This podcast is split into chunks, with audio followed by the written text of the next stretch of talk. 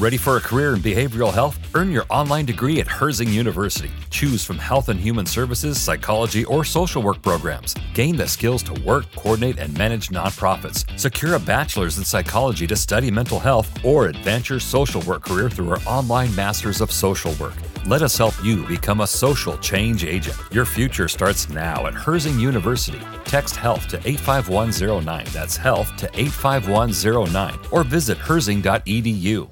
Bienvenidas a mi canal de novelas románticas, Audiokin.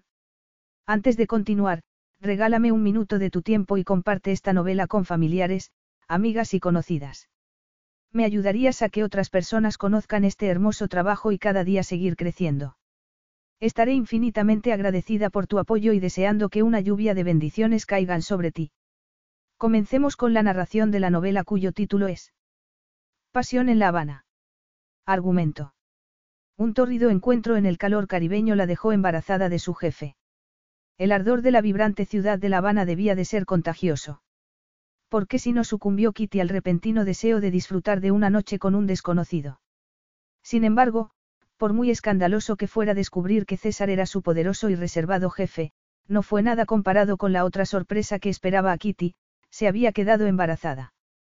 Capítulo 1. Mientras contemplaba las relucientes aguas turquesas bañadas por el sol, Kitty Kested contuvo el aliento. Resultaba extraño imaginar que aquellas aguas podrían terminar enredándose algún día entre los guijarros de la playa que había cerca de su hogar, en Inglaterra. En realidad, incluso en aquellos momentos, casi cuatro semanas después de llegar a Cuba, todo seguía resultándole algo extraño. No solo el mar o la playa, que acogía las aguas saladas en una increíble cimitarra de arenas plateadas, sino el hecho de que, por el momento, aquel lugar fuera su casa. Se levantó la larga melena de rizos cobrizos para refrescarse el cuello y sintió que se le hacía un nudo en la garganta al recordar el pequeño pueblo costero del sur de Inglaterra donde había vivido toda su vida hasta hacía un mes. Nacimiento. Matrimonio. Y la muerte de su esposo Jimmy, el que había sido su amor desde la infancia. Se apartó un poco el ala del sombrero para ver mejor y parpadeó al recibir la luz del sol en los ojos. Una ligera brisa le apartó el cabello y le refrescó las mejillas, recordándole al mismo tiempo todo lo que había dejado atrás. Sus padres, a su hermana Litsie y a Bill, el novio de esta, y un alquiler de dos meses de una casita de un dormitorio con vistas al mar, y su trabajo en la pequeña empresa de Bill, en la que por fin habían conseguido destilar su primer producto, el ron Blackstrap. De repente, sintió una dolorosa nostalgia. Cuando Miguel Mendoza, director de operaciones de Rondos Ríos, la llamó hacía tres meses para hablar de la posibilidad de que ella creara dos nuevos sabores para el 200 aniversario de la marca, jamás se habría imaginado que ello supondría que tendría que mudarse al otro lado del Atlántico, a 6.000 kilómetros de distancia de su hogar. Si se hubiera parado a pensarlo, se habría negado. Se había sentido halagada por la sugerencia, pero, al contrario de Litsie, ella era cautelosa por naturaleza por la suerte que le había tocado en la vida. Aceptar el trabajo de Dos Ríos no solo le haría ganar mucho dinero, sino que supondría un salto cualitativo en su profesión. Tras la muerte de Jimmy, Kitty había echado el freno a su vida y necesitaba un cambio para poder dejar su pena atrás y empezar de nuevo a vivir. Por eso, cinco minutos después de colgar, había vuelto a llamar para confirmar que aceptaba. No se lamentaba de su decisión. Su nueva casa era muy bonita y estaba a un corto paseo de la playa. Todo el mundo era muy simpático, y tras trabajar tres años en la minúscula y abarrotada sala de destilación de Bill, hacerlo en el magnífico laboratorio de Dos Ríos era un sueño hecho realidad. Aquel era, en muchos sentidos, el nuevo comienzo que había imaginado. Había hecho nuevos amigos y se estaba construyendo una trayectoria profesional. Sin embargo, una parte de su vida permanecía intacta. Se le hizo un nudo en la garganta. E intacta iba a seguir estando. Levantó los brazos y se recogió de nuevo el cabello, que le caía por los hombros y la espalda. En el aeropuerto, le había prometido a su hermana que se, soltaría el pelo. Era una antigua broma entre ellas, porque normalmente Kitty lo llevaba recogido. Sin embargo, allí en Cuba había empezado a dejárselo suelto. No obstante, su cabello era una cosa, pero el corazón otra muy distinta. Jimmy había sido su primer amor y no se imaginaba sentir nada semejante a lo que había sentido por él por otro hombre. Tampoco quería. El amor, el verdadero amor, Era una ligereza y un peso a la vez, un regalo y una carga, algo que ya no poseía para poder darlo o recibirlo nunca más. Por supuesto, en realidad nadie la creía. Sus amigos y familiares estaban convencidos de que solo era una fase, pero ella sabía que aquella parte de su vida había terminado para siempre y ni el sol ni la salsa iban a cambiar ese hecho. Miró hacia el agua y sintió que el pulso se le aceleraba al ver un pequeño animal flotando en las serenas y cristalinas aguas. Era una starfish. ¿Cómo se decía eso en español? No era el tipo de palabras que le habían estado enseñando en las clases que había dado en Inglaterra, las clases que habían dejado de parecer un pasatiempo para convertirse en una señal del destino cuando Dos Ríos le ofreció aquel contrato de cuatro meses. Star significaba estrella y Fis era pescado, pero no parecía tener mucho sentido. Ojalá Lizzie estuviera allí para ayudarla. Ella había estudiado francés y español en la universidad y tenía una facilidad natural para los idiomas mientras que la dislexia de Kitty había supuesto que hasta aprender inglés fuera un desafío para ella. Sacó el teléfono para buscar el significado de la palabra y, justo en aquel instante, el aparato comenzó a vibrar. Kitty sonrió. Hablando del rey de Roma, era Lizzie. ¿Te pitaban los oídos? No, pero tengo los pies empapados. ¿Te vale con eso? Al oír la voz de su hermana y sus carcajadas, Kitty sonrió. ¿Por qué tienes los pies empapados? No son solo los pies. Estoy empapada por todas partes. Por favor, no me digas que echas de menos la lluvia. No iba a hacerlo, protestó Kitty, aunque, en realidad, sí que la echaba de menos. Estabas pensándolo. Kitty soltó una carcajada. Debe de haber sido un buen chaparrón si te has empapado desde tu casa al coche. El coche no arrancaba, así que tuve que ir andando a la estación. Perdí el tren y el siguiente venía con retraso. Como la sala de espera estaba cerrada por reforma, el resto de los pobres esclavos y yo tuvimos que esperar de pie en el andén y empaparnos. Pensaba que te ibas a comprar un coche nuevo. Lo haremos cuando sea necesario, dijo Litzie. Así que deja de preocuparte por mí y dime por qué deberían estar pitándome los oídos. Kitty sintió que la presión en el pecho se le aliviaba. Lizzie y Bill, básicamente, la habían estado ayudando, no solo emocional sino también económicamente, desde hacía cuatro años. Cuando Jimmy entró en la residencia, ella se mudó a la casa de Lizzie. Después de la muerte de Jimmy. Bill le pidió que lo ayudara con su última aventura empresarial, una pequeña destilería de ron. Había sido un acto de amor y de amabilidad. En realidad, no se habían podido permitir el sueldo de Kitty y ella no tenía experiencia alguna más que un grado en química. Jamás podría pagarles lo que habían hecho por ella, pero, después de que todos los sacrificios de Litzie, lo menos que Kitty podía hacer era convencer a su hermana de que todo había merecido la pena y que su nueva vida era fabulosa. Quería saber cómo se dice Starfish en español, dijo. Y pensé que tú lo sabrías. Claro que sí. Se dice, estrella de mar, pero, ¿por qué necesitas saberlo? Dudó Litzie. Por favor, dime que no vas a añadir estrellas de mar al ron. De verdad que no te lo recomiendo. Kitty arrugó el rostro. ¡Qué asco! Por supuesto que no voy a poner estrellas de mar en el ron. Es que no hago más que verlas en el agua. Estás viendo una hora, ¿verdad? No deberías estar en el trabajo. ¿O es que me he vuelto a equivocar con la diferencia horaria? Kitty sonrió. No estoy en el despacho, pero estoy trabajando. Estoy investigando. Litzie dijo una palabra muy grosera. Bueno, solo espero que te hayas puesto protección solar. Ya sabes lo fácilmente que te quemas. Kitty se miró la blusa de manga larga y la maxifalda que llevaba puestas y suspiró. Ahora el sol no quema tanto, pero llevo puesta tanta ropa y protección solar que seguramente voy a regresar más blanca de lo que me vine. ¿Quién sabe? Tal vez decidas no regresar. Si ese guapísimo jefe tuyo decide por fin visitar su ciudad natal y vuestras miradas se cruzan a través de una vacía sala de juntas. Al notar el tono jocoso en la voz de su hermana, Kitty sacudió la cabeza. A pesar de todo su pragmatismo, Litzie creía firmemente en el amor a primera vista, pero tenía razón para ello. Había conocido a Bill en un karaoke en Kioto durante el año sabático que se tomó. Kitty, por su parte, no había tenido ni siquiera que salir de su casa para conocer a Jimmy. Él vivía en la casa de al lado y se habían conocido incluso antes de que empezaran a andar, cuando la madre de él había invitado a la de Kitty a que fuera a tomar un té cuando los dos eran aún muy pequeños. Trabajo en los laboratorios, Litsie. Ni siquiera sé dónde está la sala de juntas. Y, aunque efectivamente haya nacido en La Habana, no creo que mi, guapísimo jefe, sepa ni siquiera quién soy yo o que le importe. Tras terminar la llamada y prometerle a su hermana que la llamaría más tarde, Kitty regresó hacia los árboles que bordeaban la arena. Siempre hacía más fresco allí que en ninguna otra parte. No se dio prisa, y no solo porque las agujas de los pinos resultaran algo resbaladizas. Así era como la gente de Cuba hacía las cosas. Incluso en el trabajo, todo el mundo se marcaba su ritmo. Después de una semana de realizar su típico horario de 9 a 5, como en Inglaterra, Kitty se había rendido ante el modo cubano. Al principio, le había resultado extraño y, además, tal y como el señor Mendoza le había dicho la primera vez que hablaron por teléfono, ella era su propia jefa.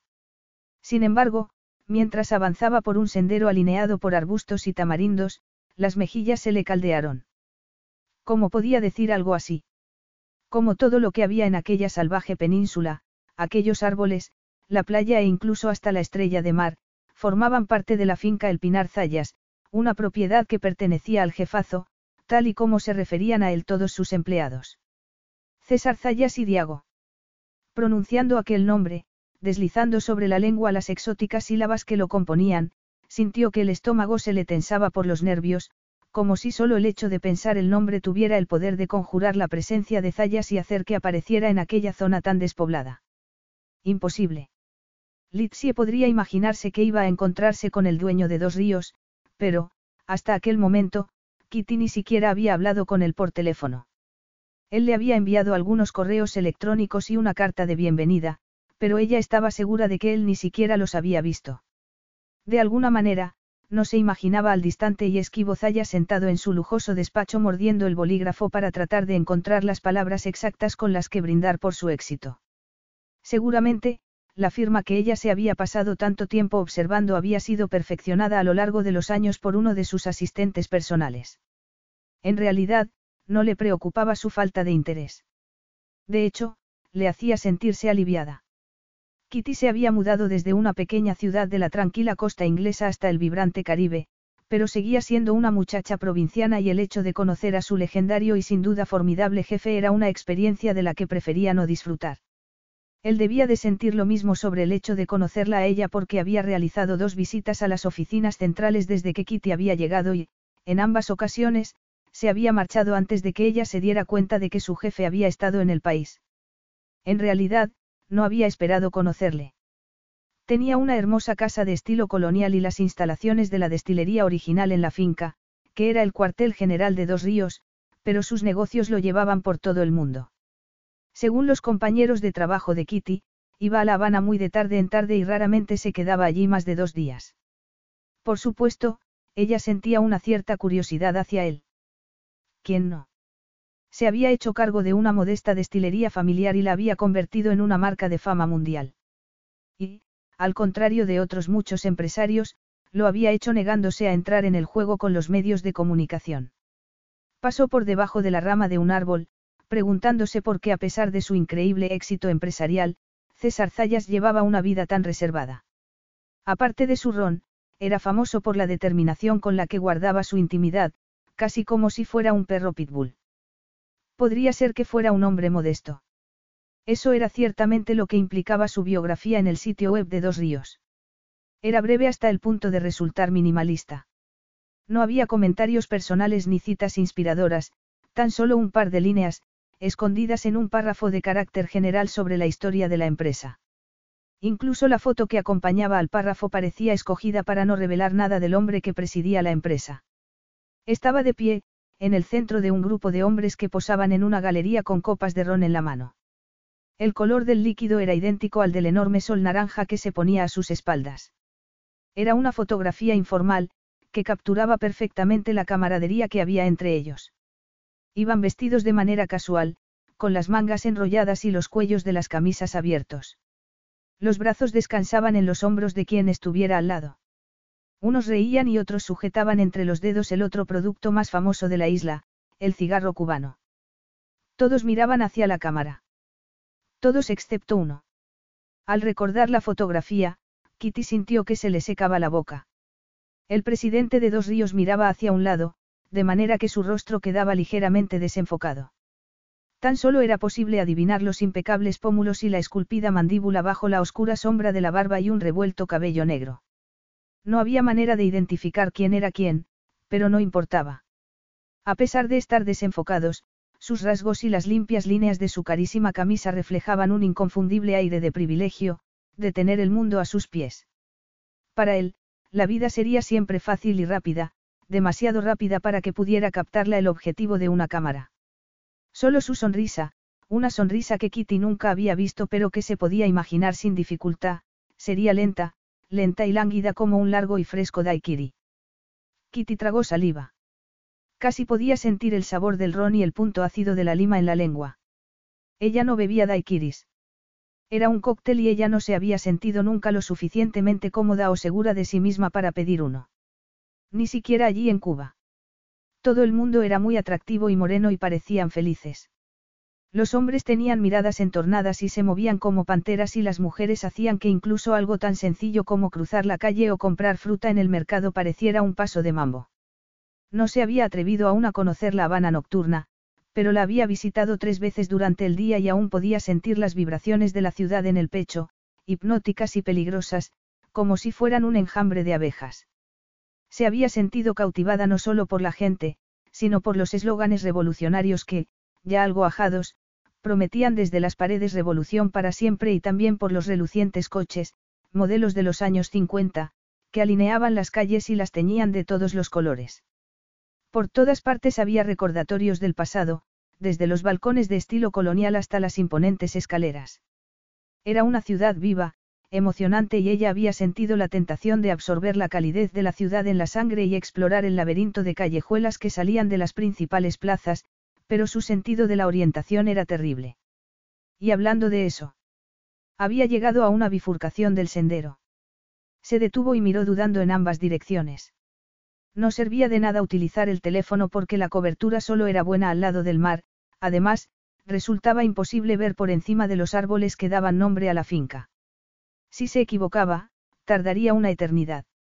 Sintió que el corazón comenzaba a latirle con fuerza. Su casa estaba al borde de la finca. Normalmente, era la casa de una de las mujeres del servicio doméstico, pero ella se había marchado para cuidar de su madre enferma, por lo que estaba vacía. Andreas, el jefe de seguridad de Dos Ríos, le había dicho que tenía permiso para recorrer la finca, pero ella se había ceñido a la playa y al bosque alrededor de la casa. Nunca se había alejado demasiado. Por suerte, solo le llevó unos diez minutos orientarse y reconocer por fin dónde se encontraba. Gracias a Dios. Desde aquel lugar, su casa estaba tan solo a diez minutos. Respiró aliviada y se quitó el sombrero para abanicarse el rostro. Entonces, se quedó inmóvil. Medio escondidos por la vegetación, había un grupo de los caballos salvajes que vivían libres en la finca. El corazón se le detuvo en seco. Por conversaciones con Melene, que iba tres veces por semana a limpiarle la casa, los caballos no eran peligrosos. Simplemente, no estaban domados. Vivían en libertad en los bosques y eso se les notaba en el hermoso pelaje y tonificados músculos. Eran tan hermosos, se acercó a ellos lentamente, extendiendo la mano hacia el más cercano.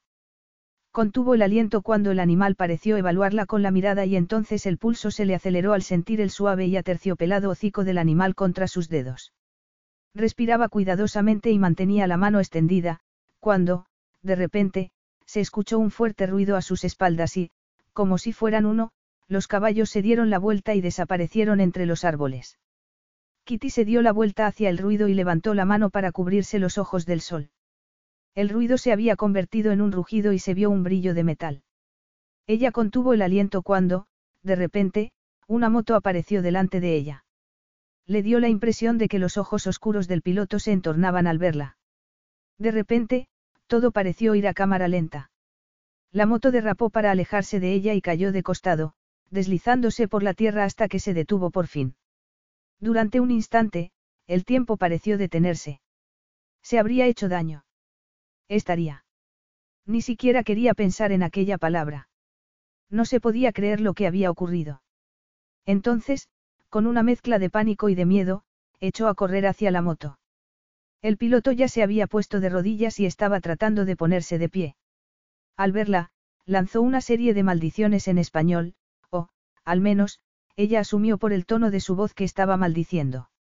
Las clases de español de Kitty se habían centrado más en conjugar verbos que en aprender tacos. Se arrepintió de no haber estado en un lugar más visible. Si el motorista la hubiera visto antes, el accidente no habría ocurrido. A pesar de todo lo ocurrido, el motorista parecía tranquilo. Apretaba la mano contra el chasis de la moto como si fuera uno de los caballos salvajes que él había espantado. El gesto hacía que los músculos le tensaran la tela de la elegante camisa blanca que llevaba puesta. Tenía un aspecto tan vivo y real, a ella le dolía haber podido ser la causa de que hubiera resultado herido y haber sido la causa del accidente. Sin embargo, si este no hubiera ocurrido, jamás lo habría conocido. La respiración se le aceleró al darse cuenta de lo que estaba pensando. Hacía mucho tiempo que un miembro del sexo opuesto no había aparecido en su radar, pero aquel hombre resonaba. ¿Se encuentra bien? Le preguntó. Él levantó la mirada. Durante un instante, a Kitty se le olvidó respirar al ver que unos ojos verdes oscuros, del mismo color que los pinos que los rodeaban, la miraban con confusión. Entonces, ella se dio cuenta de que el motorista tal vez no la había entendido dado que se lo había preguntado en inglés. Ella parpadeó. Lo siento, quería decir, se he hecho daño. El motorista negó con la cabeza lentamente sin dejar de mirarla. A Kitty le pareció que la confusión de su mirada se transformaba en irritación. ¿Cómo? Quiero decir, puede. Ay, ¿cómo se dice? Preguntó con frustración. Estaba demasiado nerviosa como para poder pensar en su propio idioma, y mucho menos en español. Supongo que eso depende de lo que esté tratando de decir.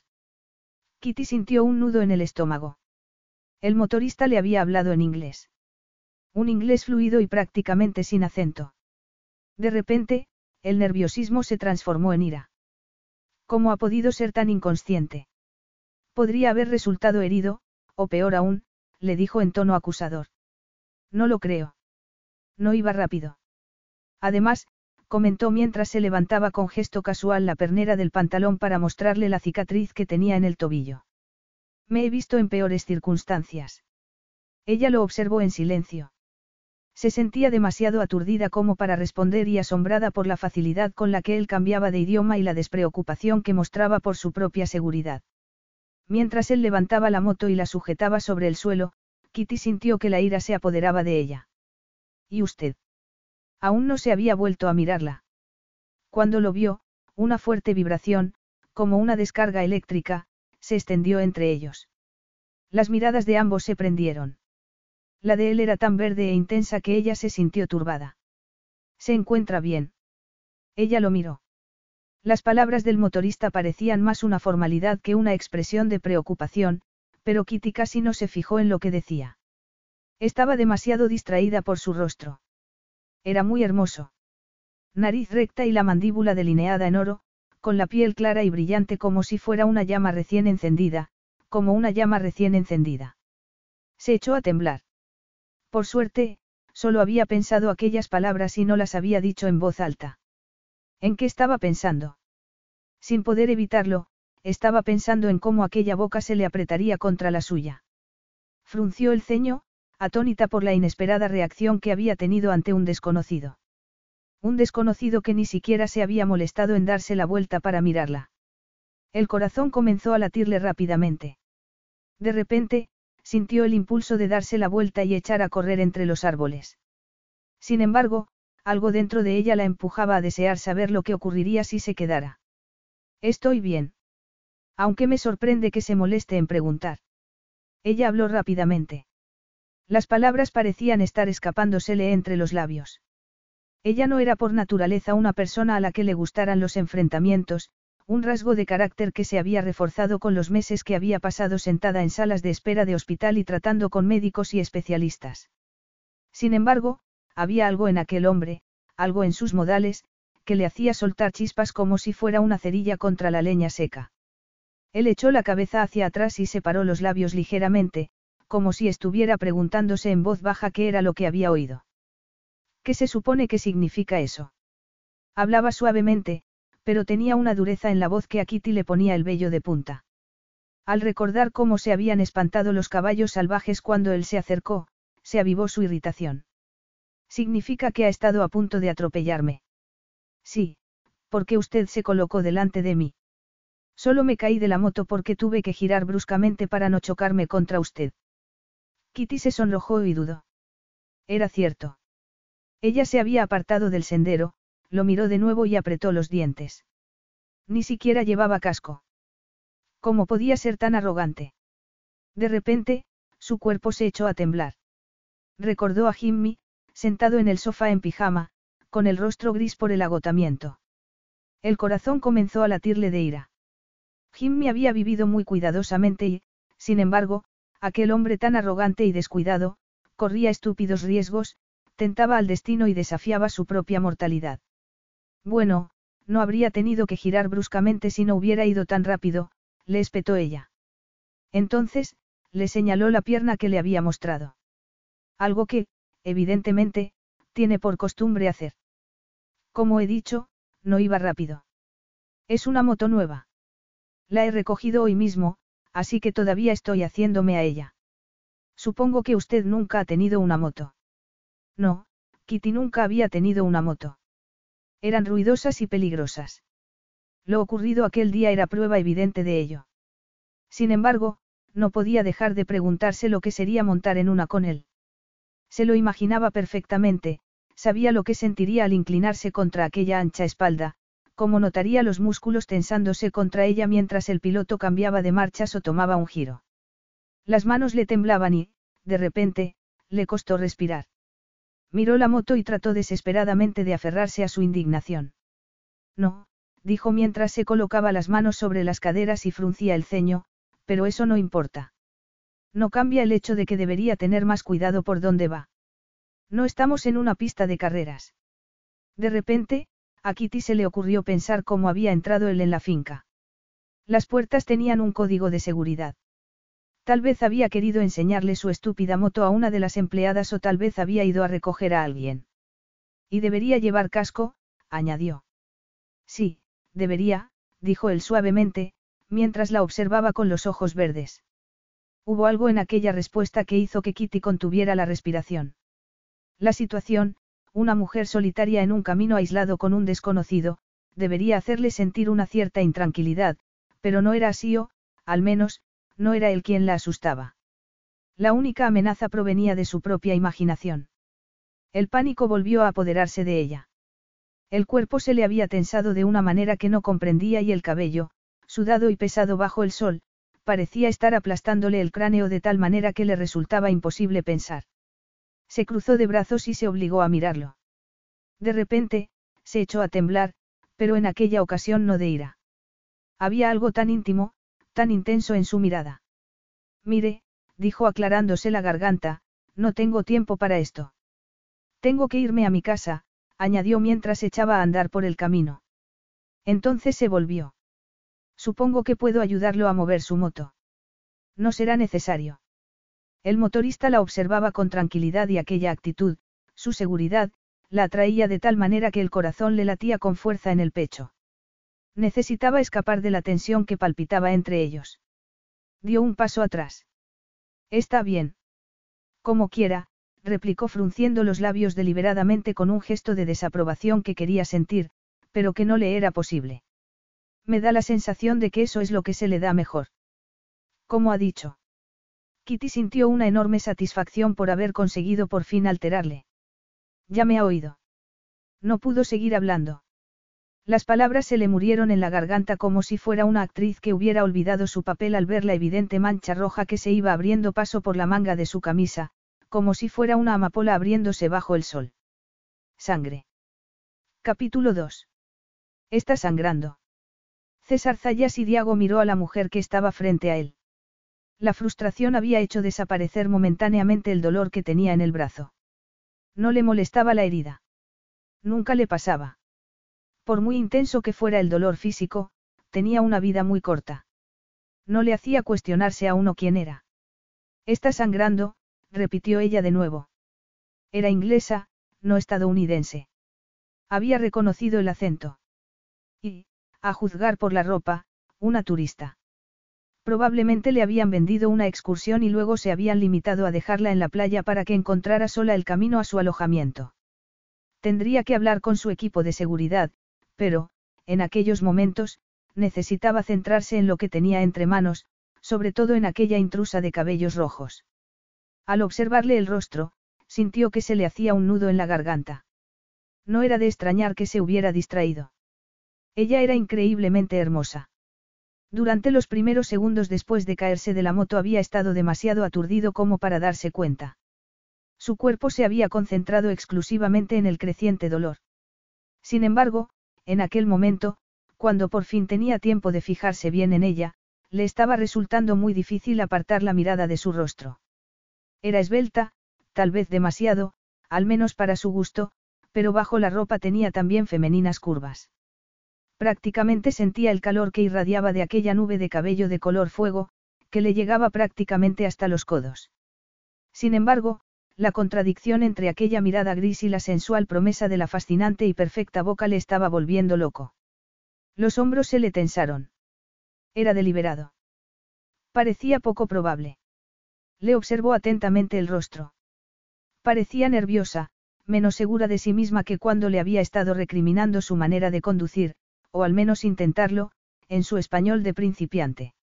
Se miró el brazo derecho y apretó los dedos contra la húmeda tela con un gesto de dolor. Aquel debería haber sido uno de los escasos e improvisados momentos de relajación. César había empezado el día en Florida. Se había levantado temprano para una sesión con su entrenador y luego había tenido una reunión de cuatro horas con sus abogados sobre una importación barata que estaba utilizando una botella casi idéntica a la de dos ríos. Recibió el correo electrónico sobre la moto justo cuando los abogados se marchaban y, siguiendo un impulso, había decidido dirigirse a La Habana. Ni siquiera estaba seguro de por qué se le había ocurrido comprar la moto en primer lugar. Ir a Cuba suponía un esfuerzo y un secretismo que odiaba, pero que no podía evitar. Sus padres se disgustaban mucho cuando regresaba a casa. Sin embargo, tal vez inconscientemente, tal vez solo quería dejarse claro a sí mismo que sí podía. Además, una motocicleta era una manera sencilla de satisfacer su necesidad de adrenalina, una necesidad que reconocía y que acogía de buen grado en los momentos en los que no estaba ocupado tratando de consolidar el dominio del mercado del ron. Le había gustado la espontaneidad de poder librarse de su horario y de poder fundirse con la moto. Su cuerpo y su mente se habían visto inmersos en los ángulos de la carretera y en la fuerza del viento. Y de repente, apareció ella. Como todos los accidentes, había ocurrido demasiado rápido para que él se diera cuenta de nada. Tan solo sintió que la moto se deslizaba, que la tierra parecía inclinarse sobre su eje y que los rayos del sol entraban a través de las ramas de los árboles. Entonces, el sonido del metal golpeando el suelo. Después, solo silencio. Incluso antes de ver la sangre, sabía que se había herido. Sin embargo, había sufrido ya suficientes lesiones como para poder diferenciar entre las que requerían solo una tirita y las que necesitaban atención médica. Además, después del susto inicial, se había sentido más preocupado por ella. Se había mostrado tan agitada y disgustada que se había girado deliberadamente para que ella no viera la sangre. Solo cuando se había enfrentado a él como una gata, se le había olvidado lo mucho que le dolía el brazo. Nada le había importado más que borrar aquel gesto de desprecio y superioridad de su boca. A ser posible con la suya propia. Sintió que el pulso se le aceleraba. Cuidado, se advirtió. Tal vez sea hermosa, pero no necesitaba otra lección sobre las consecuencias de comportarse siguiendo impulsos y, con eso, no se refería a un paseo en moto. El pánico se reflejaba en los ojos de ella. ¿Por qué no ha dicho nada? Estoy bien, respondió él levantando las manos. Se arrepintió cuando una gota de sangre cayó sobre la tierra. ¿Cómo puede decir eso cuando está sangrando de ese modo? Ella lo miraba como si hubiera visto un fantasma. Durante un instante, César pensó en decirle que no era la primera vez que se caía de una moto, pero no lo hizo por si la alteraba aún más. De todos modos, era algo privado. Todo era privado, la búsqueda de la precisión, la trascendencia de sentirse uno con la máquina.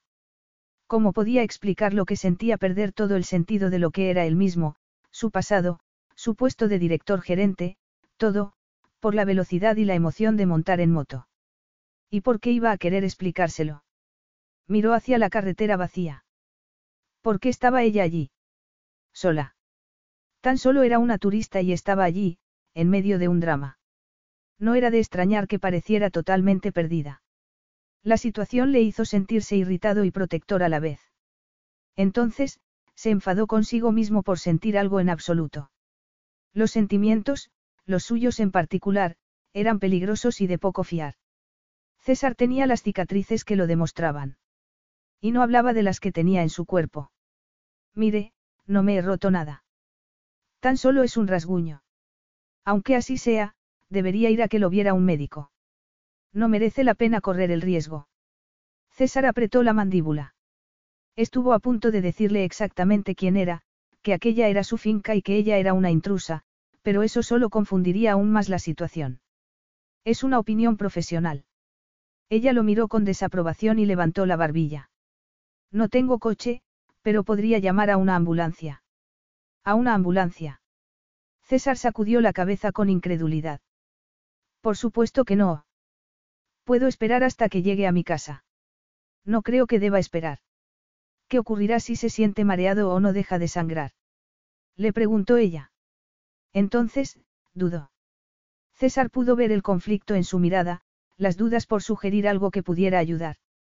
Hacía algún tiempo, había resultado igual de fácil leer los pensamientos de César, pero él había aprendido con dureza y humillación que era mejor mantener ocultos sus sentimientos o, mejor, aún, evitarlos por completo.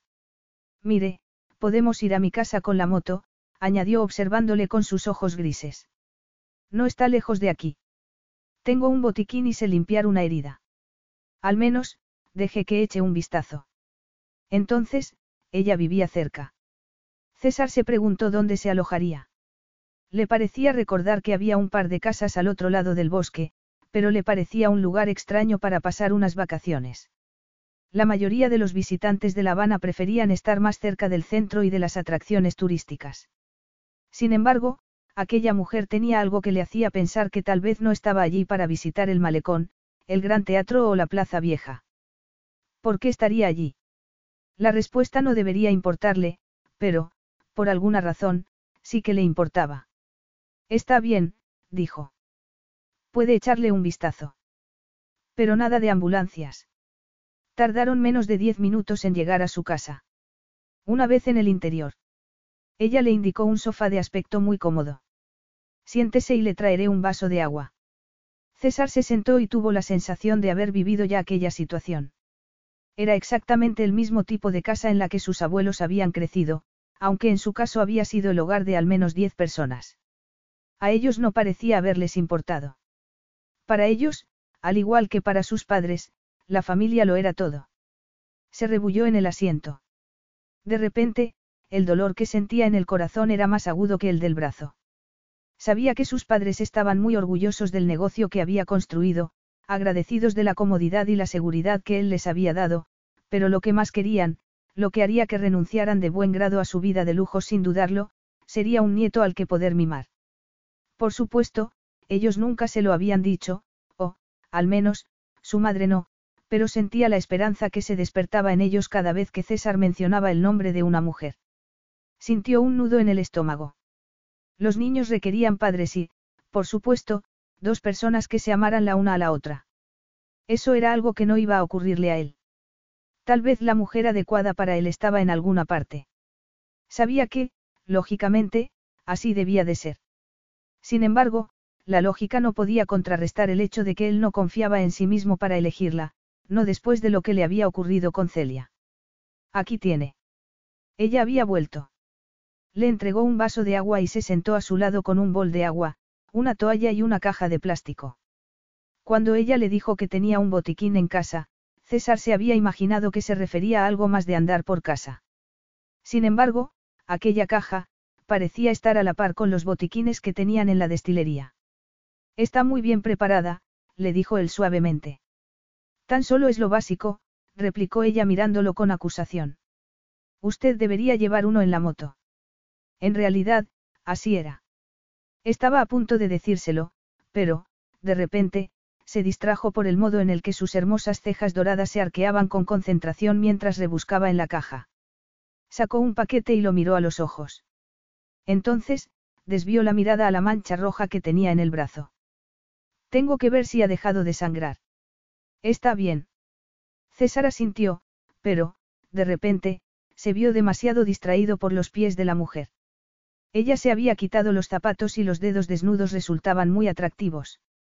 Apartó inmediatamente la mirada y la fijó en el rostro de ella. Vio que se había sonrojado. Necesito que se quite la camisa, dijo ella con voz ronca. Kitty tragó saliva. Necesito que se quite la camisa. Las palabras resonaban una y otra vez en su cabeza. Bajó la mirada y deseó haber ignorado las objeciones del motorista y haber llamado a una ambulancia. Tras el accidente, al ver que la camisa se le teñía de sangre, no había pensado en otra cosa más que en ayudarlo. Ciertamente, no se había imaginado que él terminaría quitándose la camisa. Sin embargo, ¿cómo iba a poder curarle una herida que tenía en la parte superior del brazo? Se aclaró la garganta. También podría cortar la manga, sugirió. Él no contestó. Se limitó a mirarla fijamente. De repente, Kitty se olvidó de la camisa y de la herida. Nadie la había mirado nunca con tanta intensidad. Era como si estuviera tratando de ver dentro de ella, de leer sus pensamientos. Kitty sintió que los músculos se le tensaban con una repentina oleada de calor. Nadie la había mirado nunca así, ni siquiera su esposo. Era una mirada íntima, seductora, una intrusión y una caricia a la vez. No, no pasa nada. Me la quitaré.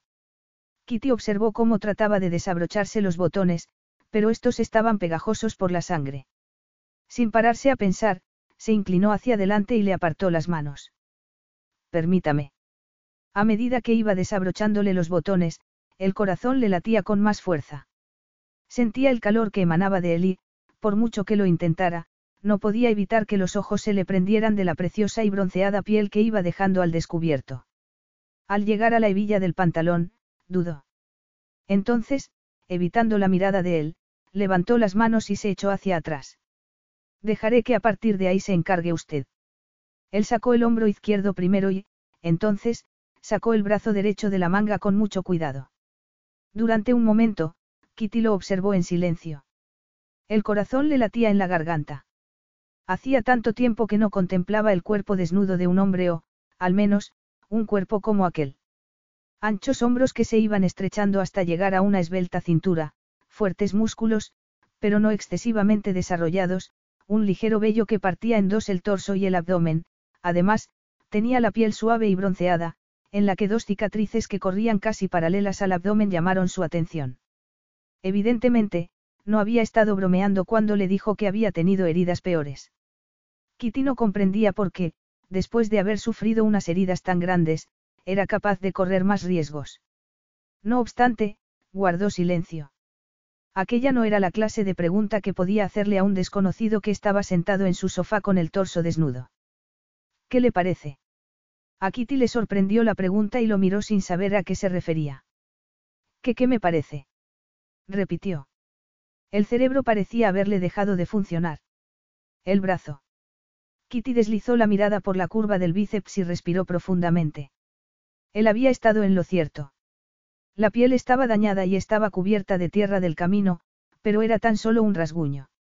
Creo que no es nada importante, pero podré estar más segura cuando la haya limpiado, dijo con una ligera sonrisa. Dígame si le hago daño. Había bastante sangre, pero ella no se asustaba fácilmente. Ya no, después de todo lo que había visto y había tenido que hacer por Jimmy, además, resultaba más fácil no pensar en lo que podría haber ocurrido si tenía algo práctico que hacer. De acuerdo. Él la miró a los ojos y Kitty sintió que, después, deslizaba la mirada por toda su piel. Sintió que se le hacía un nudo en el estómago. Una sensación con la que ya estaba muy poco familiarizada le surgió en el vientre. Se obligó a ignorar aquel cuerpo perfecto y se centró en tratar de limpiar la herida con la mayor delicadeza posible, lavando la sangre y retirando con cuidado la arena que había sobre la herida. Ya solo quedaba un poco. Sentía el pulso de él vibrándole en la piel. Al pensar que aquel pulso podría haber dejado de latir en el bosque, experimentó un fuerte sentimiento de pérdida y de ira, ira por la injusticia de la vida. Se inclinó un poco más, mordiéndose el labio, y se apoyó sobre el muslo de él para tratar de encontrar el equilibrio. Lo siento, susurró al notar que él contenía la respiración. Al mirarlo, vio que se estaba mordiendo los labios. ¿Le he hecho daño? No exactamente, respondió él. ¿Ha terminado ya? Casi, afirmó ella mientras le secaba la herida con la toalla. No creo que vaya a volver a sangrar, pero le pondré un apósito para que no tenga que preocuparse, añadió. Entonces, le vio la mano. Vaya, casi se me había olvidado. exclamó. Le agarró la mano y comenzó a limpiarle la sangre seca de los dedos. Ya está. ¿Tiene hijos? ¿Cómo? Le preguntó ella mirándolo con confusión. Se me ha ocurrido que usted parece estar acostumbrada a cuidar de la gente y está muy bien preparada. El corazón de Kitty latía con fuerza. No tenía ningún sentido, pero, durante un alocado instante, estuvo a punto de decirle la verdad a él, a un desconocido. En realidad, no se lo parecía. Parecía que aquel hombre la conocía muy bien. Sintió un nudo en la garganta y apartó la mirada recordando los meses que Jimmy y ella habían tratado de conseguir que se quedara embarazada. Kitty había deseado desesperadamente darle un hijo, pero su cuerpo no cooperaba.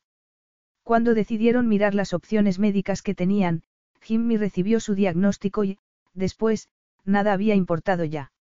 Desde que llegó a Cuba su ciclo había sido muy irregular. Levantó la barbilla y descubrió que él la estaba mirando. Negó con la cabeza. No, no tengo hijos. No puedo tenerlos, admitió.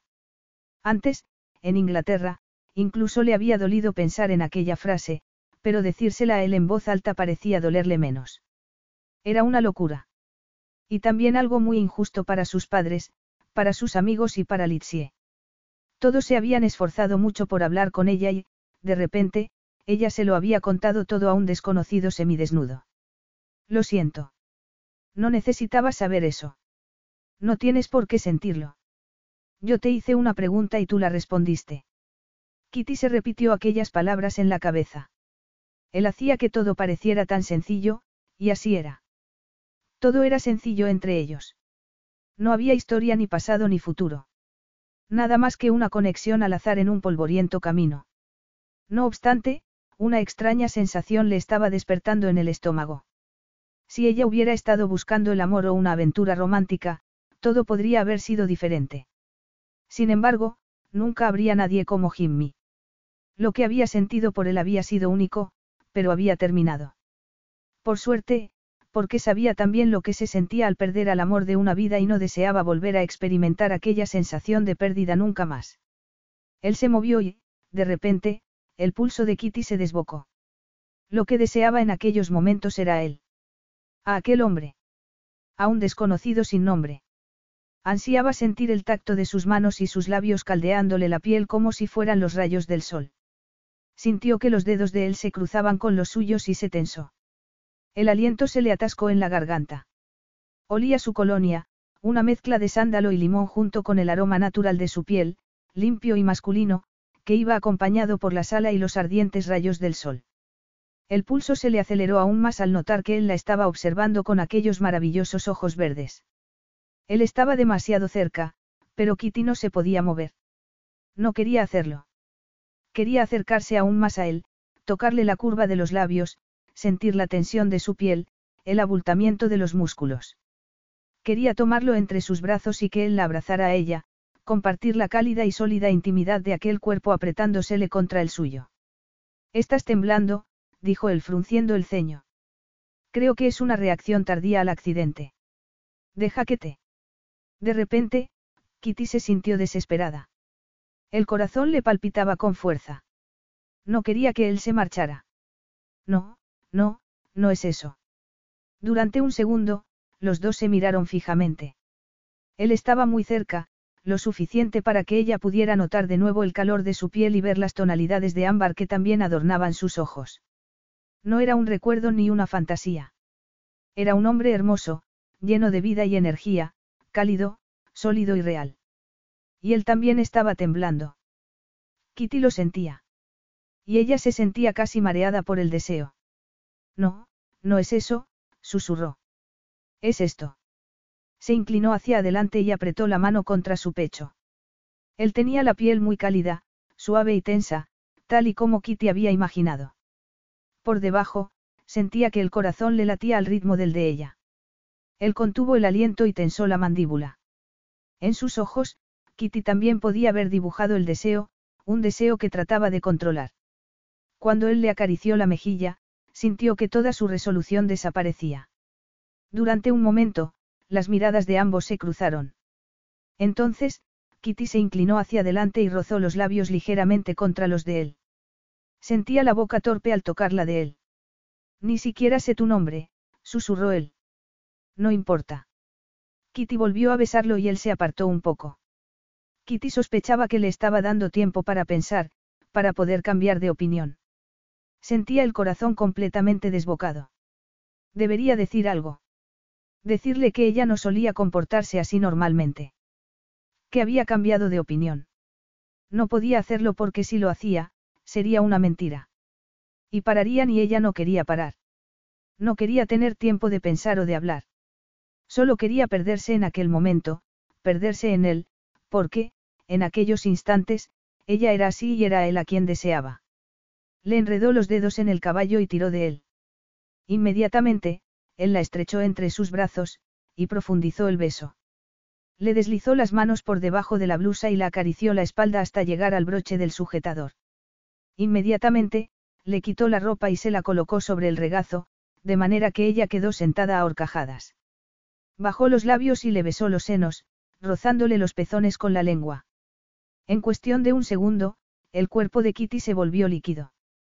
La intensidad de su deseo fue tanto una sorpresa como una revelación para ella. Antes siempre había sido un lento progreso. Con aquel desconocido, fue como echar una cerilla a un bidón de gasolina, un fuego ardiente, rápido, que lo borraba todo a excepción del deseo de sentir más. Él le había colocado las manos en la cintura, sujetándola. La boca buscaba la de ella e instintivamente, Kitty buscó la hebilla del cinturón. Él le agarró inmediatamente las muñecas. Vayamos primero a tu dormitorio. No, replicó ella zafándose de él. Le desabrochó el cinturón y luego la cremallera. Sintió que el cuerpo del desconocido se tensaba cuando le agarró el miembro. Una vez más, él le agarró las manos. No tengo preservativos. Yo tampoco. Durante un momento, Kitty se quedó en estado de shock. Se había olvidado de aquel detalle. Por sus palabras, él demostraba que era un amante responsable y el hecho de que la estuviera refrenando demostraba que podía confiar en él. No pasa nada. Se inclinó de nuevo sobre él y le rodeó el cuello con los brazos para volver a besarlo. Con un gruñido, él levantó las caderas y se liberó de los pantalones. Entonces, se reclinó hacia atrás, arrastrando a Kitty con él.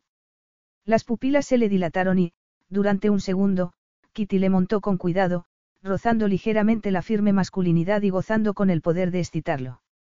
Entonces, se agarró a los hombros de él para colocarse mejor, separó un poco más las piernas y lo vio dentro de ella. Él contuvo la respiración. Tenía la mandíbula tensa por la concentración. Los músculos de brazos y torso se tensaron cuando ella comenzó a moverse, con la respiración agitada. Entonces, él le colocó los dedos entre los muslos, moviéndolos al ritmo que ella marchaba, despertando en ella un ferviente y vibrante deseo. Él la miró a los ojos. Mírame. Le ordenó con voz ronca.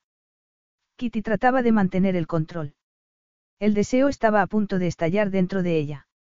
Se agarró frenéticamente a los brazos de él, tirando y luego empujándolo, necesitando dejarse llevar, pero deseando también que aquello durara eternamente. Contrajo los músculos y le aprisionó con su cuerpo. Sintió que él le enredaba las manos en el cabello y, de repente, ya no pudo soportarlo más. Se arqueó contra él y se tensó contra la firmeza de su miembro y comenzó a temblar sin poder controlarse. Él lanzó un gruñido y se hundió un poco más dentro de ella, buscando el centro de su cuerpo. Entonces, jadeando dentro de la boca de Kitty, empujó hacia arriba una última vez. Capítulo 3. Lentamente, César respiró profundamente y abrió los ojos. Durante un momento, no supo dónde estaba. Entonces se acordó. Debía de haberse quedado dormido durante un instante, acunado por la lánguida calidez de su cuerpo y la repentina pesadez de sus propias extremidades. Miró el techo y frunció el ceño. Había pasado mucho tiempo desde la última vez que había tenido a una mujer así. Más de una década. Sin embargo, aquel día había sido excepcional por muchas razones. Sintió un nudo en el pecho cuando notó que la más excepcional de esas razones se movía a su lado. Miró el cuerpo desnudo acurrucado junto al suyo y sintió que el pulso se le aceleraba. Había hecho lo que se había jurado que jamás volvería a hacer. Había dejado que su libido dictara sus actos. Hizo un gesto de decepción. No necesitaba que nadie le recordara las consecuencias de aquella humillante indiscreción de juventud. Estaban marcadas en su conciencia y a pesar de los años, aún era capaz de sentir el shock y la desilusión de sus padres. Después de haber hecho el ridículo con Celia, se había jurado que no volvería a permitir que ninguna mujer le afectase en modo alguno. Y había mantenido su promesa.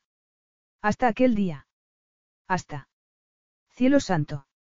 Gracias a su repentina y completa pérdida de control, muy impropia de él, ni siquiera sabía su nombre. La fuerza y la intensidad de su deseo le había pillado desprevenido. Debería haberla dejado en la carretera. Debería haber llamado a Andreas, su jefe de seguridad, para que se ocupara de ella. Después de todo, ese era su trabajo.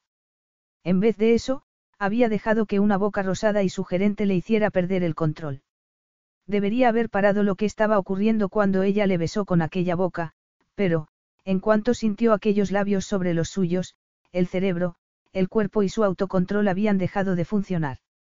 Su pasado y sus promesas habían quedado olvidados. Nada había importado más que ella. Todo su ser se había visto apresado por la necesidad de tocar y besar cada centímetro de su cuerpo. Incluso en aquellos momentos su cuerpo reclamaba más. Torció la boca. ¿Qué iba a pasar a continuación? Como si estuviera escuchando sus pensamientos, la mujer se movió de nuevo. Inmediatamente, la entrepierna de César cobró vida. Como no quería que ella viera la habilidad que tenía para excitarlo, empezó a apartarse, pero ella ya se había incorporado y había recogido toda la ropa que había en el suelo con un rápido movimiento.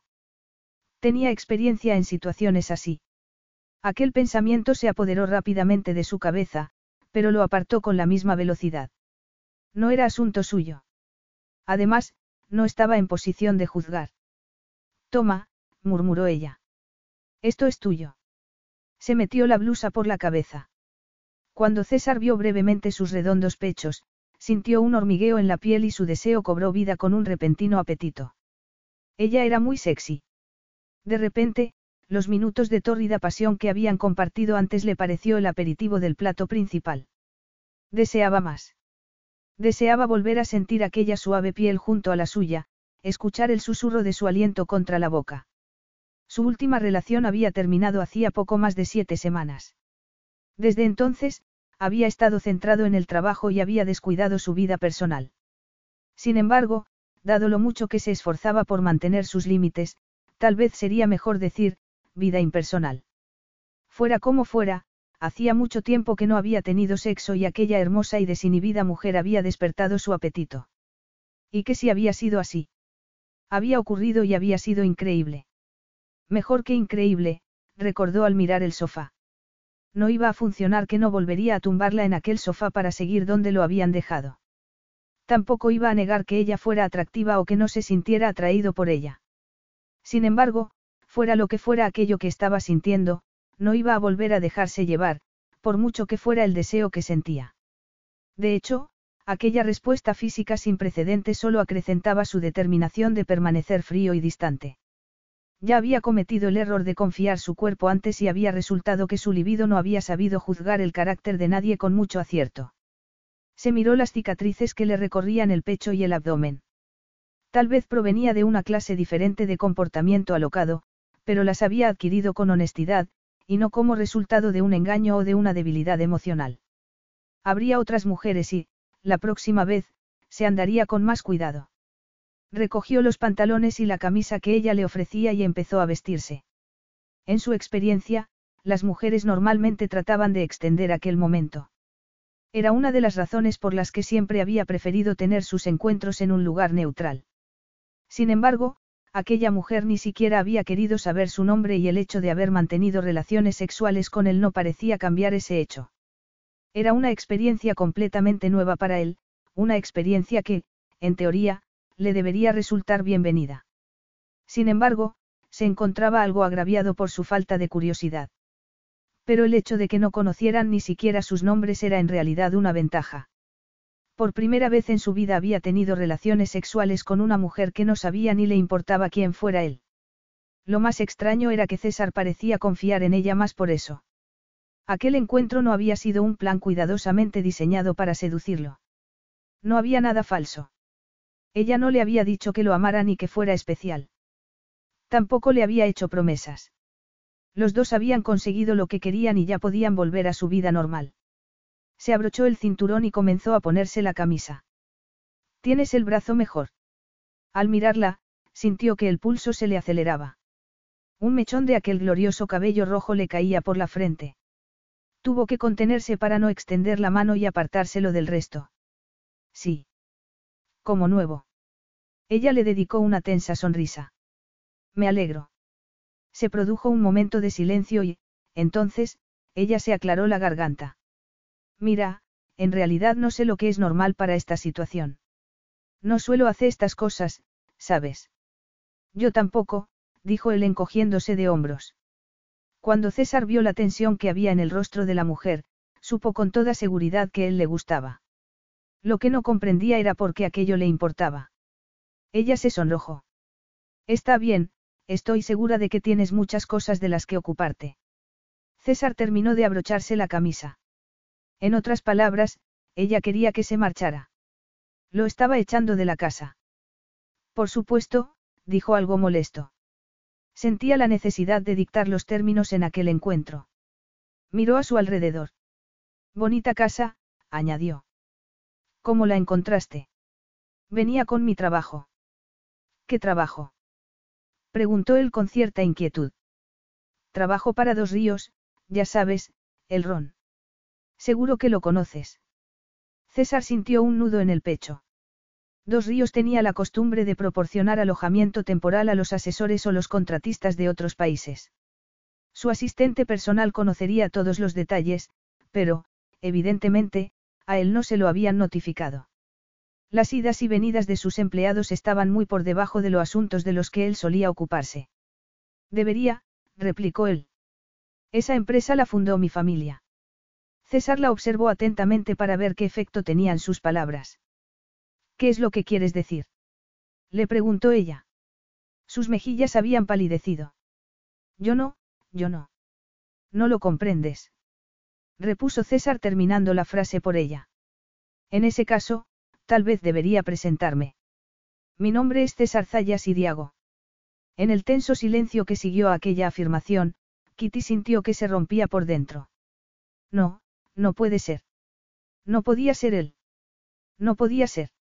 Ella había estado en el laboratorio el día anterior y seguramente alguien habría mencionado algo sobre la inminente llegada del gran jefe. Él debía de estar mintiendo.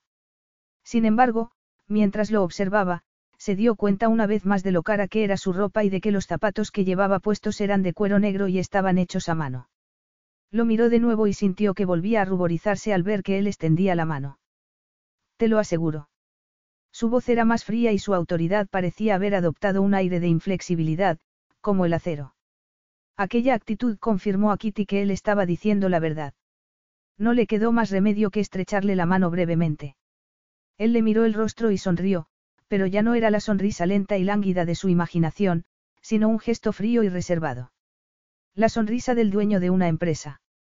La sonrisa de su jefe. El corazón le latía con fuerza. Deseó que hubiera algún error, pero sabía que no era así. Fuera como fuera como lo mirara, el resultado era el mismo. Acababa de tener sexo salvaje encima de un sofá con el hombre que le firmaba su nómina. La cabeza le giraba. En los cinco años que habían pasado desde la muerte de Jimmy, ni siquiera había mirado a un hombre ni, ciertamente, había tenido la intención de conocer a uno aquel día. Lo más irónico de todo aquello era que, si así hubiera sido, habría tenido más cuidado y no habría provocado accidente alguno. El pánico se apoderó de ella. Si la hubiera hecho presentarse en su despacho para conocerla formalmente, como cualquier jefe normal, aquello no habría ocurrido nunca. Al recordar todo lo que había experimentado contra su cuerpo, se sintió profundamente avergonzada. Con él, se había convertido en otra persona. Sus manos y su boca habían despertado una mujer salvaje y apasionada. El deseo que ella había sentido había sido incontrolable. No había creído que fuera posible sentir lo que él le había hecho sentir. Había sido increíble y ella aún estaba gozando por lo que había ocurrido y por el hecho de que ella misma lo había provocado. Había querido experimentar besos y caricias, sentir el peso sólido de un hombre hundiéndose en ella. Había deseado que fuera él. No había nada de amor o compromiso. Ni futuro ni compañeros de camino. Sabía que el vacío de su corazón jamás podría verse llenado por un hombre. Sabía que al otro lado del amor estaba la pérdida y, sencillamente, no podía volver a pasar por el terrible dolor de la soledad. Después de que Jimmy muriera, el dolor había sido insoportable y se había jurado que jamás se permitiría volver a ser tan vulnerable. Era mucho más fácil cerrar esa parte de su vida en vez de arriesgarse a que se lo arrebataran de nuevo. Sin embargo, seguía siendo una mujer y él era tan guapo, de repente, todo le pareció suficiente para dejarse llevar y soltarse el pelo. Sin embargo, comprendía que una parte por lo que había sido suficiente había sido su anonimato y el hecho de saber que jamás volvería a verlo. Desgraciadamente, resultaba que estaba trabajando para él. Lo miró y, sin saber por qué, se imaginó el rostro de su hermana. A no le importaría que César fuera su jefe. Diría que el deseo era igual para todos. Por supuesto, esto cambiaba cuando el que había compartido aquel deseo era el jefe. Desgraciadamente, no se podía cambiar lo ocurrido así que iba a tener que apechugar con lo que había hecho. Sintió un nudo en el estómago. Ser viuda le había enseñado todo lo necesario sobre lo que había que hacer para enfrentarse a las dificultades. No sabía quién eras. Evidentemente, dijo él. A menos que siempre trates de asesinar a tus jefes para luego poder seducirlos. Kitty se sonrojó. No traté de matarte. Tú estuviste a punto de atropellarme. Pero sí que me has seducido. Kitty sintió que se le hacía un nudo en el estómago. No era una pregunta y no había motivo para mentir. Si hubiera sabido quién eras. Entonces, dices que trabajas para mí. Trabajo para dos ríos. Después de lo que había ocurrido entre ambos, le parecía importante diferenciar entre el hombre y su negocio. ¿En qué? Estoy trabajando en los rones de aniversario, dijo ella. Me llamo Kitty Kested. Ah, sí, dijo él lentamente. Blackstrap. De repente, Kitty sintió que el pánico se apoderaba de ella. Zayas iba a despedirla. Sé lo que estás pensando. Y yo sé lo que estás pensando tú, replicó él mirándola a los ojos, pero no, no voy a despedirte. Y sí, pensándolo bien, añadió señalando el sofá, fue una pésima idea, pero ya es demasiado tarde para preocuparnos al respecto.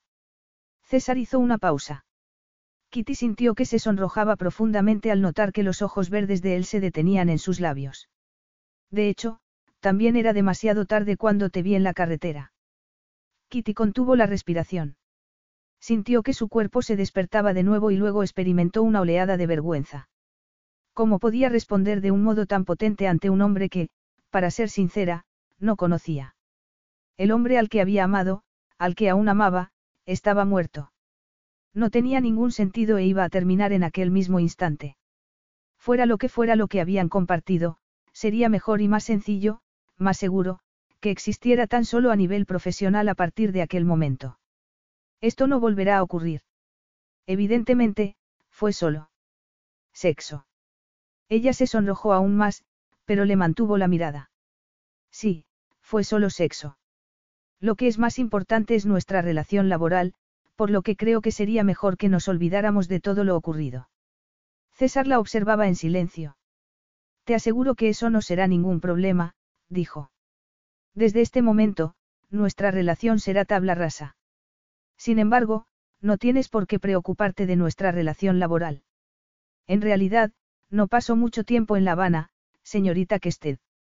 Sus palabras fueron cortantes. Su expresión impasible. Espero que disfrute del tiempo que pase en Dos Ríos y le deseo todo lo mejor en el futuro. Kitty observó cómo se daba la vuelta y se marchaba. Cuando la puerta se cerró, ella respiró con alivio. Se había ido. Lo que quería. Lo mejor de todo parecía ser que no se volverían a ver. Eso era lo que ella también deseaba. Era mejor así. Sintió un nudo en la garganta. Lo único que tenía que hacer era conseguir creérselo. Capítulo 4. Kitty estaba encorvada sobre su portátil, leyendo con desesperación sus notas. Estaba tratando de no dejarse llevar por el pánico, pero no había razón para no negar lo evidente. Después de semanas de pruebas y experimentos, estaba atascada. Se irguió y miró a su alrededor, observando el amplio espacio del laboratorio de dos ríos. Estaba a punto de llorar. Casi nunca lloraba. En los libros y en las películas, las lágrimas eran capaces de sanar heridas, pero en la vida real solo terminaban dando dolores de cabeza y estropeando la piel. Sin embargo, llevaba sintiendo una profunda tristeza desde hacía unas semanas. No se parecía en nada a la que había sentido al perder a Jimmy, una pena profunda que le había hecho sentirse como si estuviera en el fondo del mar y estuviera tratando de ver algo a través de las oscuras aguas. No, era más bien frustración por el hecho de que no parecía poder hacer su trabajo. Tampoco la ayudaba el hecho de que, en Inglaterra, con Blackstrap, el proceso le hubiera parecido tan fácil. En parte, había sido porque estaban empezando y no tenía presión alguna ni fecha límite. Sin embargo, en aquellos momentos estaba trabajando para una empresa con fama mundial por la calidad de su ron y el tiempo se le estaba acabando. Cerró el ordenador y se lo metió en la bolsa. Bajó al vestíbulo y salió al exterior. Después del aire acondicionado de los laboratorios, aquel calor le parecía similar al de un horno. Agradeció meterse en el coche y poner el aire acondicionado ahí también. Se reclinó en el asiento y cerró los ojos. Probablemente, en parte se sentía tan derrotada porque estaba cansada, el tipo de cansancio que le hacía sentirse como si cargara un peso, que físicamente parecía estar aplastándola. Suspiró. Era culpa suya. Había estado durmiendo muy mal y despertándose temprano y, aunque estaba acostumbrada a estar sola, los días habían empezado a resultarle muy largos. Sin planearlo, había caído en la rutina de ir a los laboratorios y quedarse allí hasta muy tarde. Resultaba evidente que estaba agobiada. Tenía que olvidarse del ron, ponerse protección solar y hacer algo de ejercicio y tomar el aire. No recordaba casi lo que era sentir los rayos del sol en el rostro ni cuándo había sido la última vez que había salido a dar un paseo.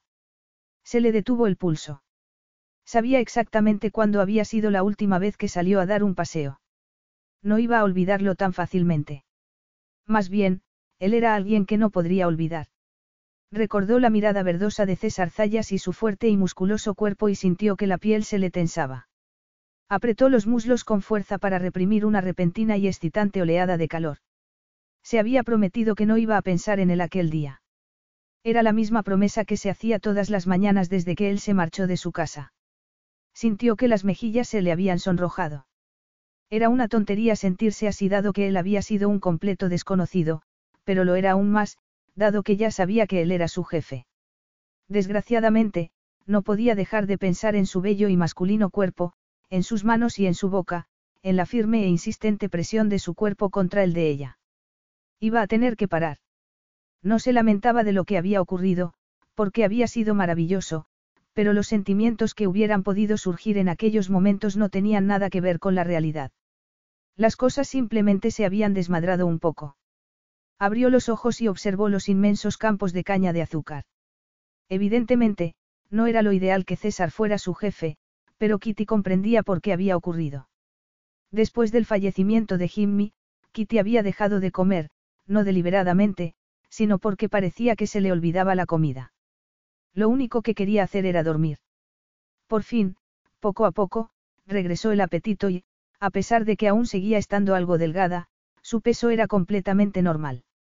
Lo que no lo era tanto había sido el hecho de no tener relaciones sexuales con nadie durante tanto tiempo. No era solo el sexo. Aparte de compartir abrazos con su familia, tenía poco contacto físico. Ni siquiera tenía una mascota a la que pudiera querer. Tenía 27 años y llevaba 5 años sin ser besada o besar a alguien. Tan solo había querido recordar lo que se sentía cuando un hombre la estrechaba entre sus brazos, la acariciaba o la besaba. Tal vez si hubiera cedido ante aquella necesidad antes, no se estaría sintiendo así en aquel momento, pero después de muchos años de ignorar a los hombres, no era de extrañar que se hubiera dejado llevar por un momento de febril y salvaje pasión cuando llegó a su casa, se dio una larga ducha fría y luego se sentó en la cama con un libro y un vaso de zumo de mango. Normalmente, no le gustaban los zumos de frutas, pero, por alguna razón, habían empezado a apetecerle mucho. Veinte minutos más tarde, no había leído ni una sola palabra. Sabía que aquella sensación de pesadez en las extremidades era algo psicosomático. Si lograba recuperar la inspiración, todo cambiaría en un abrir y cerrar de ojos. Su estado de ánimo mejoraría y podría olvidarse de los recuerdos que tenía con su atractivo jefe y de la increíble e involuntaria atracción que había experimentado hacia él. Si pudiera encontrar el modo de hacer que el ron cantara, sin embargo, nada estaba funcionando hasta el momento. Sintió que el pánico se apoderaba de ella de nuevo. Miró a su alrededor y vio el vestido que estaba colgado del tirador de su armario. Lo había comprado impulsivamente. En las semanas anteriores a su vuelo a Cuba, había ido varias veces de compras a Londres, principalmente para que Litsie la dejara en paz. Como sabía que su hermana se sentiría desilusionada si volvía a casa sin nada más que repelentes de insectos y sombreros, entró en una boutique en la que incluso una camiseta básica costaba tanto como su billete de tren para volver a casa. Se sentía completamente fuera de lugar, pero empezó a mirar entre las perchas tratando de parecer que era una clienta habitual. Y allí estaba el vestido. De color rosa chillón, con un llamativo estampado de flores exóticas, mangas farol y una delicada falda que hacía destacar sus piernas. Era llamativo, sensual, pero muy caro, es decir, nada que ver con la clase de vestido que ella compraba habitualmente. Sin embargo, en su cabeza, parecía encajar perfectamente con la fantasía que ella tenía de los clubes nocturnos de La Habana. De repente, con sorprendente claridad, comprendió lo que iba a hacer. Iba a salir a La Habana. Iba a beber mojitos, a bailar y a dejarse llevar por el vibrante ritmo de la salsa en el corazón de Cuba. Lo siento, señor Zayas, pero la carretera está cortada. Voy a tener que ir por el centro. César levantó la mirada de su portátil y miró por la ventana. Una larga fila de coches trataba de avanzar y de encontrar su espacio, acompañados de la creciente cacofonía de los gritos y de los claxones. Ha sido un accidente. No lo creo, señor. Parece que están trabajando en la carretera. Está bien, Rodolfo. Puedo esperar. Tensó los hombros. Si eso era verdad, porque había cambiado el orden de todo su horario y le había ordenado a Miguel, su piloto que, a mitad de vuelo, se dirigiera a La Habana en vez de dirigirse a las Bahamas como estaba planeado. Estaba intentando comprar un nuevo catamarán e iba de camino a Freeport para reunirse con los arquitectos y los ingenieros cuando, de repente, cambió de opinión. O eso fue lo que le dijo a la tripulación del avión y a sí mismo. La verdad era que no hacía más que volver a La Habana desde que salió de aquella casa de su finca hacía siete semanas, con la sangre hirviéndole en las venas. Sintió que el vientre se le tensaba. Kitty Kested. Después de marcharse de La Habana en aquella ocasión, se había resistido para no buscar información sobre ella. Al final, había terminado mirando en su expediente, asegurándose que si buscaba respuesta para todas las preguntas que le rondaban la cabeza, el misterio se resolvería y todo terminaría. Sin embargo, las preguntas se habían multiplicado. Ella era más joven de lo que había pensado y, profesionalmente, no tenía experiencia. ¿Cómo había podido crear un ron tan increíble? Crear tantos matices de sabores y una mezcla tan compleja le habría llevado tiempo y persistencia, cualidades que no eran comunes en su edad. Ciertamente, él no las había tenido cuando su padre le hizo sentarse y le dijo que tendría que hacerse cargo de la dirección de dos ríos. Al recordar la reacción que tuvo en aquel momento, sintió que se le hacía un nudo en el pecho. Pánico. No estaba listo para hacer lo que su padre le había pedido. Una infancia regalada no había sido preparación adecuada para las responsabilidades que implicaba la dirección del negocio familiar. Después de terminar sus estudios, había querido viajar, no trabajar. Divertirse y verse libre del amor incondicional, y en ocasiones agobiante, de sus padres. No podía culparlos por querer implicarse tanto en su vida. Habían deseado tener un hijo durante tanto tiempo y habían sufrido tantas desilusiones que, cuando él nació, había sido demasiado tarde para que pudiera tener hermanos o hermanas y el destino había quedado sellado. Siempre sería el hijo único, amado y mimado. Sabía que tenía mucha suerte de que lo quisieran tanto, pero su posición como hijo único y heredero era complicada. Por suerte, después de que terminara su máster en Administración de Empresas, sus padres accedieron a dejarle que se tomara un año para vivir la vida y cometer sus propios errores y eso había sido exactamente lo que él había hecho. El resultado había sido nefasto. Había terminado haciendo daño a los que más lo querían. El único consuelo de todo lo ocurrido fue que le había enseñado a él una valiosa lección de vida, la confianza había que ganársela. Sin embargo, incomprensiblemente, había sentido que podía confiar en Kitty. Nada tenía sentido sobre ella. Desde la repentina aparición en aquel camino a la desbordante pasión que había mostrado en la casa. Era un misterio, un enigma, una gloriosa mezcla de cabello rojo, piel blanca y unos expresivos e hipnóticos ojos grises. Era de extrañar que, durante semanas, ella apareciera en sus pensamientos sin previo aviso, pero con enloquecedora regularidad. Imágenes de su hermoso cuerpo desnudo, ondulándose sobre el de él, con los últimos rayos de sol iluminando las húmedas y calientes pieles de ambos, ocupaban sus días y turbaban sus noches, hasta el punto que, por primera vez desde la adolescencia, el cuerpo de César parecía estar a merced de sus hormonas. Por eso, había estado yendo a La Habana con bastante regularidad a pesar que, durante años, había racionado sus visitas, más aún desde que había trasladado a sus padres para que vivieran en Palm Beach. Siempre que llegaba a la ciudad, sentía el mismo conflicto. Alivio por volver a casa, pero pena por no poder ser nunca el mismo allí. Sin embargo, así tenía que ser. El joven y alegre muchacho que se marchó de Cuba para ir a estudiar a los Estados Unidos no había regresado nunca. En su lugar, había un hombre que llevaba una vida de orden y de contención. La mayoría de las veces. Lo ocurrido con Kitty Kested no debería haber ocurrido nunca. Normalmente tenía mucho cuidado y, además, ella era una empleada. Sin embargo, algo había ocurrido en aquel camino, una chispa que había prendido. Al recordar, sintió que los músculos se le tensaban. No por el impacto contra la grava del suelo, sino por lo que vio al levantar la mirada. Una hermosa mujer de cabello rojizo, que flotaba a su espalda como la cola de una cometa. Le había parecido menuda y frágil, pero no fue así, tal y como demostró cuando empezó a recriminarle lo ocurrido. Decidió que la única explicación para lo que había ocurrido era que los sentimientos de ambos estaban algo alterados. Un accidente, la ira, la confusión sobre sus respectivas identidades, todo había actuado como la pólvora emocional que solo había necesitado de una chispa para que prendiera la atracción que ambos habían sentido, una atracción que había esperado que desapareciera en el momento en el que saliera de la casa. No había sido así. Y, por eso, necesitaba volver a verla. La última vez, había tenido que salir huyendo, no solo de Kitty, sino también de su pasado, un pasado que le atosigaba, una debilidad de la que pensaba que podía escapar manteniéndose lejos de la tentación. Kitty había sido esa tentación. Mucho más que eso. Era una obsesión. César se había sentido atónito y asombrado al descubrir que seguía teniendo la misma debilidad dentro de él, una debilidad que le había causado a él y a su familia tanto dolor. No había tenido elección. En Cuba, con ella tan cerca, existía la posibilidad de que hubiera cedido a la tentación. Lo mejor era poner distancia entre ellos para evitar el riesgo de que ocurriera y, además, sacársela de la cabeza. Desgraciadamente, eso no había ocurrido. Fuera donde fuera, o recorriera los kilómetros que recorriera, no servía de nada. Ella se le había metido en la cabeza de tal manera que no había modo de sacarla. No podía pensar en nada que no fuera ella.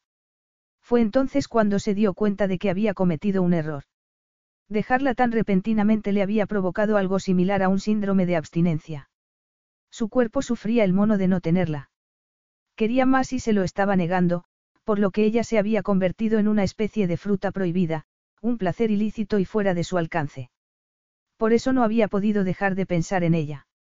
Si la volvía a ver, ella sería de nuevo un ser real y el poder que parecía ejercer sobre César desaparecería.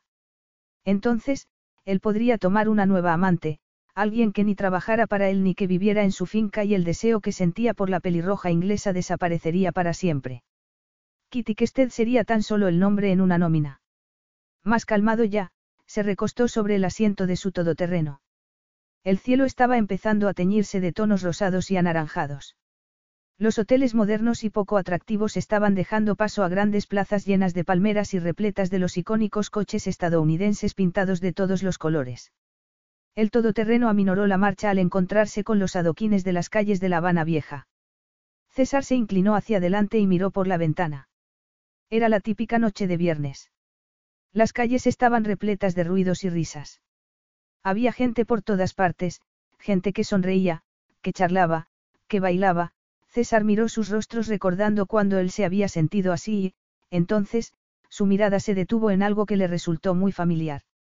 Cabello del color de las hojas en otoño y la curva de una delicada mejilla, que parecía relucir en la tenue luz del atardecer. Frunció el ceño. No podía ser. Ni con ese vestido ni con esos zapatos de tacón. Entonces, ella se volvió y César sintió que se le paraba el corazón. Era ella. Vio que Kitty sonreía a una mujer de cabello oscuro que la seguía. Separó los labios para esbozar una sonrisa.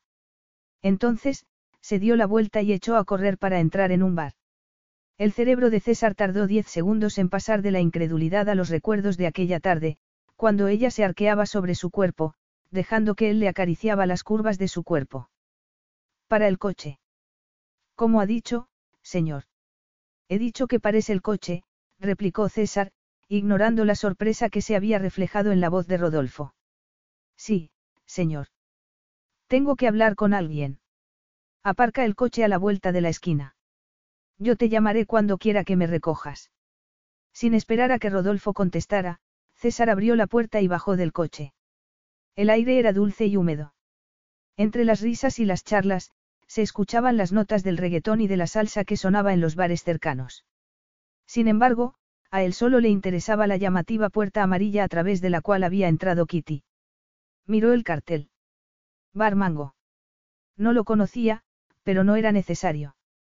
Se imaginaba exactamente cómo sería, el calor, las hormonas que vibraban al ritmo de la música, los grupos de desconocidos que danzaban juntos como si fueran amantes. Avanzó rápidamente entre la multitud y subió los escalones de dos en dos. Abrió la puerta. En su interior, la música era ensordecedora y la temperatura varios grados más alta que en la calle. La sala estaba a rebosar de gente. Recorrió los rostros con la mirada, sintiendo que el corazón le latía a toda velocidad cuando observaba cada rincón oscuro sin verla. Era imposible que se hubiera marchado ya. Sintió una profunda desilusión y, de repente, se tensó de nuevo cuando la vio. Se preguntó cómo era posible que le hubiera costado tanto encontrarla. Estaba junto a la barra, hablando con la misma mujer de cabello oscuro con la que le había visto antes. Evidentemente, formaban parte de un grupo mayor de chicas, todas más o menos de la misma edad que Kitty.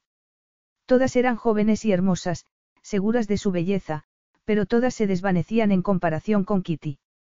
Ella parecía relucir en la oscuridad. Su brillante cabello y su boca, los contornos de sus mejillas eran una clase maestra del claroscuro. De repente, sintió que su cuerpo reaccionaba a la seducción que había en el ambiente y, al sexo. Respiró profundamente.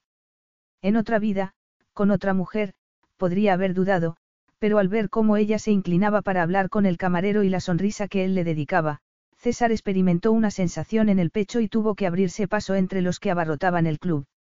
No sabía qué iba a decirle, y mucho menos cómo reaccionaría a ella al verlo allí, pero no tenía tiempo de pararse a pensar. Al llegar junto a ella, Kitty se dio ligeramente la vuelta y miró por encima del hombro. Señor Zayas. Ella abrió los ojos con gesto de sorpresa y César la contempló con excitación, sintiendo que la espalda se le tensaba del mismo modo que le había ocurrido en la moto justo antes de perder el control. Señorita Kested. Su voz sonó tan formal, tan ajena a lo que había estado pensando sobre ella momentos antes, de repente, a César le costó encontrar las palabras. Su único consuelo era que ella parecía más atónita y sorprendida que él. No sabía que había regresado, dijo ella sonrojándose. La confusión y el azoramiento que ella demostraba le resultaron a César muy satisfactorios. Había vuelto a recuperar el control.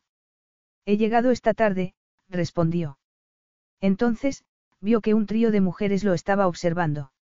Ha salido con sus amigas. Sí. Bueno, en realidad las he conocido esta misma noche. Hay un grupo online de expatriados. Me puse en contacto con ellos y quedamos en salir esta noche. ¿Y usted? Ha salido también con sus amigos. Durante un momento, César pensó en decir la verdad, pero reaccionó a tiempo. Asintió. Sí. Acabo de separarme de ellos, mintió. Vi que entraba usted aquí y pensé en entrar también, bueno, para saludarla. Y para presentarme adecuadamente, añadió. Su cuerpo parecía estar de acuerdo. Sobre lo que ocurrió. Kitty, estamos pensando en ir a Candela. Es otro bar, pero algo más animado que este, ¿sabes? ¿Te parece bien? Le preguntó la mujer de cabello oscuro. Entonces, miró a César y fingió sorprenderse. Lo siento, no quería interrumpir. No, no interrumpes, dijo Kitty. Carrie, este es, Kitty dudó. César, concluyó él con voz muy casual y normal. Encantada de conocerte, César, comentó Carrie con una sonrisa. ¿Cómo es que os conocéis? Kitty se sobresaltó. Bueno, somos, somos. Amigos. Nos conocimos en el trabajo, respondió él sonriendo a Carrie. ¿Eres también de Inglaterra? Carrie asintió. Sí, de Londres. Mira, si quieres venirte con nosotras, no hay problema, pero os dejaré un momento a solas para que lo habléis, añadió mirando a Kitty. Entonces, le apretó ligeramente el brazo. Solo dime lo que quieres tú hacer, de acuerdo. Kitty asintió. De repente, todo el mundo empujó hacia la barra y ella se vio empujada hacia César. Durante un instante, sus suaves curvas quedaron apretadas contra el cuerpo de él. César sintió que la mente se le quedaba en blanco, pero reaccionó instintivamente y le agarró el codo para ayudarla a mantener el equilibrio. Al ver que las pupilas de ella se dilataban, le recorrió el cuerpo una descarga eléctrica. No quería que ella notara cómo había reaccionado su cuerpo ante la proximidad del de ella, por lo que la soltó y dio un paso atrás. Lo siento. No es culpa suya. Este lugar es una locura, dijo ella.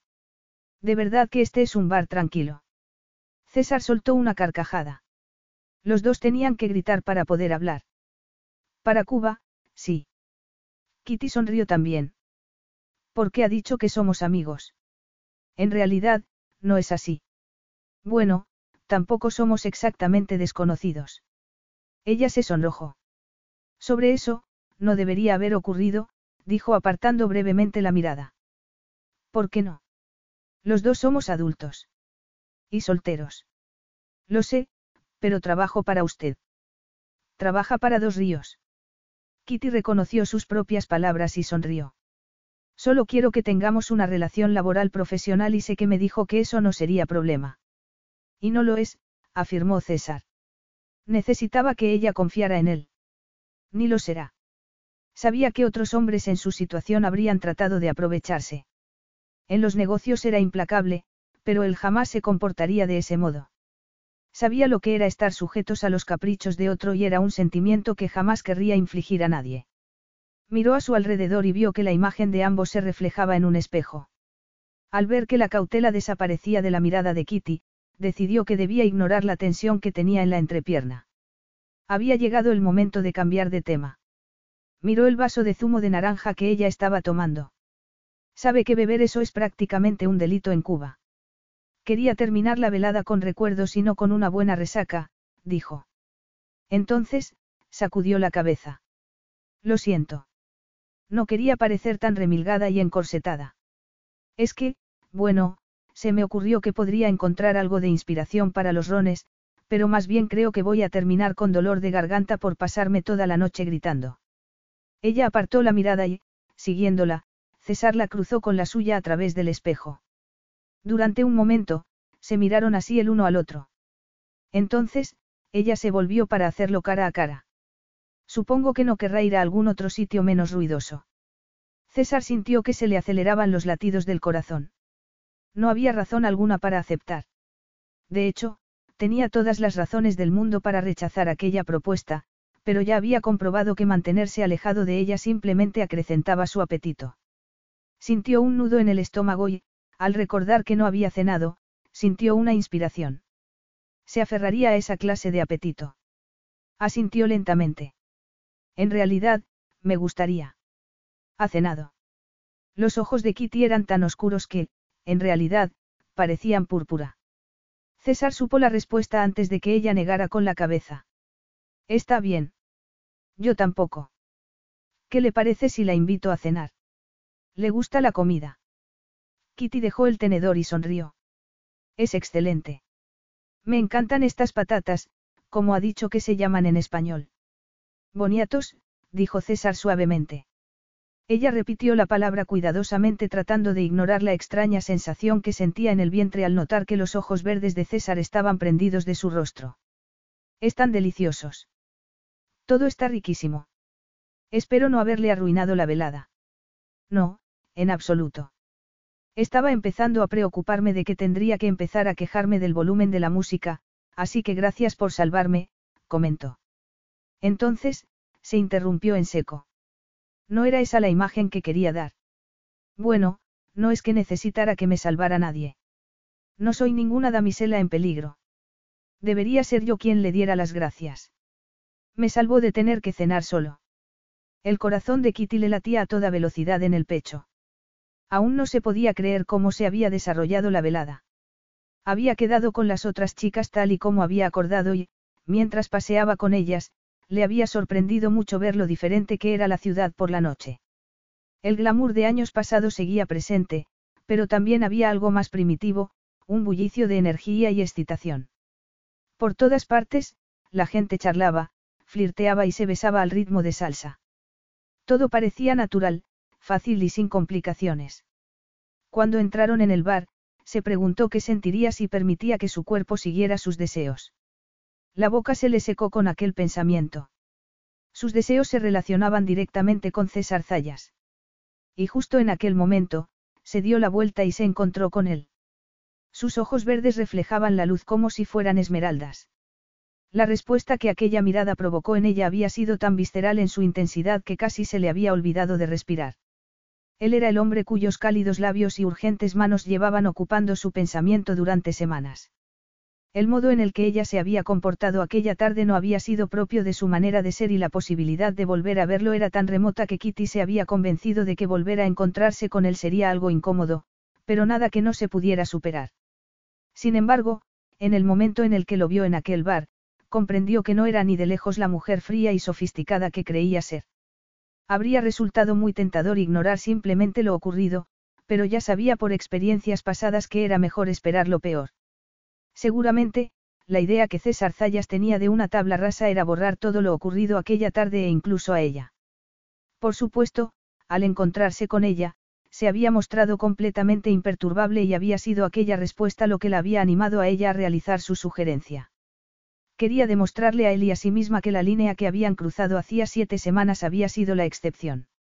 Clandestina, el restaurante que él había elegido, no se parecía a ningún lugar en el que ella hubiera estado. No había cartel en el exterior, para empezar, solo un portero que les había hecho pasar en silencio al edificio de apartamentos de estilo Art Deco. Sin embargo, cuando salieron a la azotea, Kitty se quedó sin respiración.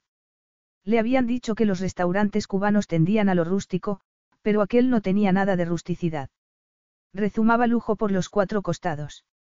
El suelo estaba pulido y las sillas tapizadas en terciopelo rosa y desde la mesa se disfrutaba de unas incomparables vistas de la ciudad y del mar bajo una marquesina de seda negra. Kitty estuvo a punto de quedarse boquiabierta. Aquel lugar estaba a años luz del pub al que Jimmy y ella solían ir a almorzar en ocasiones. Era un regalo sensorial y suponía una carga tan sensual que bordeaba en la decadencia. Se preguntó si esa sería la razón por la que él lo habría elegido o por si sería amigo de los dueños, dos hermanos llamados Héctor y Frank. Fuera como fuera, resultaba evidente que César estaba muy cómodo allí y que conocía a todos por su nombre.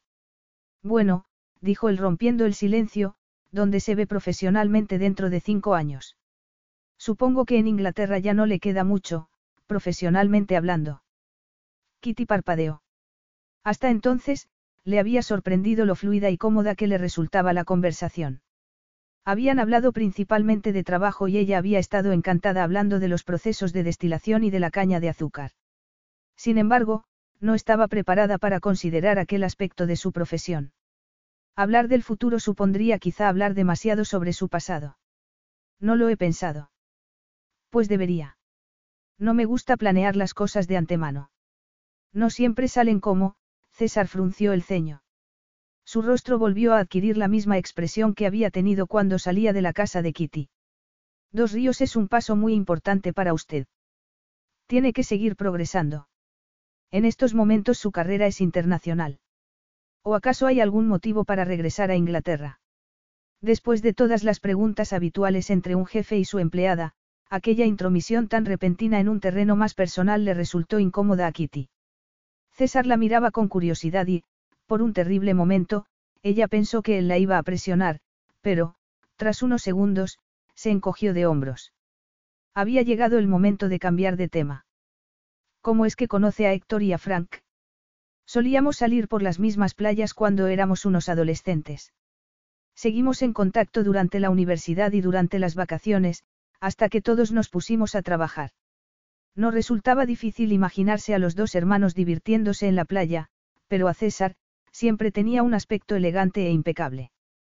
Aquella noche, iba vestido con un traje negro y corbata. No parece muy convencida. Bueno, es que no puedo imaginármelo a usted en la playa. Se sujeta la corbata con el bañador. César sonrió. A Kitty se le detuvo momentáneamente el corazón. De repente, la mesa pareció muy pequeña. No siempre he ido vestido con traje y corbata. E incluso ahora no me los pongo cuando la ocasión lo requiere. Kitty recordó su cuerpo desnudo e, inmediatamente, se lo imaginó emergiendo del mar, con el agua cayéndole por su perfecta piel dorada. Se mordió los labios e, inmediatamente, deseó que él no hubiera empezado a mirarle la boca. Sin embargo, tengo que admitir que cuesta sacar la arena del ordenador portátil. Los ojos verdes relucieron un poco más y ella volvió a morderse los labios, pero, al final, no se pudo contener y sonrió. ¿Acaso no tiene a nadie que se ocupe de eso? Es decir, usted es el jefe. No siempre lo soy. A veces, me tomo el día libre. O la noche. Kitty notó que el corazón se le aceleraba un poco más. La tranquilidad que había sentido antes desapareció, disipándose como molinos de dientes de león en el viento. Había llegado el momento de alejar de nuevo la conversación de la tentación que suponían sus palabras. ¿Y qué hacía usted en esas playas? Probablemente lo mismo que usted cuando tenía la misma edad. Kitty parpadeó. A esa edad, ella había estado tratando de combinar las visitas al médico de Jimmy con sus clases en la universidad. No había tenido tiempo para ir a la playa. ¿Qué exactamente? Pues bueno, ya sabe, nos reuníamos con los amigos, tomábamos algo de beber, hacíamos barbacoas, poníamos música, comentó. Levantó una ceja. ¿Qué pasa? Nada. César se rebulló en su asiento de tal manera que rozó la rodilla de Kitty con la suya por debajo de la mesa. Ella tuvo que contenerse para no devolverle el gesto y no tratar de volver a sentir el contacto de su cuerpo. ¿Por qué sonríe así? El ánimo de César había cambiado. Parecía más contento y relajado. Ofrecía una imagen de un hombre más joven y menos reservado. Kitty se preguntó qué era lo que le había hecho cambiar a lo largo de los años. ¿Sabe bailar? Le preguntó ella. Soy cubano. Prácticamente inventamos el baile. Claro que sé bailar. La sonrisa que esbozó parecía atraerla desde el otro lado de la mesa. Resultaba cálida, cómplice, divertida. Kitty podía escuchar su propia respiración y los latidos de su corazón. Se sentía como si estuviera en el ala de un avión, llena de libertad y de anticipación. Demuéstrelo, le desafió. Capítulo 5. Llegaron al club nocturno justo antes de la una.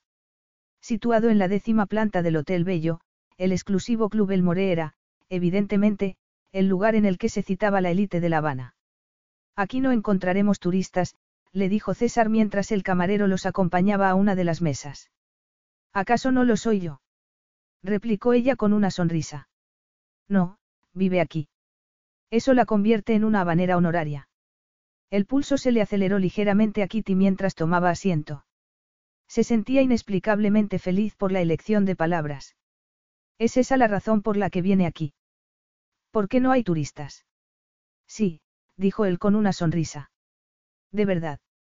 César sonrió y negó con la cabeza. En realidad, no. Es decir, en La Habana Vieja parece en ocasiones que estás en un parque temático, con los coches y los cigarros, pero la verdadera razón por la que vengo aquí es porque tienen la mejor música en directo y los mejores cócteles de la ciudad. Como si les hubiera estado escuchando, un camarero se les acercó y les dejó lo que habían pedido sobre la mesa. César tocó brevemente el vaso de zumo de naranja de Kitty y luego dio un sorbo a su daiquiri. Normalmente, no bebo esto, dijo. Demasiado turístico. Un poco. ¿Qué es lo que suele beber?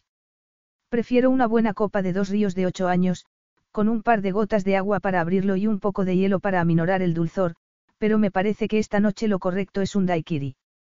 Después de todo, parece que uno de sus compatriotas fue responsable de su creación, comentó él mientras hacía girar el líquido en la copa. Ella sacudió la cabeza. Algunas personas afirmaban que, con la intención de evitar el escorbuto, Sir Francis Drake añadió limas a la ración de ron que tenía la tripulación, pero también había muchas otras que argumentaban que el legendario cóctel había recibido su nombre por una playa cerca de Santiago que se llamaba Daiquiri. Sea como sea, salud porque la belleza sobra, dijo César, realizando el tradicional brindis cubano.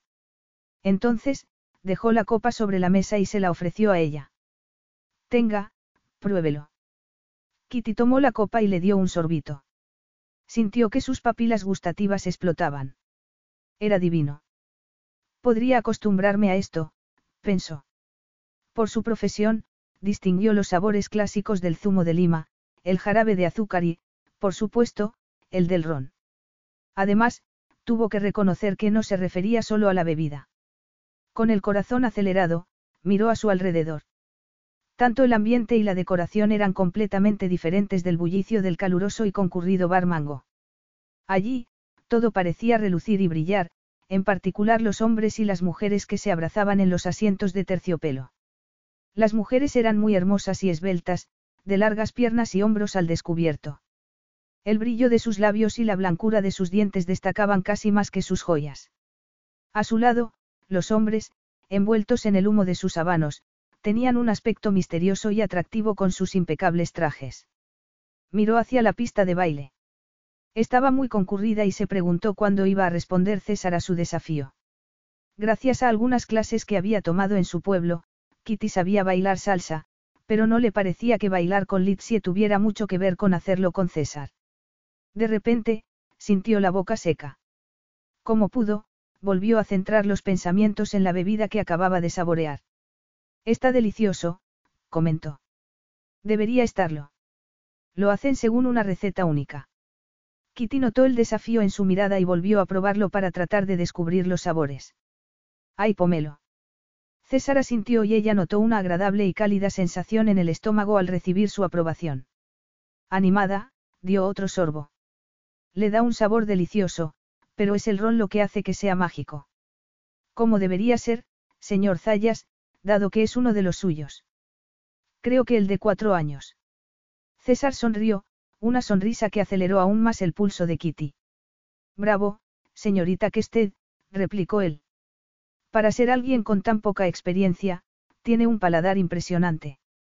César solo le estaba dando un cumplido por su capacidad para distinguir sabores, pero Kitty no pudo evitar sentirse muy halagada. Sabía que era una tontería hacerlo.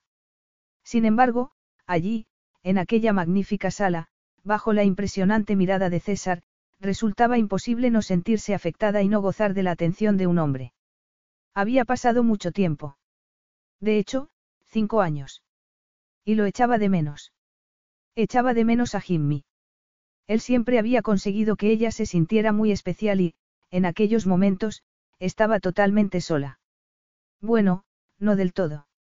Tenía a Litsie, a Bill y a sus padres, pero hacía mucho tiempo que había estado con un hombre y aquel en particular le hacía sentirse como si estuviera en una montaña rusa. Sin embargo, los cumplidos no podían cambiar el hecho de que él seguía siendo su jefe.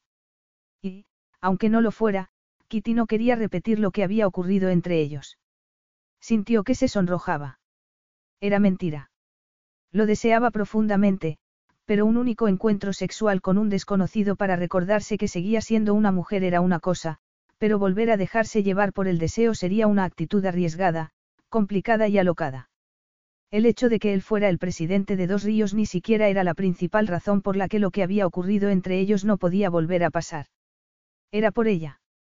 Kitty no quería ni intimidad ni compromiso y tampoco se sentía capaz de compartir esas cosas con otra persona.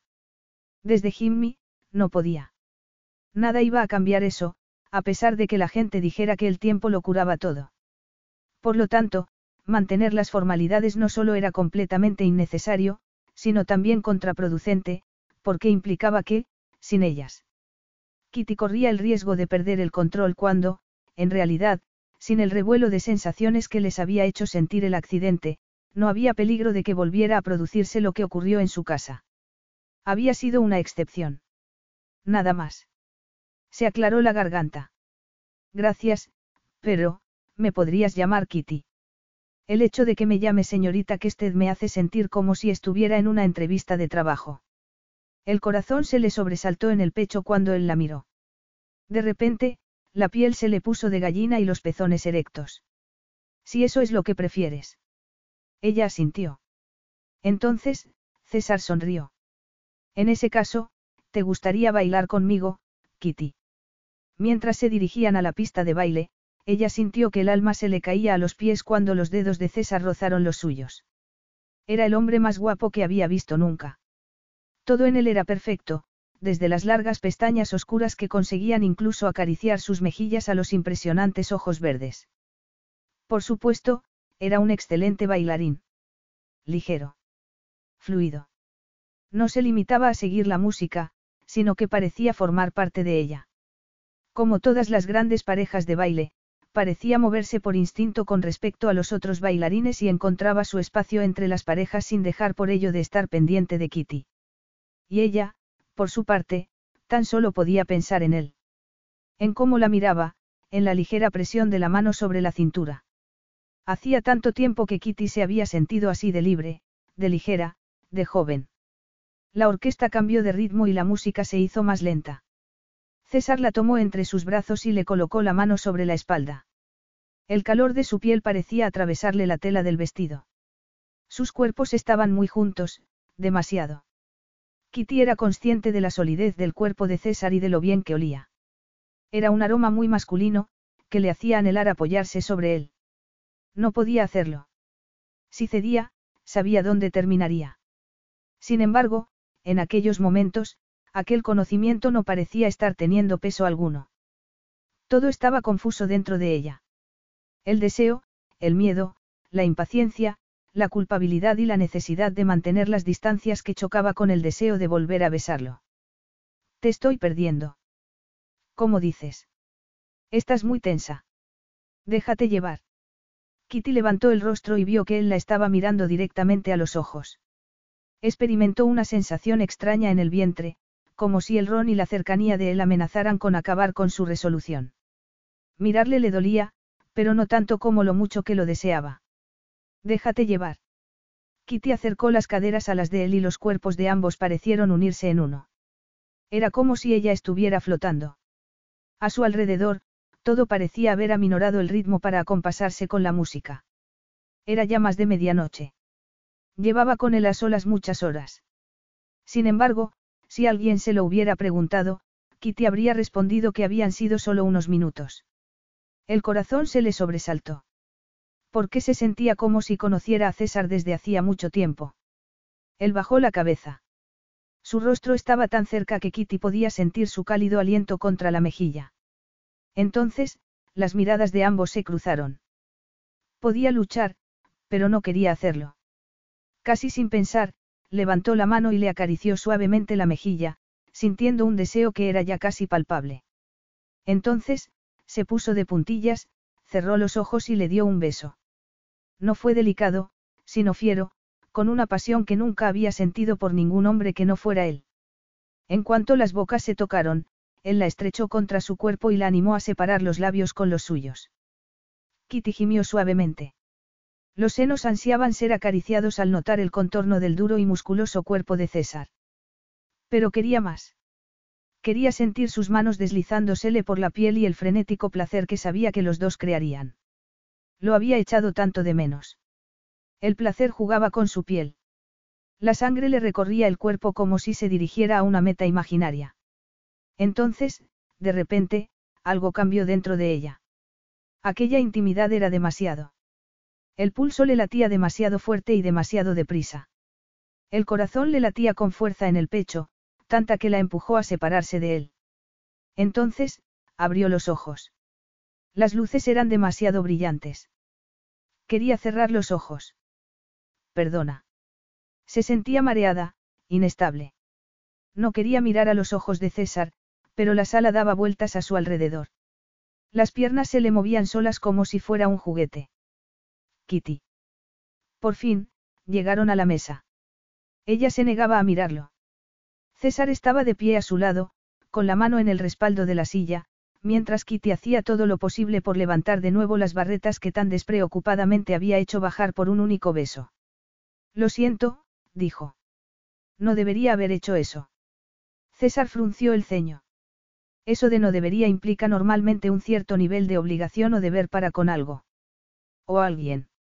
Hablaba en voz baja, pero se sentía una tensión que no había estado antes, una que rivalizaba con el gesto duro de su mandíbula.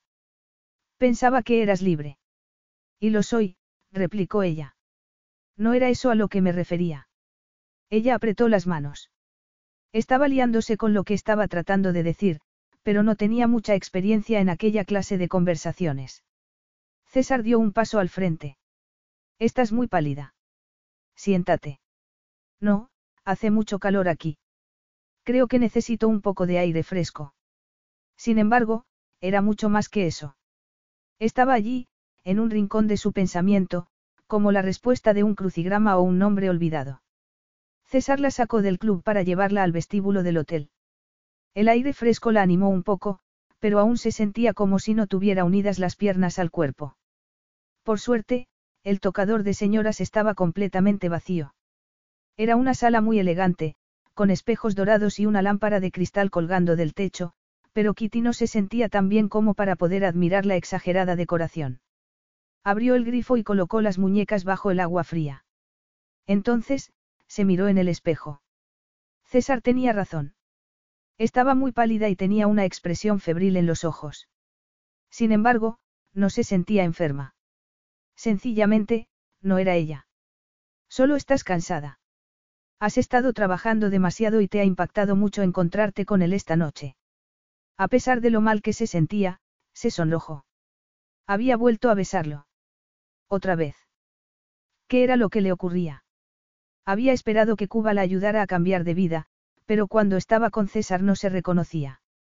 Desaparecía la mujer sensible y algo provinciana para verse reemplazada por una mujer salvaje y apasionada que actuaba sin pensar. Sin embargo, todo tenía que terminar allí. No importaba que él fuera tan guapo o que sus caricias la volvieran loca. De hecho, precisamente por eso no podía ceder a su deseo. No quería que aquel hombre que amenazaba con llevar la pasión a su mundo y que no se comprometía con nadie, le hiciera experimentar sentimientos peligrosos. Porque, efectivamente, los sentimientos eran caprichosos como la vida misma y se transformaban, de manera que el amor podía convertirse en pérdida y la pasión en dolor en un abrir y cerrar de ojos. Ella era una mujer adulta. Podía sentir atracción hacia él, pero no hacer nada al respecto. Respiró profundamente, abrió el bolso y sacó los polvos compactos. Se dio un poco de color en las mejillas. Mucho mejor. Solo necesitaba un poco de lápiz de labios. Como no lo encontraba, vertió el contenido del bolso sobre la mesa. Allí estaba. Se retocó también los labios y, cuando empezó a recoger todo lo que había sacado para meterlo de nuevo en el bolso, sintió que la mano se le quedaba inmóvil. Miró la caja de tampones y sintió que el estómago le daba un vuelco. El pánico se apoderó de ella de tal manera que tuvo que agarrarse a la mesa para no caer al suelo. No podía ser. Probablemente había confundido las fechas. Con esfuerzo, comenzó a calcular mentalmente. No había duda. Tenía un retraso de, al menos, cinco semanas. César miró el reloj y frunció el ceño. No tenía por costumbre esperar a las mujeres frente al aseo y Kitty parecía estar tardando más de lo debido, pero se sentía responsable de ella. Aquel pensamiento chirriaba. No había anticipado sentir nada por ella que no fuera deseo, pero sabía que no tenía elección. En aquellos momentos, ella era su responsabilidad. Se preguntó de nuevo por qué estaría tardando tanto tiempo. Recordó las ruborizadas mejillas e hizo un gesto de dolor. Evidentemente, se sentía avergonzada. ¿Acaso había sido él demasiado vehemente cuando ella se apartó? Sintió un nudo en el pecho. Tal vez. Sin embargo, era humano y ella lo había besado. Todo había desaparecido a su alrededor. Las luces, la música, la tensión de su cuerpo, todo se había convertido en polvo y había desaparecido en la oscuridad. Todo menos Kitty. Pensó en cómo el cuerpo de ella parecía haberse fundido con el de él. La pasión y el deseo de sus besos, la suavidad de su boca. Se le había hecho un nudo en la garganta. Ella le volvía loco y despertaba el deseo en su cuerpo. Había querido más, pero, de repente, Kitty se había retirado. Por lo que sí, había sido algo seco con ella. Apretó los dientes. No debería haberla invitado a cenar. De hecho, tampoco debería haber regresado a Cuba. Si hubiera seguido con sus planes, en aquel momento estaría en las Bahamas, sereno y feliz. Entonces, la vio y el corazón empezó a latirle con fuerza. Seguía con las mejillas algo ruborizadas, pero no parecía avergonzada. Aturdida más bien. ¿Va todo bien? Sí. Gracias, respondió sin mirarlo a los ojos. Carezco de práctica en lo que se refiere a salir de juerga. Por supuesto, dijo él. En otras palabras, Kitty acababa de decirle que quería irse a su casa. Sacó el teléfono móvil. Llamaré a mi chofer. Tardaron menos de 20 minutos en llegar a la finca. Normalmente, a César le gustaban las carreteras despejadas, pero aquella noche se sentía un poco entre la espada y la pared. Una parte de él quería retrasar el momento. Miró hacia donde ella estaba sentada y tensó los músculos. La casa ya estaba muy cerca. De hecho, el chofer había empezado a aminorar la marcha. Puede dejarme con la señorita Kested, Rodolfo, le dijo. Necesito estirar un poco las piernas. Iré andando a mi casa. Kitty lo miró con cautela. Cuando el coche se detuvo, los dos bajaron. No era una noche muy oscura, porque la luna iluminaba perfectamente la casa, pero a César lo habían educado para que acompañara a las mujeres a la puerta principal de su casa. Te acompaño. Gracias. Al entrar en la casa, Kitty encendió una lámpara. César esperó a que ella le diera las buenas noches o a que le sonriera cortésmente para darle las gracias por la velada. Sin embargo, Kitty guardó silencio. César la miraba fijamente, tratando de interpretar su actitud. Cerró la puerta. Mira, siento lo que te dije en el club.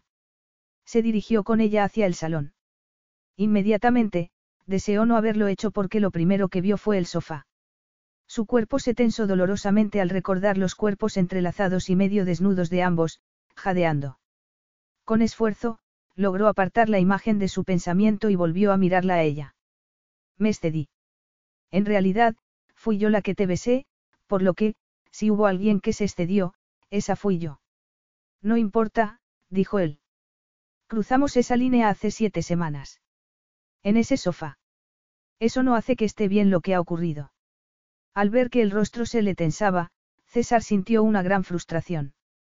No quería saber más, pero tampoco quería marcharse. ¿Ha ocurrido algo? Ella levantó rápidamente los hombros. No lo sé. Podría ser. ¿O no? No estoy segura. César sintió que el corazón comenzaba a latirle a toda velocidad. Las palabras de Kitty no tenían sentido, pero la actitud de ella hacía que la tensión resultara, de repente, insoportable. Celia le había enseñado que lo que no se decía era siempre peor que algo que pudiera decirse en voz alta. Observó su pálido rostro y, de repente, le pareció comprender por qué ella no podía hablar. Estoy seguro de que todo irá bien, le dijo fríamente. Sin embargo, si estás tan preocupada, ¿por qué no llamas a tu novio? Al pronunciar aquella palabra, sintió el doloroso aguijonazo de la ira. Sin embargo, era mejor descubrir la verdad en aquel momento que más tarde. No tengo novio. Te lo dije. Sé lo que me dijiste, pero no por eso tiene que ser verdad. No te estoy mintiendo, le espetó ella. Estoy tratando de decirte la verdad. Es un poco tarde para eso. César sabía que su ira era desproporcionada. Solo habían tenido relaciones sexuales una vez, pero resultaba desconcertante descubrir que aún sentía dentro de sí aquella debilidad, la incapacidad de juzgar a la gente. En realidad no. Acabo de darme cuenta esta noche. ¿De qué? Ella dudó, lo que acrecentó más la ira de César. No pienso empezar a jugar a las adivinanzas contigo, Kitty. Yo no, susurró ella. Entonces, se detuvo un instante. Creo que podría estar embarazada. Fuera lo que fuera lo que César había esperado que ella le dijera, jamás había sido eso. La miró en silencio, sin saber qué decir. Tenía el cuerpo rígido por el shock. ¿Cómo lo? ¿Qué cómo lo sé? Le preguntó ella mordiéndose los labios. No lo sé seguro, pero tengo un retraso de cinco semanas. César realizó el cálculo mentalmente. Todo encajaba, pero... No dijiste que no podías tener hijos. El tono acusador y las dudas que implicaban sus palabras parecieron magnificarse en la pequeña sala. César vio cómo ella se encerraba más sobre sí misma. Creí que no era posible, lo siento, no debería habértelo dicho. César sintió que se le hacía un nudo en el estómago. Kitty parecía agotada y muy joven, demasiado como para tener que enfrentarse a aquello en un país extranjero. A pesar de que la había acusado de mentir, César no podía condenarla por su sinceridad. No, me alegro de que me lo hayas dicho. A pesar del shock, él se sorprendió al darse cuenta de que en realidad era así. La verdad era siempre preferible a las mentiras. Sin embargo, aquella era una verdad demasiado grande. Por costumbre, como presidente de una empresa tan importante, había aprendido a ocultar sus sentimientos bajo una máscara. Mira, es demasiado tarde.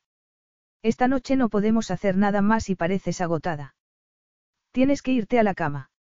No creo que pueda dormir. En ese caso, túmbate un rato. Suavemente, la acompañó al sofá. Observó cómo se sentaba. Ella parecía no ser consciente de la presencia de él y César comprendió que estaba tan agotada como parecía. Vamos, dijo tomando un cojín. Apoya aquí la cabeza y cierra los ojos. Kitty se quitó los zapatos y se tumbó, acurrucándose de costado.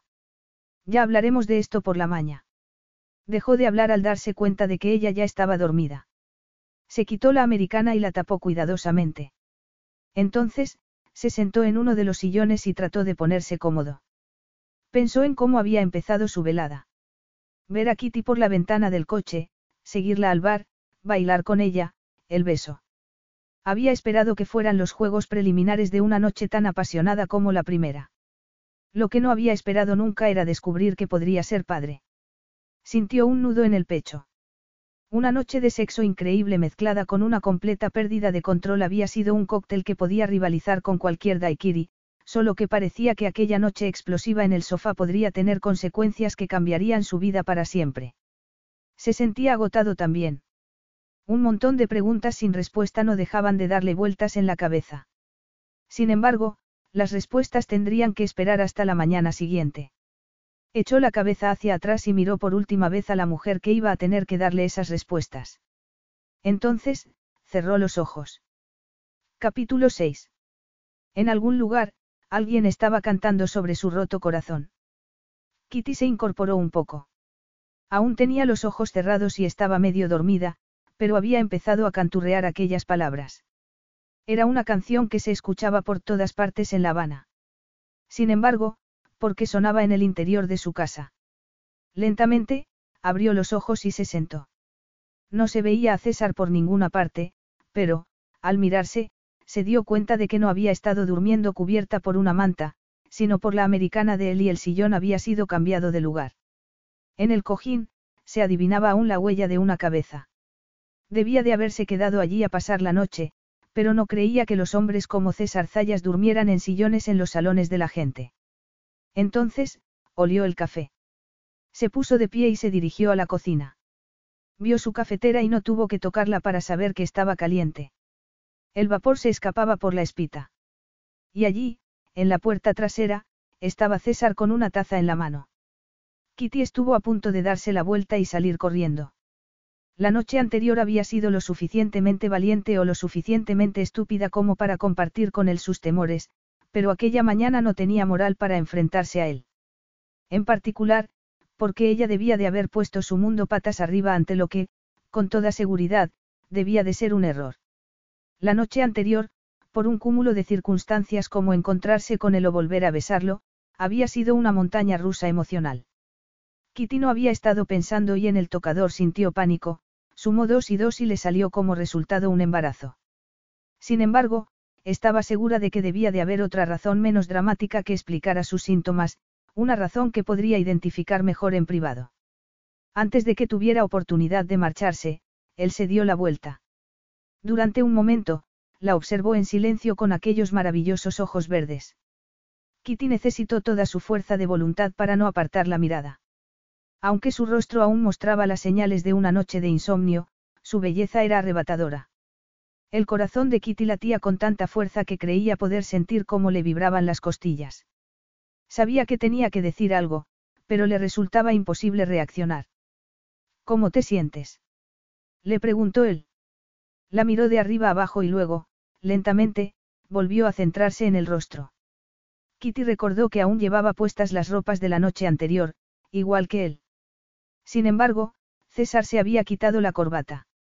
Lo arrugada que tenía la camisa y la barba que le ensombrecía la mandíbula le indicaron sin lugar a dudas lo que ella ya sabía. Me encuentro bien. ¿Te has quedado a pasar la noche? ¿Dormiste en el sillón? Sí. He dormido bien. Espero que no te importe, dijo él mientras indicaba la taza. Me he hecho un café. No, por supuesto que no. ¿Te gustaría tomar una taza? No, gracias. En este momento no me gusta el sabor. Una suave brisa sopló entre ellos, alborotándole a Kitty el cabello. Ella se lo recogió detrás de una oreja, agradecida de tener algo que hacer para escapar de la mirada de César. Tenemos que hablar, anunció él por fin. Vamos dentro. Kitty asintió. Él entró en la cocina. Lo primero es lo primero. Tienes que hacerte la prueba.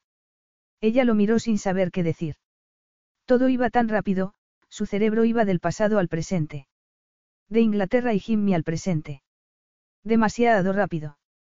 En realidad, Kitty no se encontraba preparada aún para saber la verdad, pero no podía esperar que él se sentara a esperar después de lo que ella le había dicho la noche anterior.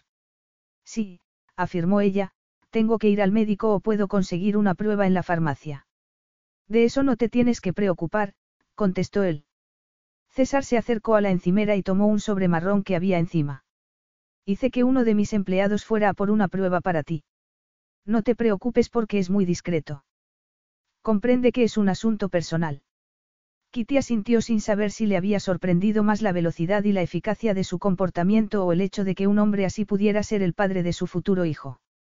La mano le temblaba ligeramente cuando tomó el sobre. A pesar de su apariencia algo desaliñada, o tal vez por ello, César estaba muy sexy. Hasta las arrugadas ropas parecían acentuar su primitiva masculinidad. Durante un momento, Kitty pensó que él iba a decir algo o que tal vez ella debería hacerlo. Parecía que alguien debía romper el silencio, pero ¿qué se podía decir en una situación así? Utilizaré el cuarto de baño, comentó ella. Cerró la puerta del cuarto de baño y respiró profundamente. Las manos le temblaban tanto que abrió la caja con mucha torpeza. Las instrucciones estaban en inglés, aunque no las necesitaba. Se había hecho una docena de pruebas cuando trató de quedarse embarazada con Jimmy, pero, a pesar de todo, las leyó cuidadosamente. Ya había cometido bastantes errores. Realizó la prueba inmediatamente. Miró el pequeño artilugio. Parecía muy poco razonable que un objeto desechable tan pequeño pudiera ser el portador de tantas expectativas. Esperanza. Desesperación. Emoción. Desilusión. Todo ello en aquel pequeño tubo de plástico. El corazón le latía erráticamente. Deseó de todo corazón poder llamar a Litsie, pero sabía que aquello no era algo que debiera compartir con nadie más que con el hombre que la esperaba pacientemente en la cocina. César estaba donde le había dejado. Ahora tenemos que esperar tres minutos, dijo tras depositar la prueba sobre la encimera. El rostro de él permaneció impasible, pero él no la amaba y el supuesto bebé que esperaban no había sido planeado. Sin embargo, ella no pudo evitar preguntarse qué aspecto tendría si la relación entre ambos hubiera sido diferente. Le habría dado la mano. Habría consultado discretamente el reloj mientras esperaban. Kitty sintió un nudo en la garganta. ¿Por qué empezaste en el mundo de la destilación? Ella lo miró asombrada. ¿Por qué le preguntaba algo así en aquellos momentos? Tengo un grado en química. Las dos cosas no están conectadas necesariamente. Kitty lo observó en silencio. Había pensado hacer un máster sobre polímeros después de terminar el grado, pero entonces, a Jimmy le diagnosticaron cáncer y había sido muy difícil terminar los estudios. Naturalmente, todos habían querido ayudar y ella se había sentido encantada de dar un paso atrás, de dejar que otras personas como los médicos, las enfermeras, sus amigos y su familia, tomaran decisiones y se hicieran cargo de la situación. La habían ayudado a cuidar de Jimmy y luego a llorar con ella por él. Sin embargo, después de un tiempo, ella se había dado cuenta de que había dado demasiados pasos atrás.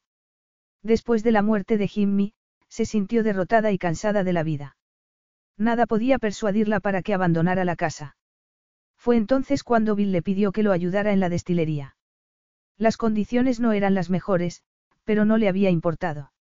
Había disfrutado jugando con las especias, utilizando el conocimiento que había adquirido estudiando el grado, mezclando y combinando para encontrar el sabor perfecto.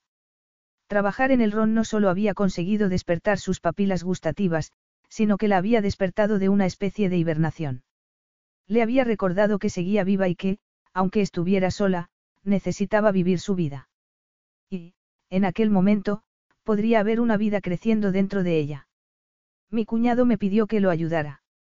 Fue idea de Bill crear Blackstrap, pero le costaba encontrar el sabor perfecto. Se le da muy bien el lado técnico, pero no se le da bien mezclar. Por suerte para él, a ti sí. Creo que ya deben de haber pasado los tres minutos. Kitty sintió una fuerte presión en el pecho y comprendió que él tan solo había estado distrayéndola. De repente, no pudo respirar. Tranquila, le dijo él. Le tomó la mano y se la apretó con fuerza. ¿Quieres que mire yo primero? No. Kitty sintió un nudo en la garganta. Se tuvo que agarrar a la encimera. Durante un segundo, se imaginó el rostro de Jimmy, su sonrisa y sus lágrimas. Embarazada, tres positivo. Miró a César. Es positivo, dijo. La expresión del rostro de él no cambió en absoluto. Estoy embarazada. Sabía que las pruebas de embarazo son muy fiables, pero, de algún modo, decirlo en voz alta hacía que resultara más real. Allí estaba en su mano. Iba a tener un bebé, pero la persona que debía ser el padre ya no estaba a su lado. Estoy embarazada, repitió. El corazón se le había tranquilizado. Se sintió como si estuviera soñando. César le agarró con fuerza la mano. Ella lo miró a los ojos mientras las piernas le temblaban y la cabeza le daba vueltas. Tienes que sentarte, le recomendó él mientras le agarraba del brazo. La condujo al salón para que ella se sentara en el sofá.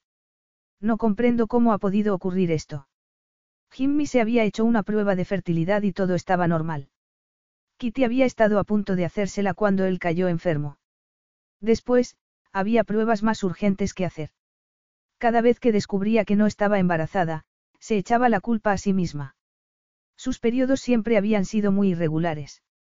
Después de aquella prueba positiva, parecía que no había sido culpa de ella. César se sentó a su lado. Bueno, pues creo que debió de pasar del modo habitual. No me has preguntado nada sobre si este bebé podría ser de otro hombre. Comentó ella, asombrada de que pudiera estar tan tranquilo, tan razonable. César se echó un poco hacia atrás y estudió el rostro de Kitty. Guardó silencio durante un instante. Luego, se encogió de hombros. Lo que ocurrió entre nosotros no es algo que vaya a olvidar fácilmente. Me gustaría creer que tú sientes lo mismo.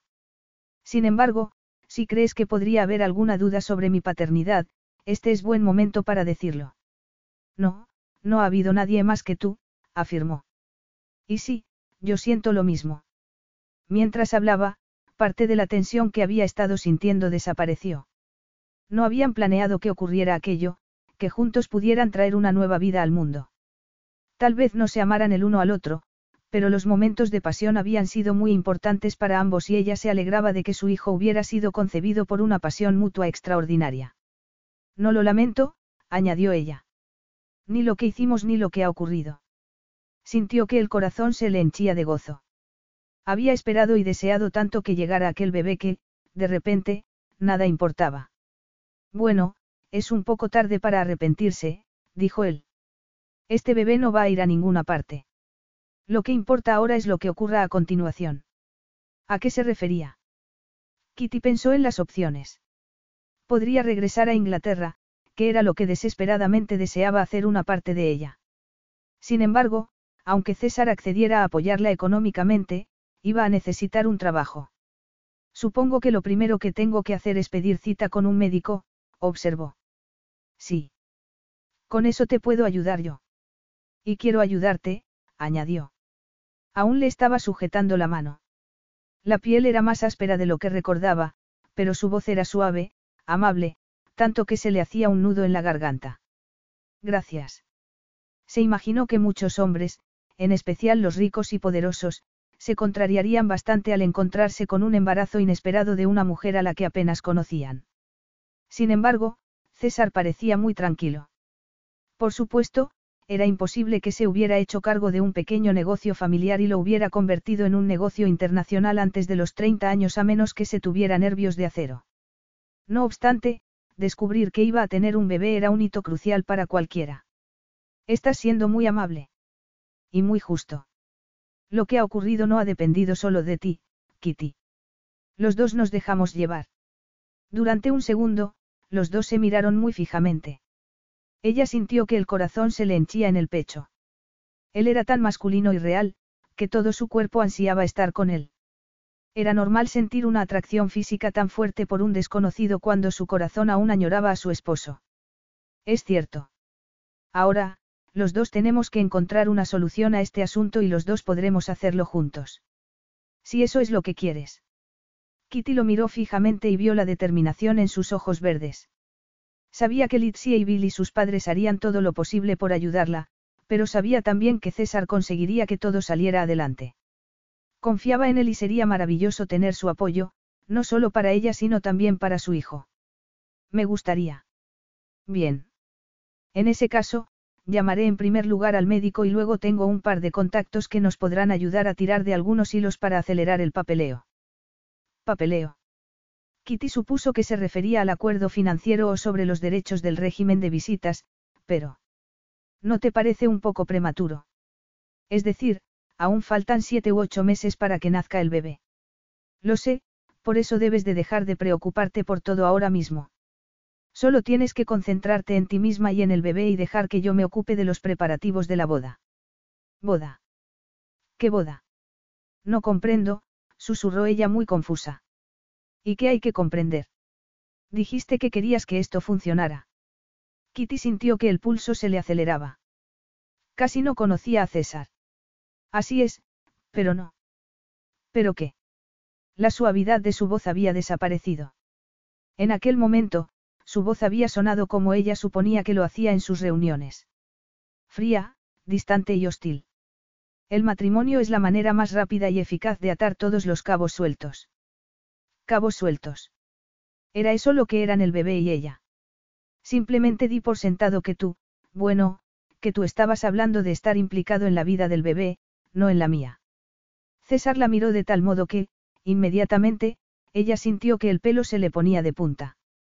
En ese caso te equivocaste. Implicado. Repitió frunciendo el ceño. Evidentemente, has pensado todo esto muy bien, así que dime, Kitty, ¿qué es para ti estar implicado? Ella parpadeó. César aún le tenía agarrada la mano. Se zafó de ella y se cruzó de brazos. No sé exactamente, pero tú viajas mucho por tu trabajo. Supuse que podrías venir a visitarnos cuando estuvieras en Londres. ¿Es esa tu manera de decirme que te vas a marchar de La Habana? No me voy a marchar de La Habana, al menos no todavía, replicó ella con el ceño fruncido. Solo porque esté embarazada no significa que quiera dejar de trabajar. Pero piensas regresar a Inglaterra. Sí, por supuesto. César la miró como si ella hubiera perdido el juicio. ¿Y cómo se supone que puedo estar implicado de ese modo en la vida de mi hijo? Kitty sintió una mezcla de ira y aprensión. Hacía unos segundos, había confiado plenamente en él y había pensado que él comprendía todo lo que estaba ocurriendo. ¿Cómo podía estar tan equivocada? Lo miró con desaprobación. ¿Y cómo vas a poder estar implicado en la vida de nuestro hijo? La última vez que saliste por esa puerta, me dijiste que no pasas mucho tiempo en La Habana. Y así es. Hace siete semanas, desapareciste de la faz de la tierra. Y eso te da derecho a ti a desaparecer de la faz de la tierra con mi hijo. Por supuesto que no, replicó ella. Solo estoy diciendo que no sabía dónde estabas ni cuándo ibas a regresar. Tuvimos sexo una vez. Por supuesto que no sabías dónde estaba ni cuándo iba a regresar. La brusquedad de sus palabras le hizo recuperar el sentido común. ¿Por qué estaba teniendo aquella conversación con él? Era una locura, pero lo era más aún que él pensara que, de repente, ella iba a acceder a casarse con él. Lo sé, dijo ella respirando profundamente para recuperar el control. Y ahora que sé lo que sientes sobre el bebé, evidentemente me encantaría que estuvieras implicado de algún modo. ¿De algún modo? repitió él mirándola fríamente. Qué generosa por tu parte, Kitty. ¿Te gustaría dinero en efectivo o te vale con una transferencia bancaria? No me refería solo económicamente, mira, no estoy tratando de dejarte al margen, comentó mientras trataba de pensar. Solo estoy tratando de afrontar lo que es real de lo que no lo es. En ese caso, deja que te ayude. Lo que es real es que tuvimos relaciones sexuales sobre este sofá. Sexo sin protección. Ahora, estás embarazada y tengo la intención de cuidar de mi hijo o de mi hija y estar a su lado mientras crece. No me vale con unos cuantos fines de semana robados cuando esté en Europa. Yo crecí en una familia cariñosa y unida con mi padre y con mi madre. Quiero eso también para el bebé. Kitty se sentía como si el corazón se le estuviera rompiendo. Ella también había tenido esa suerte, pero casarse con César no lo iba a garantizar. Yo también lo deseo, pero en este caso eso no es una opción. Lo es si te casas conmigo. Kitty respiró profundamente. La cabeza le daba vueltas. Recordaba perfectamente cuando Jimmy le pidió que se casara con ella. Él la había amado profundamente y había querido compartir su vida con ella. Había sido tan maravilloso, y tan doloroso, que Kitty no iba a mancillar los recuerdos de aquel matrimonio solo con una farsa por conveniencia. No me voy a casar contigo, César. Eso no va a cambiar, así que no quiero hablar más al respecto. Esto no va a ser así. Como respuesta, Kitty se puso de pie y comenzó a andar arriba y abajo por el salón. César la observaba con expresión de incredulidad. ¿En serio? Sí, hablo en serio, César. No quiero volver a hablar de esto. Esto es ridículo, afirmó él. Es una tontería hacer que las cosas sean más complicadas de lo que ya son. Tú elegiste estar conmigo. No, elegí disfrutar del sexo contigo, sí, fue maravilloso, pero, por muy bueno que fuera, una pareja no se casa por el sexo. Ni tampoco por un embarazo. El matrimonio debe de ser por amor y lealtad y yo no voy a ponerme delante de unos testigos para prometer unos votos en los que no creo. Ninguno de los dos los creemos. Yo no, no puedo. La voz se le quebró y ella bajó la mirada. No quería que él viera lo que estaba sintiendo ni las lágrimas que estaba a punto de derramar. Después de un breve silencio, César dio un paso hacia ella. Kitty, yo. Ella levantó la mano para detenerlo. Te lo ruego. No, puedes irte ahora. Vete. Durante un instante, Kitty pensó que él iba a ignorar sus deseos, pero, tras unos segundos, oyó que la puerta principal se cerraba. Levantó la mirada y sintió alivio y pena a la vez cuando se dio cuenta de que la casa estaba vacía. Estaba sola. César cerró con un golpe seco el ordenador portátil. ¿De qué servía? Llevaba una hora mirando un documento y no había leído ni una sola palabra. Apretó los dientes. De verdad había pasado una hora desde que dejó la casa de Kitty para ser más exactos, desde que ella le echó. Le parecía que había pasado una eternidad.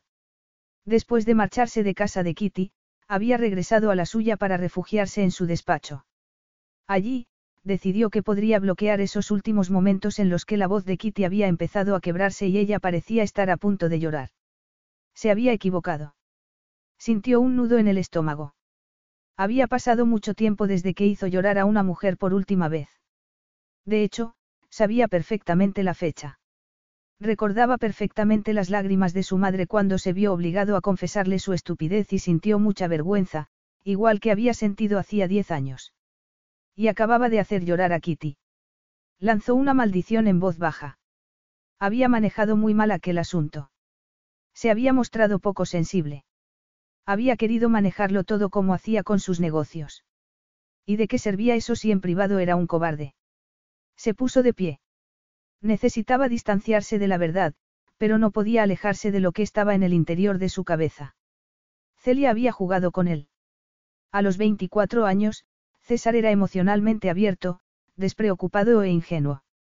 Ella le había mentido, no solo a sus espaldas sino a la cara en repetidas ocasiones, y él había creído todo lo que salía de su hermosa boca porque era la misma boca que le besaba y le decía que lo quería. Se había enamorado de ella y, al hacerlo, se había avergonzado a sí mismo y a sus padres. Entonces, se juró que no volvería a permitir que ninguna mujer tuviera ese poder sobre él. Sin embargo, le dolía vivir así, pero tenía que hacerlo. Era una necesidad. Se podía decir que era sentido común o lógica que un hombre de su posición mantuviera así las cosas, que las mujeres solo fueran piezas en el ajedrez de su vida. Sin embargo, la verdad que solo él sabía era que el miedo las mantenía a raya. El miedo a la debilidad que había dentro de él, a esa tara en su naturaleza que lo dejaba vulnerable a la explotación si se permitía sentir. Sentía algo por Kitty. Deseo, evidentemente, pero también algo más, un sentimiento de protección que no tenía nada que ver con el embarazo. Sentir eso lo asustaba. Se sentía por ello furioso y frustrado consigo mismo. Por ello, había hecho blanco de esa frustración a Kitty, no porque estuviera embarazada, sino porque le recordara el error que había cometido hacía ya tantos años y que tanto se esforzaba por no volver a cometer. Kitty había llevado el caos y la pasión a su mundo y el matrimonio era la manera más lógica de restaurar el orden no solo para sí mismo. Sabía lo mucho que sus padres deseaban verlo casado y si él podía casarse y darles un nieto, podría por fin compensarles el dolor que les había causado. Sin embargo, Kitty tenía otros planes. Alguien llamó a la puerta. Su corazón latió con anticipación. Sin embargo, inmediatamente, su pulso se relajó cuando vio que Rosa, su ama de llaves, era la que aparecía en el umbral. ¿Quiere café, señor Zayas? Café, como siempre, mientras trabajaba. Sin embargo, ya no era así. Todo había cambiado para siempre. No, gracias, Rosa. Tengo algo que debo solucionar. Diez minutos más tarde, estaba frente a la puerta de la casa de Kitty. Llamó y esperó.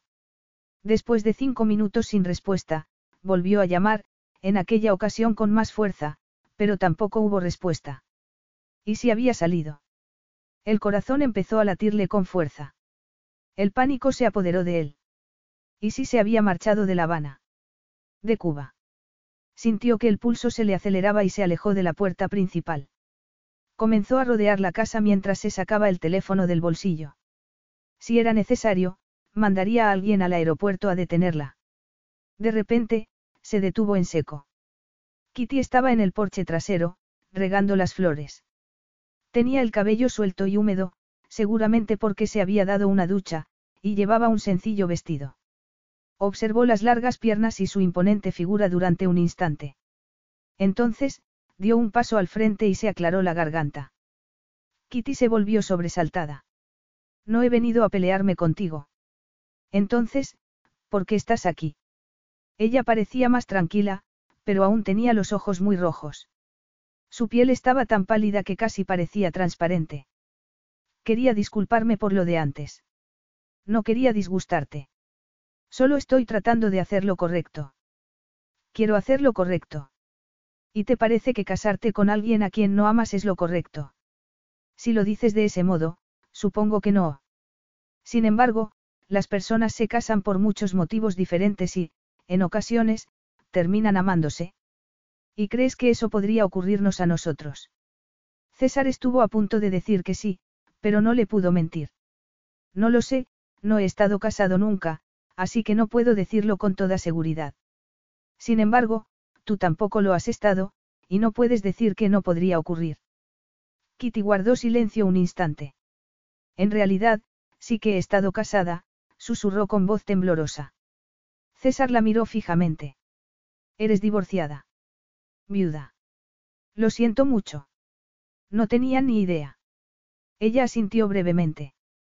Al ver lo mucho que se esforzaba por mantener el control, César sintió pena en el corazón. ¿Cómo se llamaba? Jimmy. No estuvimos casados mucho tiempo. Solo un año antes de que muriera. Sin embargo, nos conocíamos de toda la vida. ¿Cuánto tiempo hace que ocurrió? Cinco años. Aquella respuesta asombró a César más de lo que lo había hecho el saber que ella había estado casada y que había enviudado. Era demasiado joven para que su mundo se hubiera destruido de aquella manera. No está en tu expediente. No, no quiero que esté. No es un secreto, pero no quiero que se me defina por ello. César oyó todos los sentimientos que se reflejaban en su voz, el dolor, la ira, el desafío. ¿Sabes a lo que me refiero? ¿Te ha ocurrido alguna vez algo que no quieras compartir con desconocidos? Que sea privado. Kitty lo miraba fijamente. César escuchó cómo aquella pregunta resonaba dentro de él y pensó en su propio pasado y en lo desesperadamente que había tratado de distanciarse de su debilidad y de su estupidez. Asintió. No tienes que explicarme nada, Kitty. Sé que no, pero quiero hacerlo, dijo ella dando un paso hacia adelante. No es que no crea en el amor, es que no puedo creer en él. No puedo volver a sentir así, pero tampoco quiero fingir. César solo necesitó dos pasos para estar a su lado. La tomó entre sus brazos y, antes de que supiera lo que quería hacer, bajó el rostro y le rozó el cabello con los labios para inhalar su aroma. No pasa nada. Lo entiendo, murmuró. Sintió que el cuerpo de Kitty se tensaba y, entonces, ella se apoyó contra él. Sin poder contenerse, César apoyó la cabeza sobre la de ella. No sé qué hacer, dijo ella mirándolo a los ojos. No quiero ser injusta. También es tu hijo. César tragó saliva. Con el rostro de Kitty tan cerca del suyo y su cálida piel bajo las manos, todo le parecía posible. Ningún obstáculo era demasiado grande. Ni siquiera el pasado. Ni el de ella ni el de él. Lo sé y por muy mal que lo haya expresado antes, lo dije en serio. Quiero darle a mi hijo la clase de familia que yo tuve. Sé que no podemos hacerlo como marido y mujer, pero, ¿hay alguna manera de que pudiéramos encontrar un término medio? ¿A qué te refieres? Casi no nos conocemos y eso solo va a hacer que en el futuro todo sea más difícil cuando tengamos que comunicarnos. Si dices en serio lo de que no quieres ser injusta, no podemos seguir siendo desconocidos. ¿Qué es lo que se te ha ocurrido? Pasemos un tiempo juntos. Creo que deberías mudarte a la casa principal. Solo hasta que regreses a Inglaterra. Allí hay mucho sitio y estoy segura de que tu familia se sentiría más tranquila sabiendo que estás siendo cuidada adecuadamente. Por eso, deja que te cuide. Solo por el momento. César esperó observando el rostro de Kitty. Trató de que la tensión no se le notara en el suyo. Entonces, su corazón comenzó a latir de alivio y alegría cuando ella lo miró a los ojos y asintió. Capítulo 7. Le gustaría un poco de jamón, señorita Kested. O tal vez un par de huevos. Kitty miró el plato, que estaba ya a rebosar, y sonrió a la mujer de cabello. Oscuro que estaba de pie a su lado. No, gracias Rosa. De verdad, esto está bien. Observó con cierto sentimiento de culpa los platos que tenía encima de la mesa. Todo tenía un aspecto delicioso, pero, aunque tuviera que comer por dos, no iba a hacer mucha mella en aquel festín. De repente, comprendió que tal vez no era todo para ella, Rosa pareció leerle el pensamiento y negó con la cabeza. El señor Zaya siempre desayuna muy temprano, dijo mientras se inclinaba para volver a llenar el vaso de Kitty. Sin embargo, me dijo que espera poder reunirse con usted para almorzar. De acuerdo, replicó ella con su perpetua sonrisa, que parecía tener pegada al rostro. Tan fácil resultaba saber lo que pensaba. En ese caso, lo veré a la hora de almorzar. No tenía ni idea de lo que César le había dicho a Rosa sobre la relación que había entre ellos. Explicaba un hombre de su posición la dinámica que había entre él y una invitada a los empleados. Seguramente no. Ni se podía imaginar que así fuera ni iba a intentarlo. Al menos, porque en aquellos momentos, ni siquiera ella misma sabía cómo explicar la relación que había entre ellos. No eran pareja, pero él era el padre del hijo que ella estaba esperando. Y vivían juntos. Sintió una ligera culpabilidad. Se suponía que vivía con César para tranquilizar a la familia de Kitty y, sin embargo, dos días después de mudarse a la casa principal, aún no le había dicho ni a sus padres ni a Litsie que estaba embarazada. ¿Cómo podía hacerlo? ¿Y por qué? A pesar de lo que César había sugerido hacía unos días, los dos sabían que aquello era tan solo un acuerdo temporal. En aquel momento, el embarazo resultaba algo nuevo y desconocido y César se sentía culpable y responsable, pero cuando ella regresara a Inglaterra, a él le resultaría más fácil seguir con su vida. En cierto modo, no lo estaba haciendo ya. Tal vez Kitty vivía bajo su techo, pero casi no lo veía. Eran como lunas que estaban en la órbita de un planeta. En ocasiones, sus caminos se cruzaban, pero... Por supuesto que no lo había visto. Apartó la desilusión que ni quería ni tenía derecho a sentir. Además, el hecho de no tenerlo cerca, suponía que ella quedaba libre de la desconcertante tensión que siempre vibraba entre ellos. Se le hizo un nudo en la garganta. Kitty se había esforzado mucho por fingir que no existía, pero no era así. Ese era otro motivo para no hablar con Litsie. Necesitaba comprender lo que sentía por César. Él quería formar parte de la vida del bebé, pero ser padre era un compromiso de por vida que necesitaba unos cimientos muy sólidos. Lo único que había entre ellos era un breve y explosivo encuentro sexual que no había significado nada para ninguno de ellos. No importaba lo sublime que hubiera sido la pasión entre ellos. No tenía nada que ver con ternura o el amor que ella había sentido por su esposo. Sentir esa clase de ternura y amor por alguien, aunque ese alguien fuera el padre de su hijo, ya no era posible para ella. Se tensó al escuchar pasos en el pasillo. Miró involuntariamente hacia la puerta. Sin embargo, la sonrisa nerviosa que esbozó cuando el hombre se asomó, desapareció cuando él se marchó. Solo era Rodolfo, el chofer de César. Diez minutos más tarde, después de haber terminado su desayuno, se encontraba de pie en el inmenso vestíbulo, mirando las escaleras. Se mordió el labio. Podría ir a su dormitorio, pero eso significaría estar a solas con sus pensamientos. Estaba a punto de hacerlo cuando dudó. Alguien, probablemente Rodolfo, había dejado abierta la puerta de la terraza. Se dirigió hacia allí. Después de semanas de haberse encerrado voluntariamente en el laboratorio, se sentía bien al notar el sol en el rostro, pero pronto las delicadas nubes se dispersarían y haría mucho calor. Encontró un sendero bajo la sombra de los tamarindos y avanzó lentamente, siempre consciente del lugar en el que estaba la casa principal. Aquello era precisamente lo que necesitaba. Una parte de ella siempre trataba de evitar encontrarse con César, pero pasar el tiempo con él era la manera más rápida y segura de conseguir que él dejara de ser una fantasía perfecta para convertirse en una realidad. Después de todo, ningún hombre podía ser tan deseable las 24 horas del día. Siguió avanzando hasta llegar a las dunas, atraída por el sonido de las olas del mar, una vez allí, comenzó a buscar trocitos de madera. Se le había ocurrido una idea para un móvil para el bebé. Así tendría una parte de la tierra en la que nació cuando los dos regresaran a Inglaterra. Sin embargo, por alguna razón, la idea de tener que regresar hizo que se tensara de la cabeza a los pies. Suspiró y miró hacia el mar, inmediatamente, se quedó totalmente inmóvil. No estaba sola. César estaba en la playa con un hombre de cabello oscuro al que no reconoció. Estaban peleándose. El corazón de Kitty empezó a latir a toda velocidad. Estaban a pocos metros de distancia. Sus cuerpos se arqueaban, las piernas atravesaban el aire, las muñecas se retorcían y los puños conectaban con la piel y los huesos. Segundos más tarde, su cerebro pareció cobrar vida y se dio cuenta de que los dos hombres iban vestidos de igual manera, con unos pantalones blancos muy amplios. No era una pelea de verdad, sino una especie de sesión de entrenamiento. Sin embargo, parecía completamente real, como si los dos se estuvieran haciendo daño de verdad.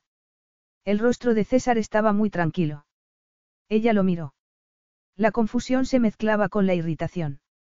Porque él siempre tenía que llevarse al límite. No tenía bastante con dirigir una empresa tan importante.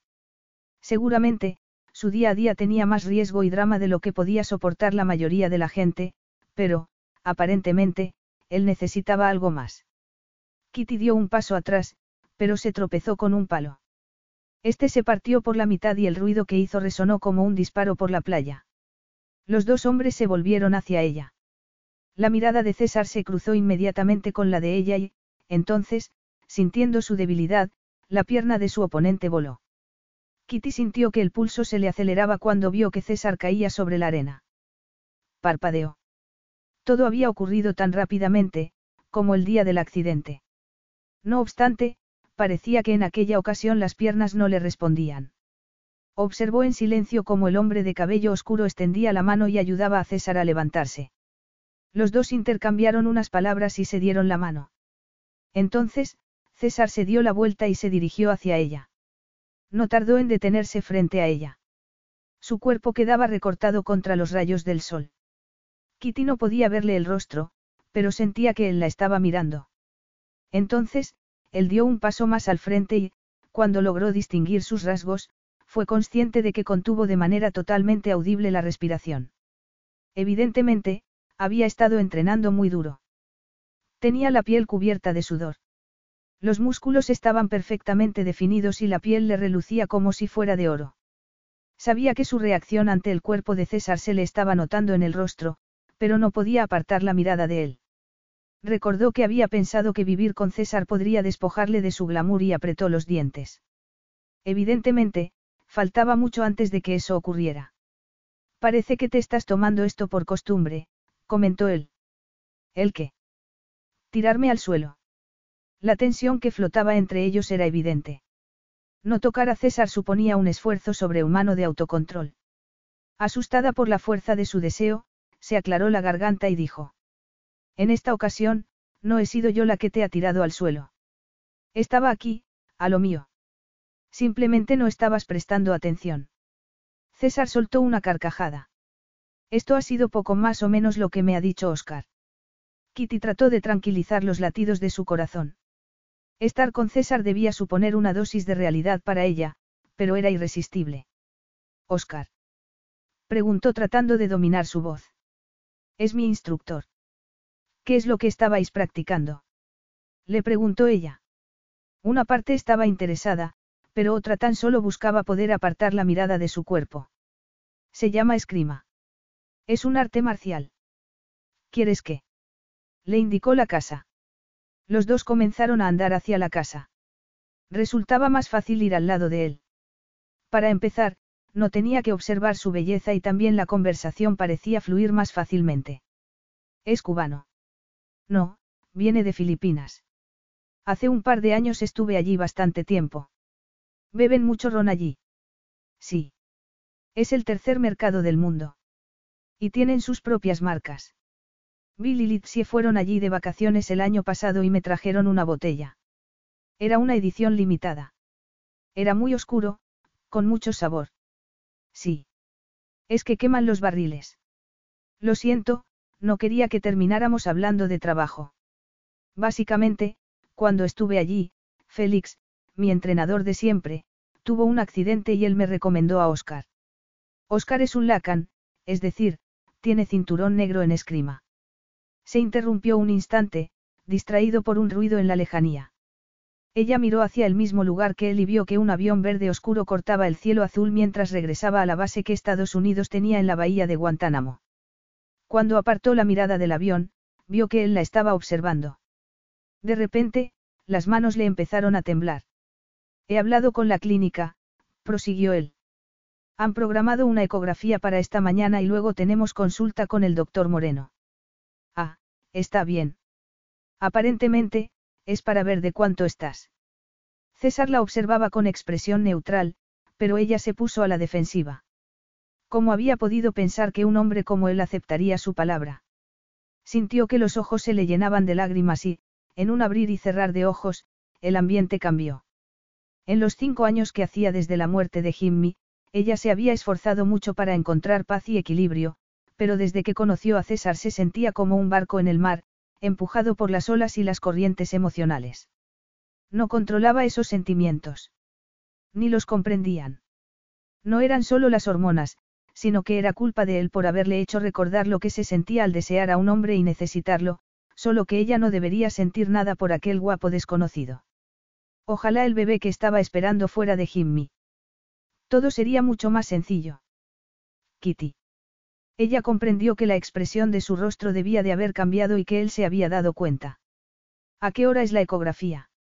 César la miraba fijamente. Kitty pensó que él iba a cambiar la conversación, pero, después de un breve silencio, dijo. A las once. De acuerdo. Estaré lista, dijo ella.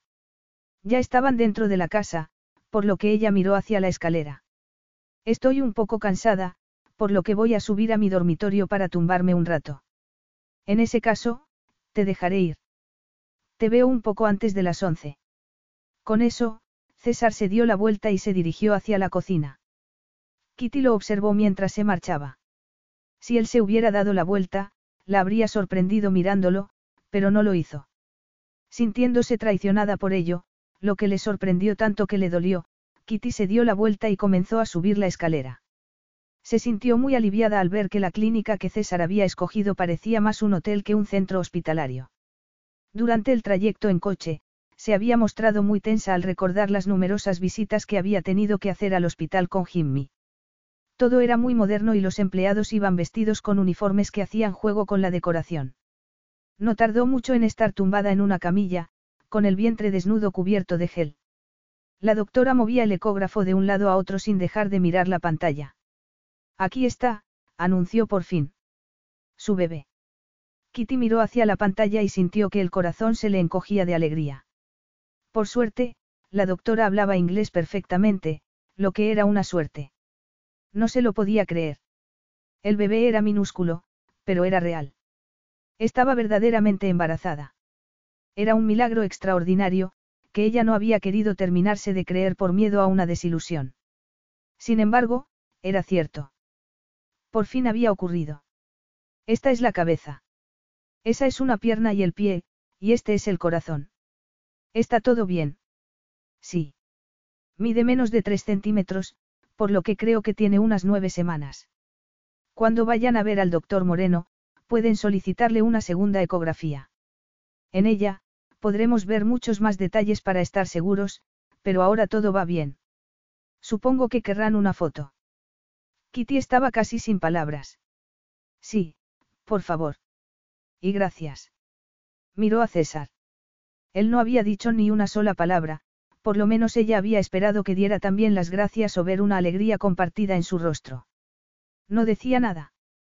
No hacía más que mirar la pantalla con expresión intensa. Cuando ella estaba a punto de preguntarle algo, sonó su teléfono. Lo siento. Tengo que contestar, dijo. Se puso de pie. Perdón. José, gracias por llamarme. Al ver que él salía de la consulta, Kitty sintió pánico. Se había imaginado aquel momento tantas veces en el pasado y no debería haber sido así. ¿Cómo había podido pensar que las cosas saldrían bien con él? No lo conocía y no podía saber cómo iba a reaccionar. Sin embargo, lo más importante era cómo esperaba poder criar un niño a su lado.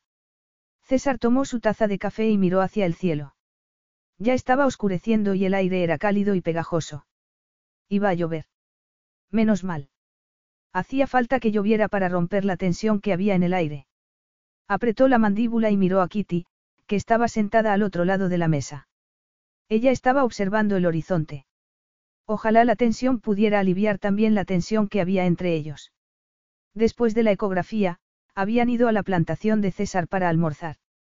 Le había dicho a Kitty que tenía que hablar con José Luis, el capataz, y que quería mostrarle una parte de Cuba que ella no había visto. Sin embargo, la verdad era que necesitaba una excusa para ir a alguna parte. Desde que salieron de la clínica, había estado tratando de pensar lógicamente, pero, aunque tenía ya una foto de su hijo o de su hija en el bolsillo, no podía creerse que fuera a ser padre al cabo de siete meses. Sintió que el pulso se le aceleraba. No tienes que imaginártelo, se dijo. Ya ha ocurrido. Eres padre. Con solo pensarlo, se sentía como si le hubiera atropellado un camión. Era ridículo. Ni siquiera tenían una relación. Ni estaba preparado. Tampoco había estado preparado para hacerse cargo del negocio familiar. Cuando su padre le hizo sentarse y le dijo que había llegado el momento, César no se había negado abiertamente, pero su silencio había bastado como respuesta. Con un poco de persuasión de su madre, su padre había accedido a darle un año más. El mayor error de su vida. Se había sentido como un perrito al que dejar correr sin correa por primera vez. Se acercaba a saludar a todo el mundo como si fuera un amigo. No era de extrañar que a Celia le hubiera resultado tan fácil manejarlo. Cuanto más lejos le tiraba el palito, más rápido iba él a devolvérselo. Sin embargo, no fue un palito lo que él le había terminado dando, sino un anillo. El anillo de compromiso de su abuela. Apartó los recuerdos y agarró con fuerza la taza de café. No importaba que no estuviera preparado. Tal vez era un futuro que no había imaginado, pero era su hijo y le había sido sincero a Kitty. Quería casarse con ella. Había esperado que la ecografía, el hecho de ver juntos al bebé, la animara a cambiar de opinión. Sin embargo, ella parecía haberse retraído aún más. Y todo era culpa suya. Sabía que su silencio le había hecho daño a ella. Sabía que no debería haber contestado al teléfono, pero se había quedado sin palabras. Nada hubiera podido expresar lo que había sentido al ver el corazón de su bebé. No era capaz de ponerle voz al miedo ni al asombro que sentía y mucho menos al fiero sentimiento de protección que había sentido en lo más profundo de su ser, no solo por el bebé sino también por Kitty. Se había sentido horriblemente expuesto, por lo que, cuando ella lo miró, decidió ignorarla. No quería aceptar la intimidad de aquel momento ni de todo lo que implicaba. Sin embargo, había un bebé creciendo dentro de ella, pero era mucho más que un bebé. Era una prueba, una prueba que, hasta el momento, había fallado. Tal vez había conseguido que Kitty viviera en su casa, pero, ¿cómo iba a decírselo a sus padres? Se sentirían confusos y desilusionados. Una vez más. No, tenía que casarse con Kitty, pero ella ni siquiera parecía interesada en hablarle. Apretó los dientes. Él no perseguía ni animaba en modo alguno a las mujeres después de lo de Celia. Desde que hizo el ridículo. Había sido la primera y única vez de su vida que se había sentido indefenso y expuesto. No quería volver a sentirse así nunca más. Por lo tanto, aunque odiaba permitir que el miedo dictara sus actos, había organizado su vida de ese modo para no volver a sentirse así con ninguna mujer. Para tener siempre la posibilidad de huir. Sin embargo, en aquella ocasión no podía hacerlo. Y tampoco quería. Al menos, no solo. Se levantó de la silla.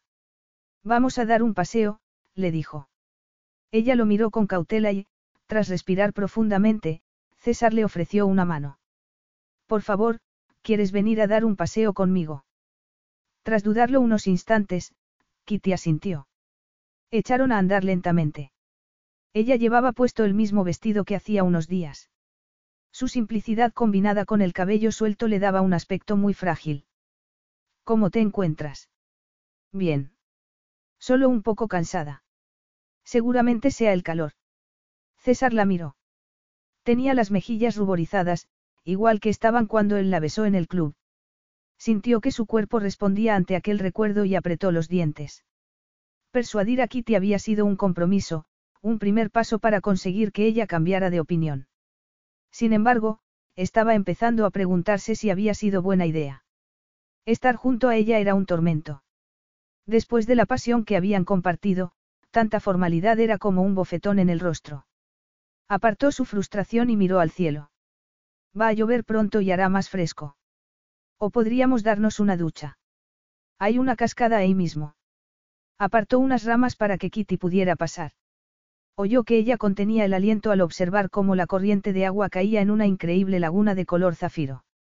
Es muy bonito, esto es parte de tu imperio empresarial. Le preguntó ella. César se encogió de hombros. En cierto modo. Evidentemente, el negocio necesita caña de azúcar y me gusta saber de dónde vienen mis materias primas, pero tener todo esto me permite jugar a ser agricultor. Ven, dame la mano, le dijo él mientras la ayudaba a bajar a unas rocas desde las que podían contemplar el agua y sobre las que caían las gotas que volaban desde la cascada. Podemos esperar aquí. Y, mientras esperamos, podemos hablar de lo que pasa a continuación. Pensaba que esto era lo que pasaba a continuación, replicó ella sin emoción alguna. Sí, pero ahora que tenemos la ecografía, creo que deberíamos decírselo a nuestras familias. Kitty guardó silencio durante unos segundos entonces, asintió. Supongo que sí. César frunció el ceño. Había dado por sentado que ya habría llamado a su casa, pero, evidentemente, no había sido así. Eso le sorprendió y le escoció más de lo que quería admitir. Es que no quieres decírselo a tu familia. Sí, pero es que no sé qué decirles. ¿Te preocupa que se sientan disgustados? ¿Disgustados? No, por supuesto que no. Se pondrán muy contentos, saben lo mucho que yo deseaba quedarme embarazada, lo mucho que Jimmy y yo lo intentamos. Lo único que quieren es que yo sea feliz. Entonces, ¿cuál es el problema? Mira, sé cómo debió de sonar antes, pero no cuestiono mi paternidad. Esa no es la razón por la que pedí la ecografía. De hecho, en realidad no la pedí. La clínica me lo sugirió y yo pensé que era lo que se hacía siempre. Lo sé, no eres tú. César respiró profundamente. Se sentía atrapado entre la necesidad de saber más y la de mantener las distancias. Sin embargo, tenía que saberlo. Pensaba que habías dicho que no te arrepentías. Has cambiado de opinión sobre el bebé. No, no. exclamó ella. Deseo tener este bebé. Entonces, ¿cuál es el problema? Ese es precisamente el problema, dijo ella. Quise tener un hijo durante mucho tiempo, por Jimmy, por nosotros. Y ahora estoy embarazada y él no está aquí. Debería sentirme muy triste, pero no lo estoy. Kitty, no pasa nada. Ver cómo ella trataba de controlar las lágrimas era mucho peor que verla llorar. Le tomó la mano y la estrechó entre sus brazos. Mira, te estás presionando demasiado. Las lágrimas de Celia no habían significado nada. Tan solo servían para manipular los sentimientos de César. Normalmente, si una mujer empezaba a llorar, él quería marcharse. Sin embargo, el dolor de Kitty era real y su pena trascendía la necesidad de César por mantenerse emocionalmente apartado. Todo esto es nuevo para ti y resulta algo confuso, pero está bien que te alegres por el bebé. Y me alegro, susurró ella con ojos brillantes. Me alegro mucho, pero me siento culpable. César sabía muy bien lo que era sentirse culpable. La culpabilidad había empujado su vida, haciéndose dueña del resto de sus impulsos, buenos y malos, y lo había convertido en un ser emocionalmente autónomo centrado exclusivamente en su trabajo. Sin embargo, su culpabilidad era su castigo. La de Kitty era totalmente inmerecida. ¿Culpable por qué? Por haber seguido con tu vida. Por tener un futuro. Ojalá fuera por eso, eso es lo que debería estar sintiendo y así fue al principio. Quiero sentirlo ahora, pero en lo único en lo que puedo pensar es en ti. Y en lo que ocurrió contigo. El cuerpo de César se tensó al recordar aquel momento. El agua que le salpicaba desde la cascada era cálida, pero no tanto como el calor que le abrasaba el vientre. No deberías sentirte culpable por eso. Estaba lo suficientemente cerca de ella como para ver las pecas que le cubrían las mejillas y el pulso que le latía en la base de la garganta. El cuerpo se le tensó de necesidad. No, me siento culpable por desear que vuelva a ocurrir, no sé por qué me siento así. No sé si eso es un cumplido o no, comentó César. Kitty se mordió el labio. No esperaba que ocurriera nada y, entonces, cuando ocurrió, pensé que era porque yo estaba aquí y porque hacía tanto tiempo que no había habido nadie en mi vida, tanto tiempo desde la última vez que deseé a nadie. Solo que no era eso. No es. César sintió que la respiración se le detenía. En la casa de Kitty, la había deseado en el momento. Aún recordaba la intensidad de su deseo y, más aún, el de ella, el modo en el que había reaccionado y en cómo habían encajado sus cuerpos. En aquellos momentos, a pesar de su sinceridad, él podía admitir que no había sido suficiente. Que, aunque se diera la vuelta y se alejara, seguiría deseando más y que no era una necesidad que pareciera disminuir. ¿Por qué? No estaba hablando de emociones ni ella tampoco. Se trataba de lujuria. De sexo. De deseo. Un anhelo físico y elemental como el hambre o la sed. Se movió un poco y notó el ligero abultamiento del vientre de Kitty. Aquel bebé era un vínculo que iba más allá de la lujuria. Estaban unidos por una nueva vida y eso era más importante que ellos mismos. No tenía que resistirse. Tan solo aceptarlo.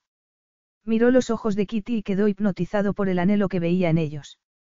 Un anhelo que se reflejaba en su propia mirada. Sintió una sensación de mareo, casi como si estuviera bebido. Y, en cierto modo, lo estaba. Acababa de darse cuenta de que solo era un hombre, que ella era una mujer y que los dos eran iguales. Iguales en su deseo y en su necesidad. Cediendo a lo que sentía, César se desprendería del error que había cometido y del miedo que llevaba controlando su vida desde hacía demasiado tiempo. Te deseo, dijo suavemente. No he dejado de desearte desde que entré por la puerta de tu casa hace ya algunas semanas. No sé si está bien o mal, solo sé qué es lo que siento, añadió mientras le acariciaba suavemente el rostro, gozando con la suavidad de su piel. Ya no puedo resistirme más. No quiero hacerlo. Kitty respiró profundamente. Yo tampoco. Sintió que tenía aire en las venas cuando Kitty se inclinó sobre él y le lamió suavemente los labios. Entonces, él le enredó la mano en el cabello y buscó con su boca la de ella para besarla apasionadamente. Capítulo 8. El sonido del agua de la cascada caía al mismo ritmo de su respiración. Kitty se echó ligeramente hacia atrás y lo miró. Nada parecía importarle más que aquel maravilloso perfil y los urgentes latidos de su corazón. Se te está mojando la chaqueta. Y tu vestido también. En ese caso, ayúdame a quitármelo. Los dos se ayudaron el uno al otro. Mientras Kitty le quitaba la camisa, él le enredó las manos en el cabello. Sus bocas se buscaban, besándose apasionadamente. Las lenguas se enredaban y los labios se frotaban. César gruñó de placer antes de romper el beso. Los dos estaban jadeando. Llevo semanas pensando en esto, susurró él mientras la contemplaba con sus verdes ojos. Yo también. César tenía el ceño fruncido y Kitty podía ver los músculos de sus brazos, que estaban tensos, como si él estuviera tratando de contenerse. Al ver el deseo que había en su mirada, sintió una fuerte y repentina oleada de calor por todo el cuerpo. Entonces, ¿a qué estás esperando? El bebé, está bien sí. No quiero hacerte daño. Kitty se quitó las sandalias y entonces, extendió las manos para tocarle el torso. No lo harás. Kitty sentía que la cabeza le daba vueltas. El pulso se le había acelerado y se sentía como si se estuviera deshaciendo. Lo deseaba tan desesperadamente, lo deseaba como no había deseado nunca a nadie. Nunca. Aquello no era una fantasía. Era real. Y era lo que los dos deseaban. Eso era lo único que importaba. Kitty le deslizó las manos por debajo de la camisa temblando por la libertad que tenía de tocarle y el alivio de no tener que parar o de que él no deseara que parara. Le agarró los hombros y le deslizó la lengua en la cálida boca mientras comenzaban a moverse como si fueran uno, entrando en las cálidas aguas, sobre las que salpicaban miles de gotas de la cascada. Sus cuerpos se apretaban juntos al ritmo de sus corazones. Ella empezó a quitarle la corbata, peleándose con el nudo hasta que consiguió aflojarlo. A continuación, tiró de los botones de la camisa. Cuando las manos tocaron la cálida piel desnuda, dudó un momento. César era muy guapo, más de lo que ningún hombre debería ser. Fueran cuales fueran los recuerdos que habían conjurado, la realidad superaba la fantasía. Era guapo hasta no poder serlo más. Su cuerpo esbelto, de fuertes músculos y piel morena era muy suave aparte del ligero vello oscuro que le desaparecía por la cinturilla de los pantalones. Sentía el corazón a punto de estallar. Le deslizó las manos por el torso y se puso de puntillas para besarlo delicadamente, para saborearlo como si fuera uno de sus rones. César gruñó y se sacó la camisa de los pantalones y la tiró sobre las piedras. Entonces, le bajó a Kitty los tirantes del vestido y le quitó la empapada prenda. Ella sintió que se deslizaba sobre su cuerpo y caía a sus pies. No llevaba puesto sujetador y, a pesar del ruido del agua de la cascada, oyó que César tragaba saliva. Eres muy hermosa, dijo. Tan hermosa. Respiró profundamente y, durante un instante, se limitó a mirarla. Los pezones se irguieron sin que Kitty pudiera hacer nada al respecto y contuvo el aliento al ver que César extendía la mano y comenzaba a acariciárselos. Era demasiado. Los senos estaban demasiado sensibles.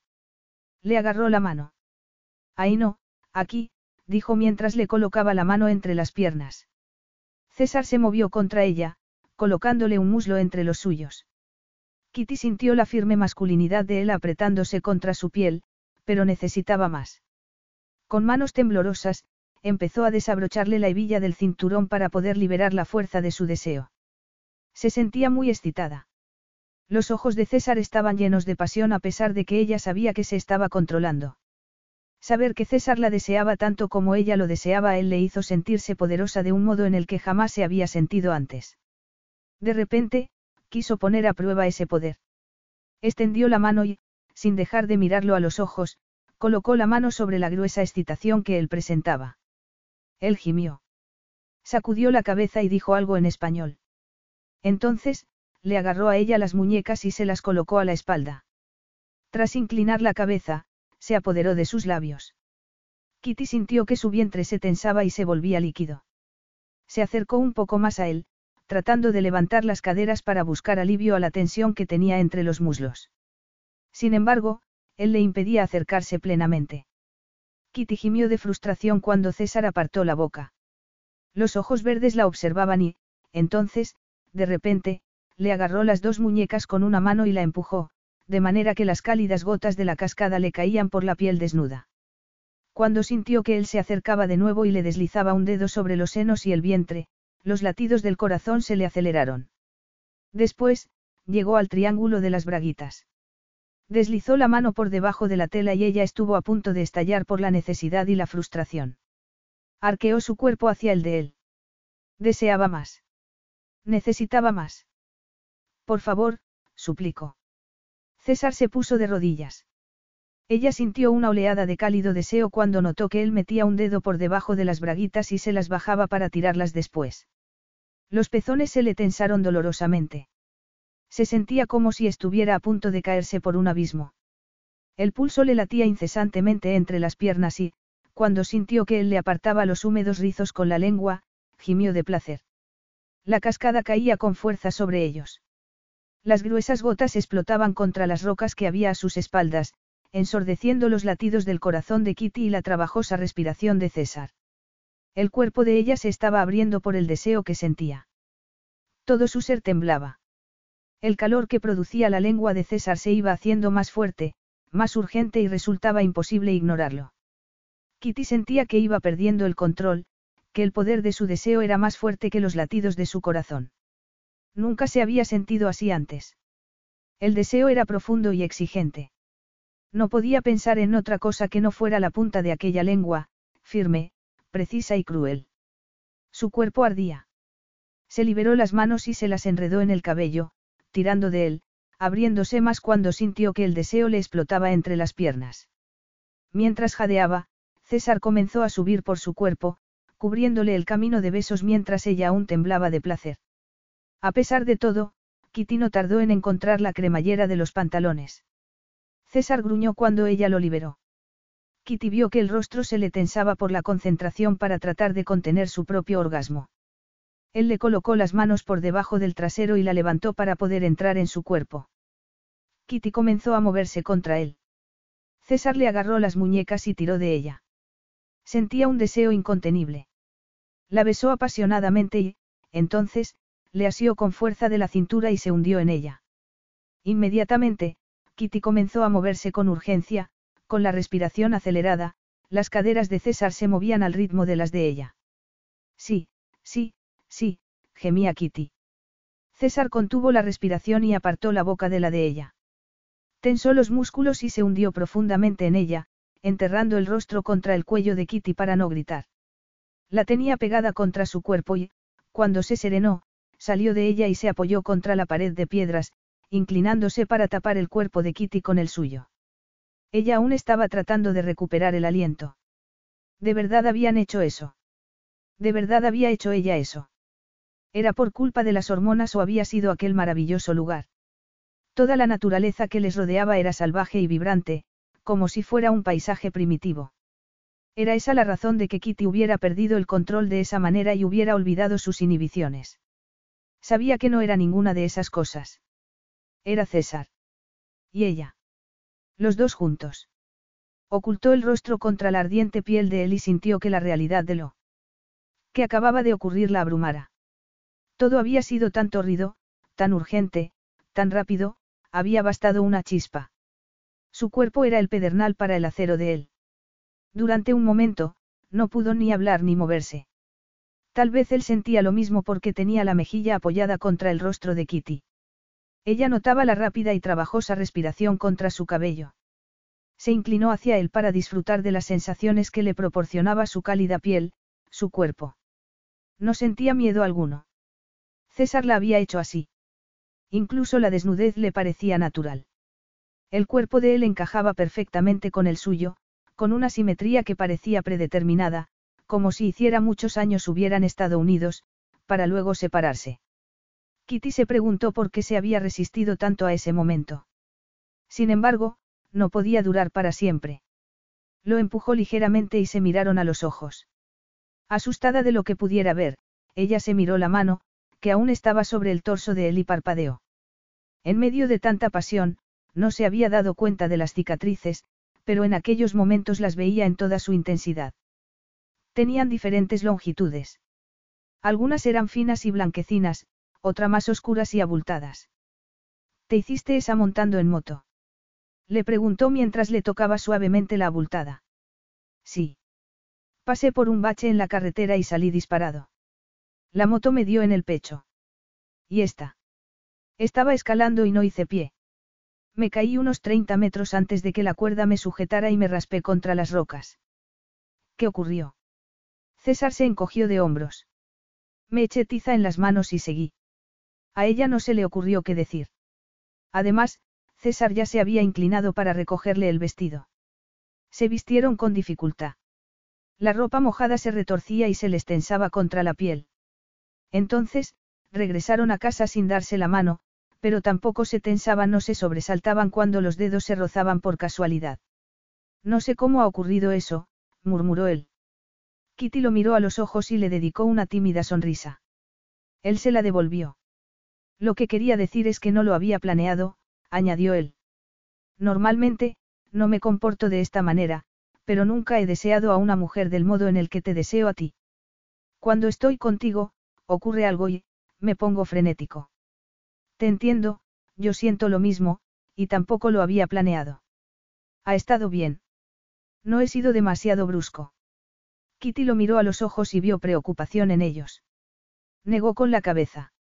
No, no ha sido brusco. Fue maravilloso. En realidad, la palabra maravilloso no le hacía justicia a lo que acababan de compartir. Había sido sublime. César era tan guapo que no era de extrañar que Kitty prácticamente le hubiera arrancado la ropa al aire libre y a plena luz del día como si fuera un animal. O que estuviera dispuesta a hacerlo de nuevo. Sin embargo, por muy guapo o sexy que fuera César, era irrelevante para su futuro. Su corazón no estaba en juego y el matrimonio seguía sin ser una opción. Sintió un nudo en el estómago. No podía fingir que estaba ocurriendo nada entre ellos, porque eso tampoco era verdad. Y no era solo sexo. Porque había que elegir entre el sexo y el matrimonio. No había otra opción. Algo hecho precisamente a la medida de ellos. Después de todo, Estaban en el siglo XXI. Pensó en las cicatrices de César. Era un hombre que corría riesgos y ponía a prueba sus límites. Ella, por otro lado. No era que no tuviera experiencia en la vida, porque no era así. La tenía. Amor, matrimonio, enfermedad y muerte. Eso era mucho más de lo que podían decir la mayoría de las mujeres de 27 años. Precisamente ese era el problema. Todo había sido demasiado, demasiado rápidamente. Se había sentido como una pasajera pasiva e indefensa en un coche que iba a toda velocidad. Sin embargo, César le hacía sentirse poderosa. Además, pasara lo que pasara, los dos eran padres de aquel bebé que crecía dentro de ella. Todo eso importaba más que tratar de clasificar la clase de relación que había entre ellos. Sentía él lo mismo.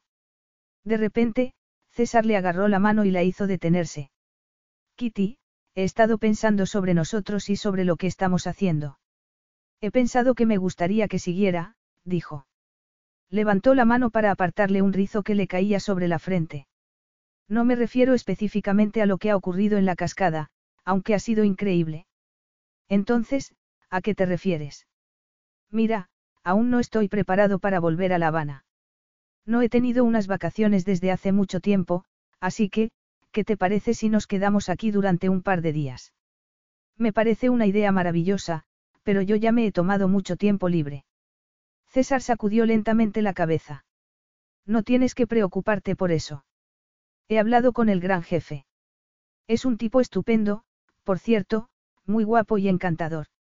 Me ha dicho que te puedes tomar todo el tiempo libre que quieras. Ella se mordió los labios para tratar de no reírse. Al notar su indecisión, César la tomó entre sus brazos. Por favor, Kitty, sé que ya he hecho malabarismos con mi agenda, pero no es suficiente, te debo a ti y al bebé dar un paso atrás en mi trabajo y no solo trasladar el despacho a mi casa. Ella levantó la barbilla y lo miró a los ojos. ¿Y eso qué significa? No lo sé, con toda sinceridad, no puedo decir que el sexo no tenga algo que ver al respecto, pero no es la única razón por la que quiero pasar tiempo contigo. Vamos a tener un bebé, nuestras vidas se van a solapar a partir de ahora. Lo sé. Por eso creo que deberíamos dejar de fingir. Yo te deseo a ti y tú me deseas a mí y no hay nada malo en sentirse así. Entonces, ¿por qué comportarse como si lo hubiera? Sé que lo que hay entre nosotros no es convencional, pero eso no significa que tenga que ser complicado. Podemos mantener nuestra relación simple y sin complicaciones. Kitty lo miró. Durante un instante, respiraron el uno el aliento del otro. ¿Quién podía resistirse a lo que él le estaba ofreciendo? Placer en estado puro sin trampas. Y eso era lo que ella también deseaba. Kitty levantó una mano y le acarició el rostro. Me gustaría. Los ojos de César estaban oscuros por el deseo, un deseo que se reflejaba en los de ella. El cuerpo de Kitty ya estaba empezando a despertar cuando él bajó la cabeza y la besó apasionadamente. Mientras se reclinaba sobre la almohada, César pensó que, definitivamente, las mañanas habían mejorado. Habían pasado tres días desde el tórrido encuentro junto a la cascada y del momento en el que Kitty y él habían decidido quedarse en la plantación. Estaba tumbado en la cama que en aquellos momentos compartía con Kitty, observando cómo ella se vestía. Observó cómo se abrochaba los botones de la blusa. Por alguna razón inexplicable, le resultaba increíblemente erótico. Inexplicable porque se los estaba abrochando y no desabrochando. Sin embargo, había algo en el gesto de Kitty, tal vez su concentración, que le caldeaba deliciosamente la piel. O tal vez era el hecho de que ella acabara de darse una ducha y el cabello húmedo le depositara gotas de agua sobre la tela, de manera que se adivinaba la piel a través del algodón blanco. No se podía creer que hubieran pasado tres días. Tres días y dos noches de placer en estado puro. Sin embargo, en cierto modo, le parecía que ella siempre hubiera formado parte de su vida. No se quejaba. Recordó aquella mañana. Habían hecho el amor dos veces, la primera con febril pasión que caracterizaba sus primeros encuentros y luego una vez más, lentamente, tocándose, saboreándose y explorándose mutuamente. No recordaba desear a una mujer tan desesperadamente o ningún momento de su vida en el que el sexo hubiera ejercido un poder tal sobre él. Ni siquiera con Celia. Si la comparaba con Kitty, veía que tal solo había sido un encaprichamiento de adolescente. Él había sido un muchacho guapo y mimado y las chicas lo perseguían. Celia se había resistido. Eso había sido lo que le había enganchado. Por la misma razón, había pensado que su obsesión con Kitty se debía al hecho de que ella se mostrara inalcanzable, pero, a pesar de que los dos disfrutaban del sexo con regularidad, nada había cambiado. No podía dejar de pensar en ella. Se movió bajo las sábanas e inmediatamente lo lamentó. El ligero roce de la tela le recordó desesperadamente a las caricias que ella le proporcionaba. Después de tanto tiempo de haberse limitado simplemente a satisfacer sus necesidades físicas, era una novedad desear a alguien en concreto y con regularidad, disfrutar con sus caricias y tener ganas de verla. Sintió que se le tensaba la espalda. Por supuesto, tener ganas de ver a alguien era algo natural entre amantes, tal vez más aún para amantes que no estaban enamorados. Y él no amaba a Kitty. Sin embargo, quería casarse con ella. Cuando eso ocurriera, y ocurriría, funcionaría para ambos. Él le ofrecería seguridad y el estilo de vida con el que ella solo podía soñar para su hijo y el matrimonio para César le permitiría ofrecerles a sus padres el final feliz con el que siempre habían soñado. O eso parecería. Agarró la sábana con el puño. Se dijo que tan solo estaba siendo práctico. Creer que el amor era requisito para el matrimonio era una idea bonita, pero si el amor y el matrimonio iban siempre juntos, ¿por qué había tantos divorcios? Sin embargo, había mucho más que cinismo en aquella manera de pensar. La verdad era que, principalmente era por miedo. Miedo a lo que podría pasar si repetía el error que había cometido con Celia y se permitía mezclar la lujuria con el amor. Kitty se volvió y lo miró. Solo con eso, él sintió que la entrepierna se le endurecía. ¿Por qué tenía que pensar? En aquellos momentos, tenía acceso a su delicioso cuerpo y estaba dispuesto a dejarse llevar. En vez de presionarla para que cambiara de opinión, estaba dispuesto a prolongar el juego, y eso significaba no solo centrarse en el presente, sino colocar los cimientos para el futuro y aceptar que, al menos por el momento, aquella situación era un trampolín para el siguiente paso. Kitty inclinó la cabeza a un lado y levantó los brazos. Era mediodía, el momento más cálido del día, y estaba tumbada en una de las hamacas que había en el patio. Acababa de notar una ligera brisa. Dejó escapar un largo suspiro al sentir cómo la ligera brisa le refrescaba el cuello. Gracias a César, se sentía estupendamente por todas partes. Se estiró contra los cojines, sintiéndose saciada y perezosa. La tentación no se iba haciendo cada vez menos deseable. Al contrario. Cada vez parecía intensificar el deseo que sentía hacia él. El placer que experimentaba a su lado no se parecía en nada a lo que hubiera sentido antes. No se parecía nada a lo que había sentido con Jimmy. Sin embargo, ¿cómo podía pensar que el sexo con César era mejor que con el hombre que había amado y con el que se había casado? Esperó sentirse culpable, pero no fue así. Cuando había empezado a darse cuenta de que era imposible comparar a aquellos dos hombres. Con Jimmy era muy joven. Era su primer amor. Los dos habían sido muy inexpertos. Nunca había habido esa chispa de pasión porque ellos, como todo el mundo, siempre habían esperado terminar juntos. Con César, estaba aprendiendo que el sexo era mucho más. Estaba descubriendo, además, que era una mujer apasionada y caliente, que vivía el momento y lo disfrutaba. Oyó la voz de César en el interior de la casa. Estaba hablando por teléfono y, a juzgar por la mezcla de afecto y exasperación, estaba segura de que estaba hablando con su madre o con su padre. Tomó el albornoz y se lo puso. Él había hablado de su familia, pero las personas eran diferentes cuando hablaban con su familia. Se puso de pie y entró sigilosamente en la casa. Él llevaba su habitual traje oscuro y estaba hablando en español. Kitty disfrutaba escuchándolo. Sonaba tan romántico, sin embargo, se le hizo un nudo en el pecho. Las respuestas de César eran cada vez más secas. De repente, cortó la comunicación y, como Kitty no quería que pareciera que había estado escuchando, dijo. Hola, iba arriba a cambiarme. ¿Con quién hablabas? Con mi padre, respondió él mientras agarraba una taza de café y se lo bebía. Va todo bien. Está bien. Enojado. ¿Sobre qué? No es nada importante, respondió él apartando la mirada. Entonces, ¿por qué estás disgustado? ¿Por qué te importa? Kitty lo miró atónita, sorprendida por la dureza de su voz. Parecías disgustado. Solo quería ayudar, musito. Kitty, lo siento. No debería haberte hablado así, se apresuró él a decir mientras le tomaba la mano con gesto arrepentido. Estaba furioso con mi padre. Y lo he pagado contigo. Ni siquiera sé por qué le he dicho nada. Sabía que se enfadaría. ¿Qué le has dicho? Que estaba pensando en escalar el capitán, contestó. Al ver que Kitty no sabía a qué se refería, se lo explicó. Es una pared de granito de 900 metros en Yosemite.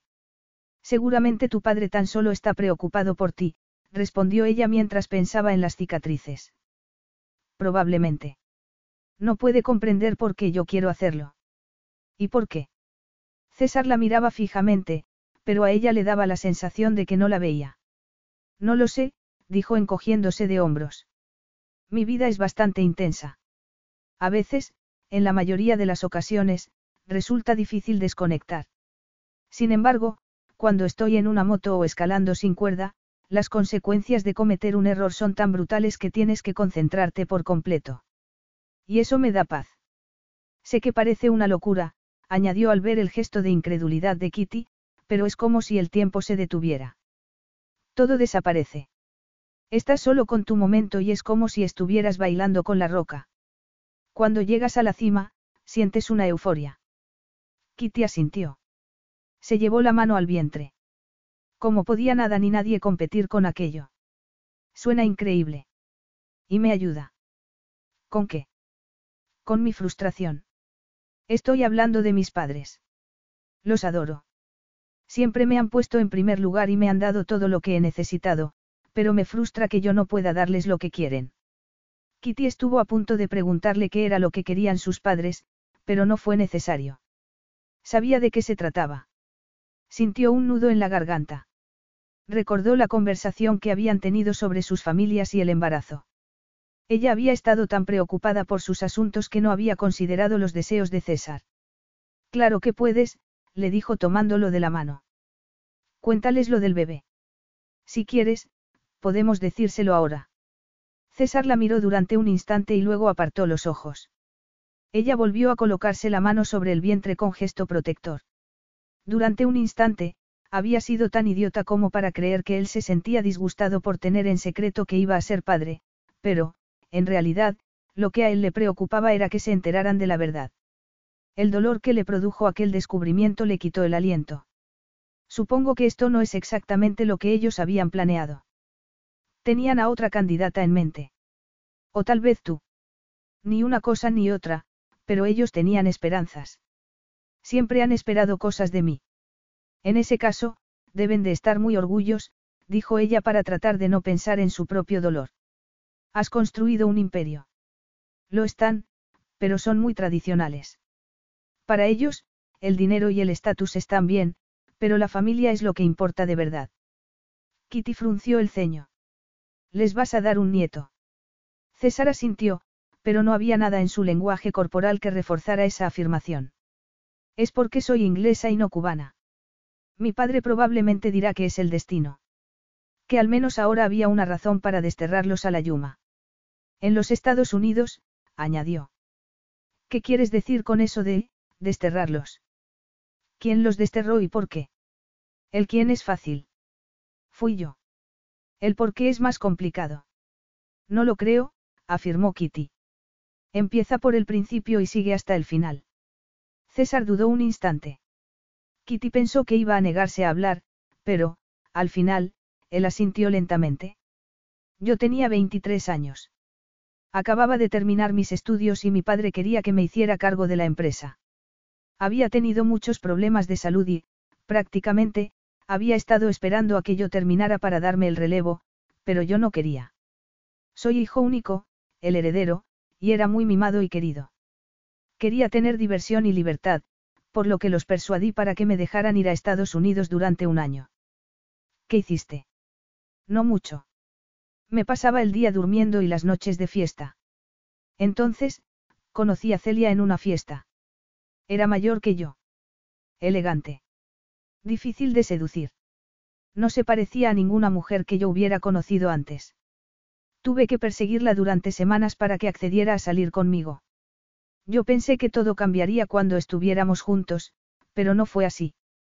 Se mudó a mi apartamento, pero, con frecuencia, ni siquiera venía a casa. En una ocasión, me enfadé con ella y se largó. Perdí la cabeza. Estaba tan asustado al pensar que la había perdido que salir corriendo a la calle en calzoncillos, pero ella ya no estaba. Luego, dejó de contestar a mis llamadas y a mis mensajes.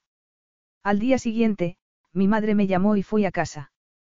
Ellos supieron inmediatamente que había ocurrido algo, así que les conté que estaba enamorado de Celia y que iba a casarme con ella. ¿Y qué ocurrió? Le preguntó Kitty. Le dolía escuchar su dolor y saber que había estado tan enamorado. Los dos se quedaron atónitos y trataron de convencerme para que no lo hiciera. Me dijeron que era demasiado joven. Yo me enfadé y me marché, pero no sin llevarme el anillo de compromiso de mi abuela.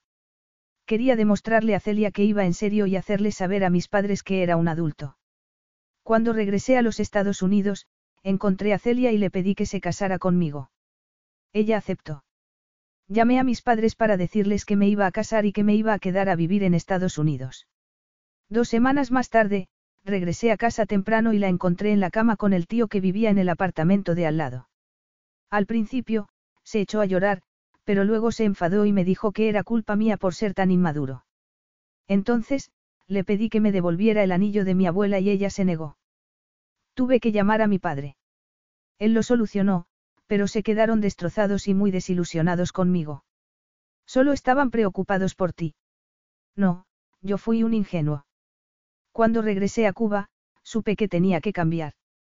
Y lo hice. Kitty asintió y extendió la mano para tocarle la manga de la chaqueta. Llevas tus trajes como si fueran una armadura. ¿Por qué, desterraste, a tus padres? Regresar a Cuba me resultó muy duro. Aquí no podía ser yo mismo. Ya sabes cómo es aquí. Amamos la vida. Todo el mundo habla, baila y flirtea. Yo ya no podía ser así. Me iba bien ser rígido y formal en mi trabajo, pero no podía ser así con mi familia y amigos. Por eso, cuando mi padre enfermó, lo utilicé como excusa para enviarlos a los Estados Unidos. No les disgusta, pero echan de menos este país. Les haría mucho daño saber que yo vivo aquí contigo y que ellos no forman parte de todo esto. Les he hecho ya mucho daño. Y esa era la razón por la que querías casarte conmigo. No solo para atar cabos. Le preguntó Kitty. Los ojos se le habían llenado de lágrimas. Sí. Me pareció la solución perfecta. Yo nunca me iba a casar con nadie por amor, pero podría ser tu marido, el padre de nuestro hijo y darles a mis padres lo que querían. Kitty tragó saliva. César había sido traicionado y le habían hecho tanto daño que se había ocultado tras una máscara, pero la máscara había desaparecido. Sin embargo, las cicatrices no y no se refería a las que se podían ver. Eres una buena persona, un buen hijo. No debería habértelo contado. Se supone que debo apoyarte a ti, no al revés. Me alegra que lo hayas hecho, estamos aquí para apoyarnos el uno al otro, susurró mientras le acariciaba el rostro. Y eso es lo que les vamos a decir a nuestras familias. Que vamos a tener un bebé y que vamos a ir paso a paso en nuestra relación. César la miró en silencio. Entonces, la tomó entre sus brazos y sintió que la tensión desaparecía. Paso a paso, repitió. Me parece perfecto. Capítulo 9. Kitty cerró su ordenador portátil y sonrió. Tras semanas de dar vueltas con sus notas, por fin estaba haciendo progresos. La personalidad de los dos rones para cuya creación la habían contratado estaba tomando forma en su cabeza. Al menos, sentía el mismo hormigueo en la sangre que cuando creó Blackstrap. Por supuesto, tendría que realizar catas en La Habana y conseguir que César diera el visto bueno.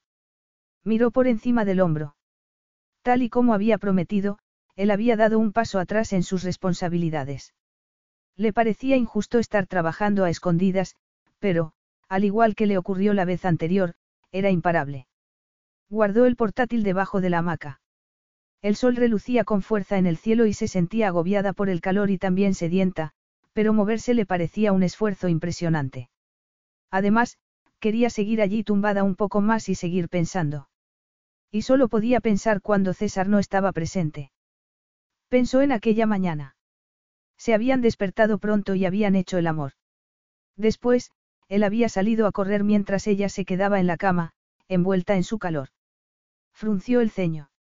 Hasta el día anterior, había tenido perfectamente diferenciados en categorías los sentimientos que tenía hacia él. Por el jefe, sentía una gran admiración. Por César, su amante, sentía un fuerte apetito sexual. Por el padre de su hijo, sentía la necesidad de protección. En cierto modo, era como si estuviera tratando con tres hombres diferentes. Sin embargo, desde que él le contó su relación con Celia, parecía haber cambiado. Era como si se le hubiera quitado un peso de los hombros. Parecía más fácil comprenderle, por lo que, en aquel momento, ella lo veía como solo una persona. Desgraciadamente, el hecho de conocerle mejor no había simplificado los sentimientos de Kitty hacia él. Se sentía confusa. Sufría cuando pensaba cómo se debía de haber sentido al encontrar a su prometida en la cama con otro hombre. Esa traición le había llevado a cambiar su carácter y a suprimir su lado más ingenuo y jovial. Lo había hecho para protegerse y también para evitar que su familia pudiera sentirse herida o desilusionada. Sin embargo, ello le había llevado a aislarse de los que más amaba. Ya no era así. Habían hablado en primer lugar con la familia de Kitty. Por supuesto, su madre había llorado un poco, pero su felicidad resultaba evidente. Había sentido que Bill estaba deseando charlar con César sobre temas relacionados con el ron. En cuanto a su hermana, había preferido llamarla aparte y en privado. No te puedes casar con cualquiera, Kitty, le había dicho ella. Es decir, ¿por qué te ibas a casar con un guapo multimillonario cubano que tiene casas por todo el mundo? Las dos se habían echado a reír. Ahora en serio, prosiguió Litsie. Solo hay una razón para casarse. Y cuando la sientas, ya sabes dónde puedes encontrar una dama de honor. La conversación con los padres de César resultó más fácil de lo que había imaginado. Quedaron encantados al escuchar la noticia de que iban a tener un nieto y se mostraron muy dispuestos a aceptar la poco convencional relación que su adorado hijo tenía con Kitty. Fue testigo de lo mucho que su reacción importaba a César. La tensión que parecía innata en él había empezado a relajarse un poco. Parecía que, juntos, habían empezado a borrar sus pasados y que ella lo conocía por fin, como si lo viera por primera vez. Se sonrojó y no fue por efecto del sol. Estaba recordando lo que ocurrió cuando se vieron por primera vez. ¿En qué estás pensando? Kitty levantó la mirada y vio que César estaba en la puerta. Sus hermosos ojos verdes recorrían el cuerpo medio desnudo de Kitty. Acababa de volver de correr y tenía la camiseta negra y los pantalones negros empapados de sudor. En nada, mintió. César se acercó a ella y le dio un beso. Tenía los labios tan cálidos que, inmediatamente, la sangre de Kitty se caldeó también. Cuando César se tumbó junto a ella en la hamaca, ella suspiró. Aunque ya no era una novedad para ella, su belleza aún la deslumbraba. Entonces, ¿por qué te había sonrojado? No me había sonrojado. Es que tengo calor. ¿Estabas trabajando? Le preguntó mirando hacia el suelo. Ella se sonrojó. No quería, pero entonces se me ocurrió algo y todo empezó a fluir. Me alegro. Sé lo frustrante que es cuando no se ve algo. Sin embargo, sé que no te había sonrojado por el trabajo, insistió César. Enmarcó el rostro de ella entre las manos y la miró a los ojos. Kitty se echó a reír. De acuerdo. Me había sonrojado, pero no quiero contarte en qué estaba pensando. ¿Por qué no? Le preguntó él mientras le besaba el cuello delicadamente. Una mujer debería tener cierto misterio. Pero yo lo quiero saber todo sobre ti. El pulso de Kitty se había acelerado. El hecho de que César se hubiera abierto a ella era positivo, pero Kitty debía recordar que él no la amaba, igual que ella no lo amaba a él. Aquello era precisamente lo que necesitaba. El amor tenía un lado oscuro, un dolor que ella no podría volver a soportar. Nada había cambiado entre ellos. Aunque dijera cosas que parecieran estar fuera de los límites de una relación de alcoba. Ese lado físico terminaría tarde o temprano, a pesar de que siempre tendría a su hijo como vínculo de unión entre ambos.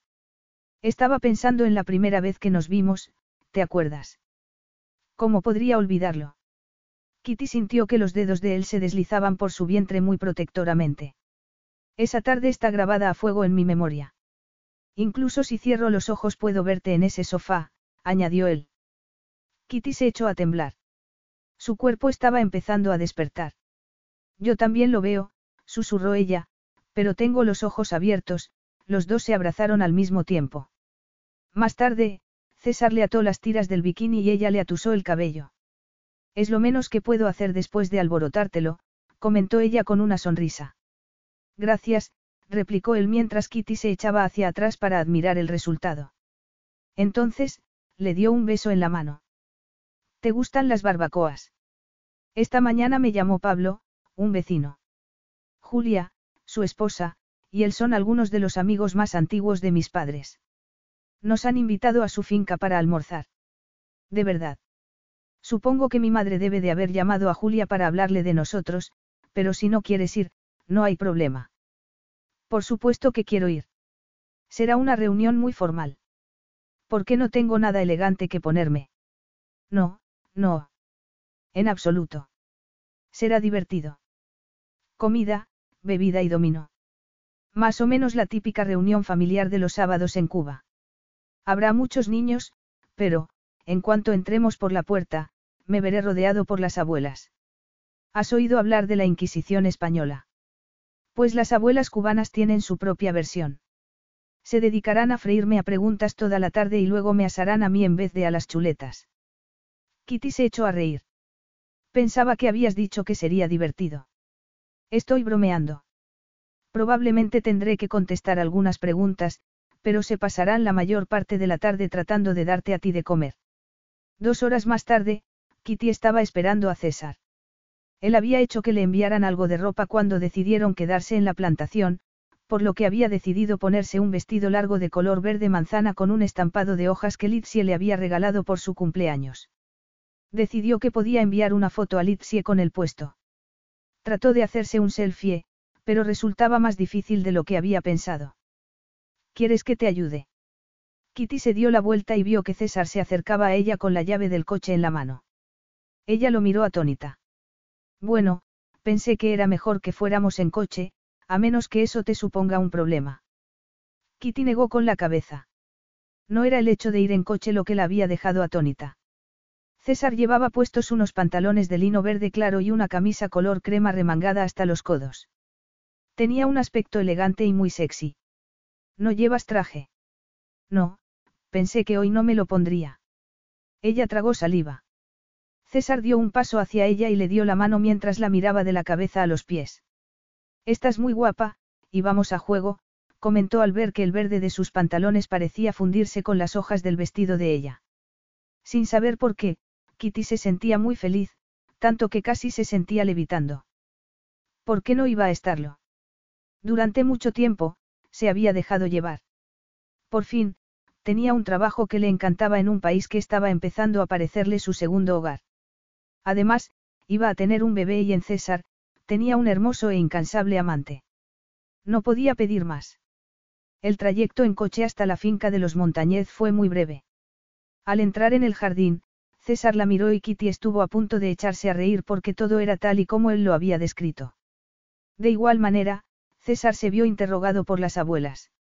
Aunque Kitty no podía seguir bien la conversación, resultaba evidente que todas las amigas de su madre lo adoraban.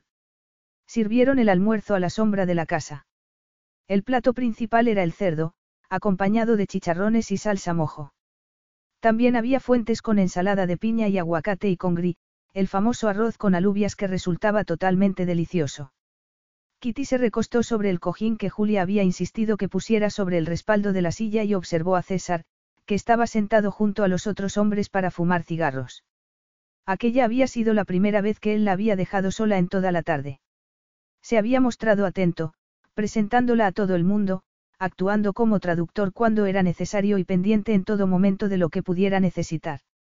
Ella sabía, por supuesto, que tan solo estaba siendo cortés, pero aún así, se había sentido con deseos de acercarse a él, de sentirlo a su lado.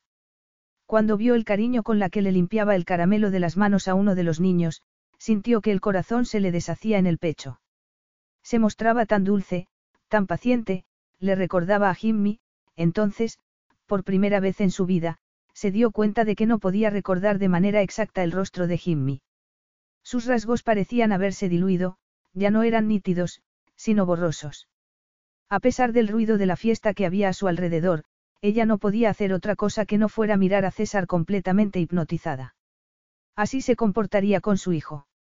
Aquel pensamiento hizo que su cuerpo se hinchiera de felicidad, pero no podía sonreír.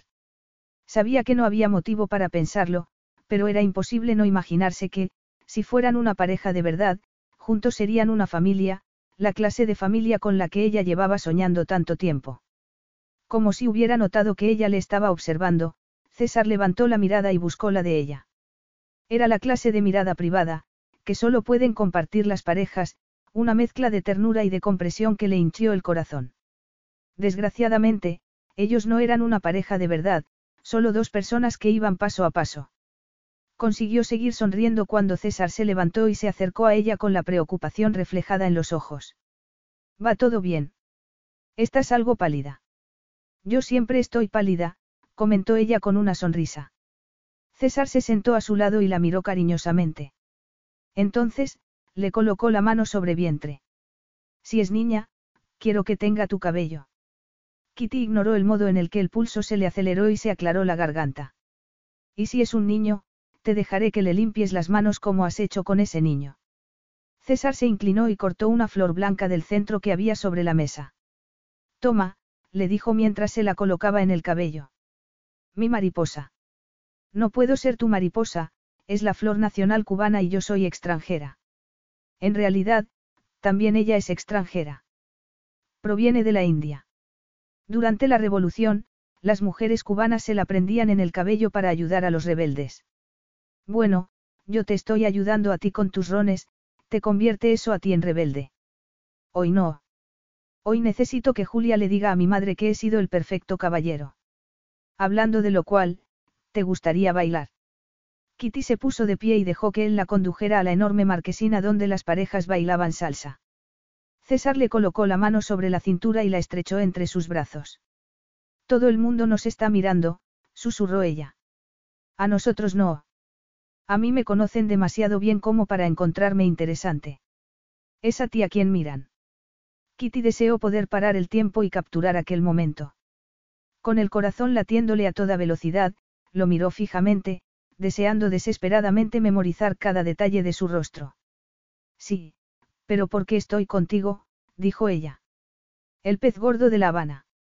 Desde que decidieron quedarse en la plantación, ninguno de los dos había hablado sobre cuándo iban a regresar.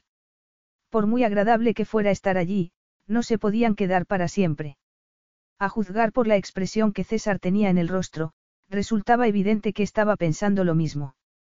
El siguiente comentario que hizo lo confirmó. Hablando de La Habana, supongo que deberíamos regresar pronto. Sí, supongo que sí. ¿Quieres que nos vayamos hoy? Le preguntó ella, a pesar de que temía la respuesta. No, no hay prisa. Podemos regresar mañana. Se me está ocurriendo que no tenemos por qué regresar en coche. No sé si te lo he dicho, pero tengo un yate. Sí, me lo has dicho. Podría estar bien ir navegando hasta La Habana. Es mal momento para decirte que se me da muy mal hacer nudos. De verdad. Replicó él con ojos brillantes. Menuda coincidencia. A mí también. Tal vez deberíamos pasar esta noche en la cabina, practicando. César levantó la mano para taparse los ojos de los rayos del sol y miró el mar de color turquesa. Estaba perfecto. Sintió un escalofrío de emoción. Casi podía saborear la adrenalina. Hacía meses desde que tuvo oportunidad de salir a navegar y disfrutaba mucho sintiendo las salpicaduras de las olas sobre el rostro. Se sentía más ligero, como si las cadenas de su estupidez de juventud ya no le sujetaran. Y así era. Gracias a Kitty. Ella lo había liberado y lo había obligado a soltar el dolor y la culpabilidad para que, por fin, pudiera sentirse en paz con su pasado. Sin embargo, sentía que algo estaba aún inacabado. Pareces un pirata. Se dio la vuelta. Kitty estaba a sus espaldas, vestida con un bikini y una de sus camisas. Un par de semanas de tomar el sol con moderación le había dado a su piel una ligera tonalidad dorada. Además, los senos se le habían redondeado un poco. Sintió que su cuerpo despertaba. Agarró la camisa y tiró de ella. Y tú estás increíblemente bella. Si con esto estás intentando hacerme la pelota para que friegue las cubiertas, olvídalo. Mi talento está en otras cosas. Es cierto. Me refiero a hacer ron. Y yo también, mintió él. ¿Has podido dormir? Sí. Me quedé dormida enseguida. Creo que debe de ser. Kitty se interrumpió y arrugó la frente. Parecía muy emocionada. Creo que se me acaba de ocurrir el nombre para uno de los rones. Diabolito. ¿Lo conoces? Claro. El pirata, afirmó él. Me gusta. De verdad. Sí. Y, lo que es más, se me acaba de ocurrir el nombre del otro, anunció él. ¿Qué te parece mariposa? Creo que es precioso, dijo ella. Se miraron durante unos instantes. Entonces, Kitty miró por encima del hombro de él y frunció el ceño. Nos hemos parado. Sí. Se me ha ocurrido que podríamos hacer un poco de buceo con tubo, comentó él para sorpresa de Kitty. ¿Acaso no sabías que Cuba tiene el segundo mayor arrecife de coral del mundo después de la Gran Barrera Australiana? Ella negó con la cabeza. No sé hacerlo. Es fácil. Te lo prometo, afirmó él agarrándole de la mano. Lo único que tienes que hacer es respirar. Se te dará genial. ¿Tú crees? Por supuesto. Yo estaré a tu lado. Lo único que necesitas son unas gafas, un tubo y unas aletas. Pruébate las naranjas, le indicó mientras señalaba un compartimiento de cubierta. Son un poco más pequeñas. El corazón de César le latía con fuerza en el pecho. Se le había ocurrido la idea mientras que ella estaba durmiendo y se sentía muy emocionado. Quería ser el primero que introdujera a Kitty al mundo submarino. Ella lo había pasado muy mal. Había conocido la pérdida y el sufrimiento y quería verla feliz. Quería hacerla feliz.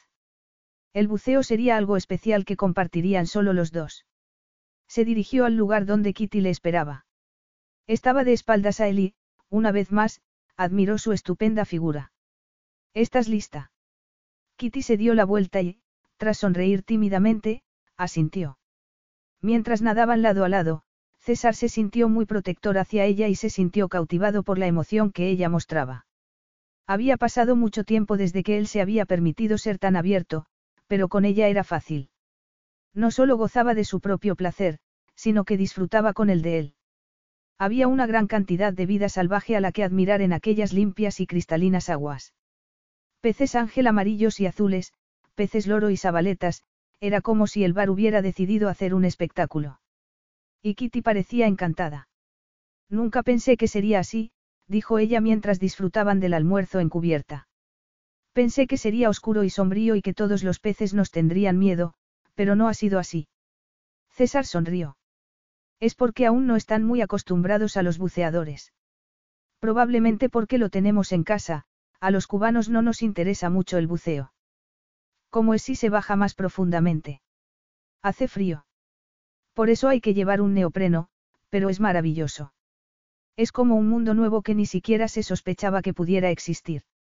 No sé si estoy preparada para eso. César la observaba. Sentía un nudo en la garganta. Todo lo que ella sentía parecía resonar también en él. La felicidad de Kitty era la suya también, su dolor el dolor de César, era una sensación extraña y turbadora y, a pesar de que no sabía ponerle nombre, le parecía peligrosa. El corazón comenzó a latirle con fuerza. Había maneras más seguras de buscar el peligro. En realidad, hay un naufragio justo a lo largo de la costa desde aquí. Dado que estamos en la zona, creo que voy a ir a echar un vistazo. Solo.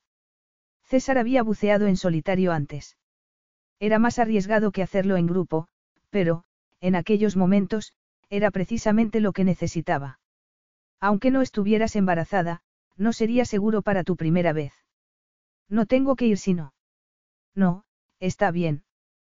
Quiero que vayas. De verdad. Echaron el ancla 20 minutos más tarde. La costa era más recortada allí y las aguas más bravas. La expresión de Kitty dejaba claro que estaba empezando a tener dudas. Estaré bien, dijo tras besarla suavemente en los labios. Sé lo que hago. He buceado muchas veces y esta zona es poco profunda. ¿Cuánto tiempo estarás? Subiré dentro de media hora. Se sentía desesperado por ir, por demostrar que aquello era lo que le faltaba a su vida. Adrenalina y emoción. Kitty era cautivadora en muchos sentidos, pero aquello era lo que hacía que le latiera el pulso. Tras colocarse la máscara y el regulador, saltó al agua por la borda del yate. Al verlo desaparecer bajo las aguas, Kitty sintió que se le hacía un nudo en el pecho. Se dijo que era una estupidez tener miedo porque César sabía lo que estaba haciendo. Además, solo estaría sumergido 30 minutos. Menos de lo que ella tardaba en lavarse y secarse el cabello. Puso el temporizador que tenía en el móvil y se aseguró una vez más que no había razón para preocuparse. Sin embargo, se sentía agobiada por todas las cosas que podrían ir mal. Sabía que la vida no era justa y que el mar era un lugar hostil, pero César tenía experiencia. El océano sería amable con ella. Poco a poco fue pasando el tiempo. Se colocó la mano sobre el vientre y volvió a mirar el temporizador. Ya solo quedaban diez minutos. Estaba enviándole a su hermana algunas fotos y leyendo las respuestas que Litsie le había enviado cuando sonó el temporizador. Muy aliviada, subió a la plataforma desde la que se había tirado y miró el agua. El corazón le latía con fuerza. ¿Dónde estaba? Cuando volvió a mirar el teléfono, vio que él llegaba cinco minutos más tarde de lo que había dicho. El corazón se le salía del pecho. Sintió un dolor que jamás había querido volver a sentir. Volvió a mirar el teléfono. Ocho minutos tarde. Tendría suficiente oxígeno. El pánico se apoderó de ella. Se sentía muy asustada. ¿Y si le había ocurrido algo? El pensamiento le resultó insoportable. Le dolió como una molestia física, como si algo se estuviera abriendo dentro de ella. ¿Por qué le dolía tanto? No tenía sentido. Parecía un sentimiento completamente desproporcionado porque apenas se conocían. Ni siquiera eran una pareja de verdad. No, no tenía sentido a menos, a menos que, a menos que lo amara. Tenía la respiración entrecortada. Sentía el corazón a punto de explotar. El cuerpo entero le vibraba al comprender lo que acababa de admitir en silencio. Por supuesto que lo amaba. Todos sus pensamientos, sus actos, sus sentimientos conducían a él. Incluso cuando no estaba, ella era capaz de conjurarlo en el interior de su cabeza. Nunca había esperado volver a sentir así. Pensaba que la vida le había dado ya y le había quitado todo lo que le correspondía. Entonces, César había aparecido en su vida para que pudiera volver a sentir amor. De repente, César salió a la superficie. Mientras subía a la plataforma, Kitty sintió un profundo alivio. ¿Qué te pasa? preguntó él al verla tan alterada. ¿Ha ocurrido algo? Kitty dudó. No podía decirle la verdad. No se sentía tan valiente en aquellos momentos. Te has retrasado. Lo sé, dijo César mientras la tomaba entre sus brazos. Estaba bajo nuestro barco y vi que había un par de abolladuras en el casco. Quería comprobar que no eran nada de importancia. Su voz sonaba tensa y distante, como si aún estuviera debajo del agua. Ella asintió. Se sentía agotada. Sin embargo, él estaba vivo. Eso era lo único que importaba. Llegaron a La Habana a media tarde. Mientras atravesaban el inevitable desvío del tráfico por el centro, César tuvo que agarrarse al asiento para no golpear el cristal que los separaba de Rodolfo y pedirle que volviera a llevarlos al yate. Después de la paz y el aislamiento de la plantación, la ciudad le resultaba totalmente insoportable. Tal vez Kitty pensaba lo mismo, porque había estado muy callada en el coche. De hecho, había estado muy callada desde la segunda inmersión. Lo estuvo también durante la cena. Si quieres, podríamos salir en el barco el próximo fin de semana. Hay una reserva natural con tortugas y mantas raya. A veces incluso manatíes. Estaría bien, replicó. Siento que no hayas podido estar más tiempo en el agua. No importa. El corazón le latía a toda velocidad. La tensión que había sentido antes en el agua había vuelto. Se había obligado a ir más profundamente, como siempre hacía, pero allí, en las corrientes del Atlántico, se había dado cuenta de que no importaba lo profundamente que nadara. Durante años, había estado llevando su cuerpo al límite practicando deportes de riesgo. Podría ser que todos esos desafíos físicos fueran para tratar de llenar un vacío. El vacío que le había dejado su decisión de no perseguir los objetivos normales de la vida adulta, el matrimonio, el amor, la familia. Había llegado al naufragio y lo había rodeado a toda velocidad para tratar de escapar la presión que tenía en el pecho, pero sin intentar ponerle nombre. Sin embargo, en aquellos momentos, bajo la mirada atenta de aquellos hermosos ojos grises, no quería escapar. Estaba cansado de huir. Mira, Kitty, no sé cómo decirte esto, así que voy a empezar por el principio y voy a llegar hasta el final. De acuerdo. Te deseé desde el primer momento que te vi. Traté de mantener las distancias, pero no pude. Regresé y tú me dijiste que estabas embarazada. Quise estar junto al bebé, por lo que te pedí que te casaras conmigo, pero no te amaba. Lo sé, César. Sin embargo, hoy, cuando bajé al naufragio, no hacía más que esperar sentirme como me siento normalmente. Nervioso y excitado, pero no fue así. La inmersión no parecía estar bien.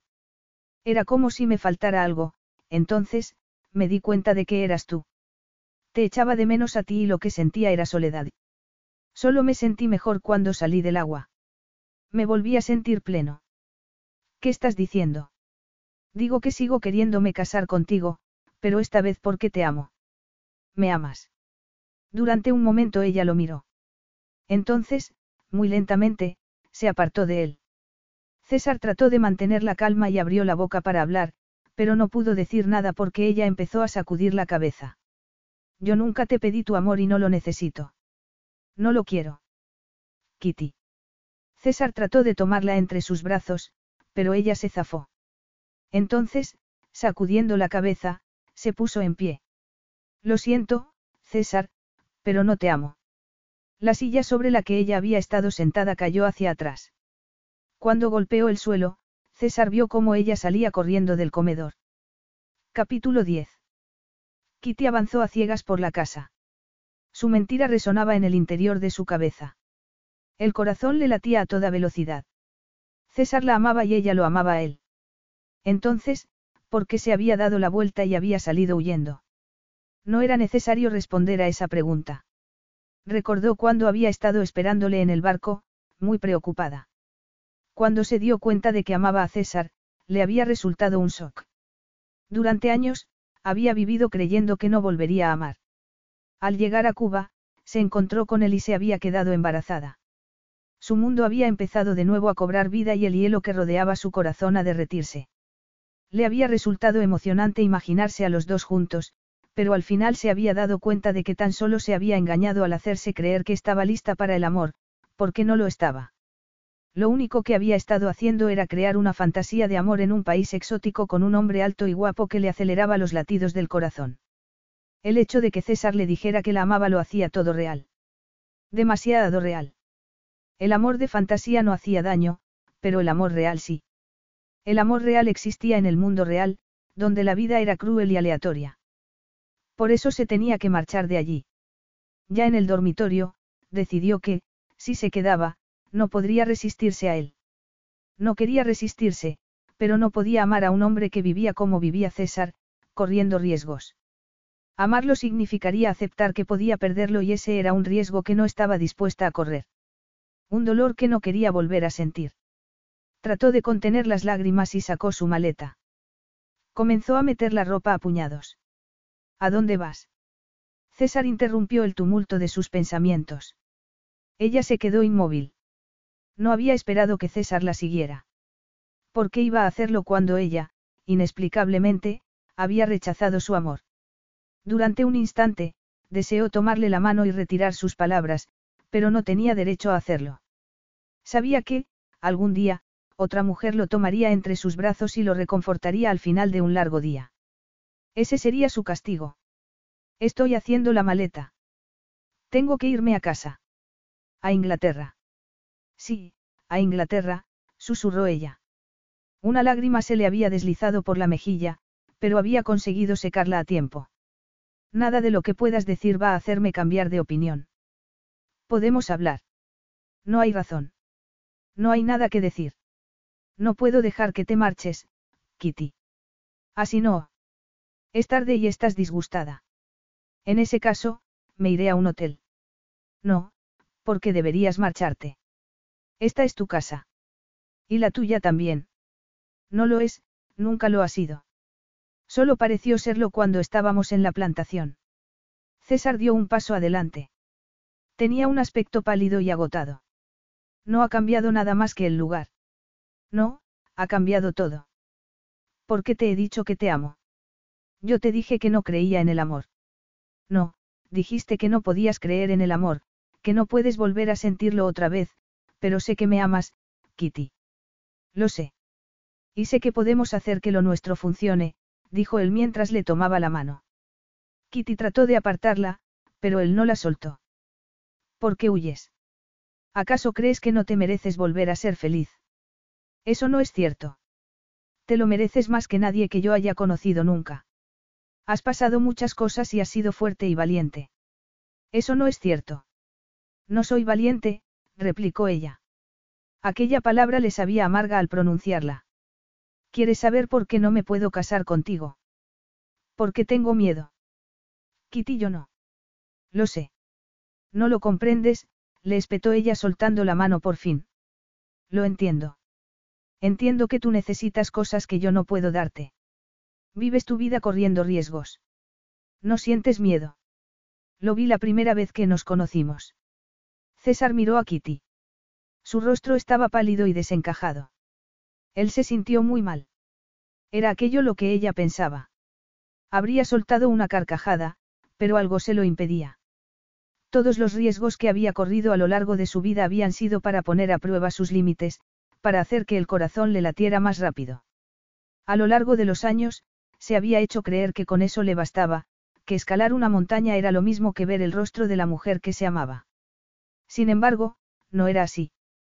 Siempre lo había sabido, pero nunca había querido admitirlo. No había querido admitir que corría riesgos con su vida porque tenía miedo de arriesgar su corazón. Miedo a compartir su vida. Miedo a tratar de encontrar un final feliz. Miró a Kitty. Estaba cansado de sentir miedo. Iba a luchar por Kitty, aunque significara dejar al descubierto sus sentimientos. Te equivocas, le dijo. Yo lo sé todo sobre el miedo y no es la clase de miedo del que tú estás hablando. César sintió un nudo en el pecho. ¿Te acuerdas cuando, en la plantación, me llamó mi padre y discutimos por qué yo quería escalar el capitán? Tú me preguntaste por qué yo quería hacer algo así. Sí. Dijiste que te ayudaba a olvidarte del trabajo y de lo que sentías cuando defraudabas a tus padres. Eso fue lo que te dije y, supongo que, en cierto modo, te estaba diciendo la verdad, pero no toda la verdad. Después de lo de Celia, tenía miedo de ser yo mismo. Miedo de confiar en mi buen juicio. Miedo de enamorarme. Odiaba sentirme así. Odiaba dejar que el miedo gobernara mi vida. Odiaba ser un cobarde. Por eso escalo paredes rocosas y me empujo hasta el límite. Para demostrarme a mí mismo que no soy un cobarde, pero la verdad es que lo sigo siendo. Sigo viviendo en el pasado y ocultándome detrás de motos, barcos, comentó. La preocupación que ella mostró en la mirada hizo que sintiera esperanzas. Tal vez si tú no hubieras estado en aquel camino aquella tarde, seguiría con miedo. Antes de conocerte a ti, estaba viviendo una mentira, fingiendo que mi vida era exactamente como quería que fuera. Sin embargo, no era vida. Me limitaba a llenar mis días para no enfrentarme a mis temores. Entonces, te conocí a ti y comprendí que todo lo que pensaba que quería no valía nada. No significaba nada. Hoy mismo, cuando estaba buceando, me di cuenta de que nada hace que mi corazón lata tan rápido como tú. Podría renunciar a todo lo que tengo en un segundo porque no significa nada a menos que estemos juntos. Tú, yo y el bebé. Kitty casi no podía respirar. Las lágrimas le ardían en los ojos. César no era el único que vivía en el pasado. Ella también había considerado el pasado selectivamente y su visión se había centrado exclusivamente en la tristeza de perder a Jimmy, no en la felicidad de haberlo amado. De ese modo, había sentido pánico ante el hecho de volverse a enamorar. No se daba cuenta de que nunca había dejado de amar. Amaba a su familia, al bebé que crecía dentro de ella y también amaba a César. Él tenía razón. Daría igual estar en Inglaterra o en La Habana. Cambiar de lugar no cambiaría lo que sentía. Nada lo podría cambiar. Eso es también lo que yo quiero, dijo por fin. Las lágrimas comenzaron a caerle por las mejillas, pero no lo impidió. César la tomó entre sus brazos. Te amo, susurró mientras la besaba apasionadamente. Te amo tanto. Yo también te amo. Durante unos instantes, se limitaron a mirarse el uno al otro, gozando con su mutua felicidad y entonces, Kitty hizo girar la muñeca para consultar el reloj. Es la misma hora aquí que en Florida, así que supongo que tus padres estarán dormidos, no. Probablemente no. Cenan muy tarde y siempre duermen la siesta. ¿Y qué hora es en Inglaterra? Las cinco de la mañana. En ese caso, deberíamos llamar a tus padres primero. Sí. Bueno, querrás invitarlos a la boda, no. La boda. Repitió él con incredulidad. A menos que quieras esperar hasta que nazca el bebé. Me estás pidiendo que me case contigo. Kitty asintió lentamente. No estaba segura de que fueras a pedírmelo una tercera vez. César se metió la mano en el bolsillo y sacó un pequeño estuche redondo. Lo abrió. No dejaría de pedírtelo nunca. César, es precioso. Kitty observó con incredulidad cómo él le colocaba el maravilloso anillo de zafiro y diamantes en el dedo. Entonces, la besó delicadamente. Cuando rompió en beso, la miró. Sus ojos verdes relucían de amor y esperanza. Por cierto, eso es un sí. Ella lo miró a los ojos y asintió. Así es. Un sí, con toda seguridad un sí. Entonces, le acarició delicadamente el rostro y le devolvió el beso. Fin.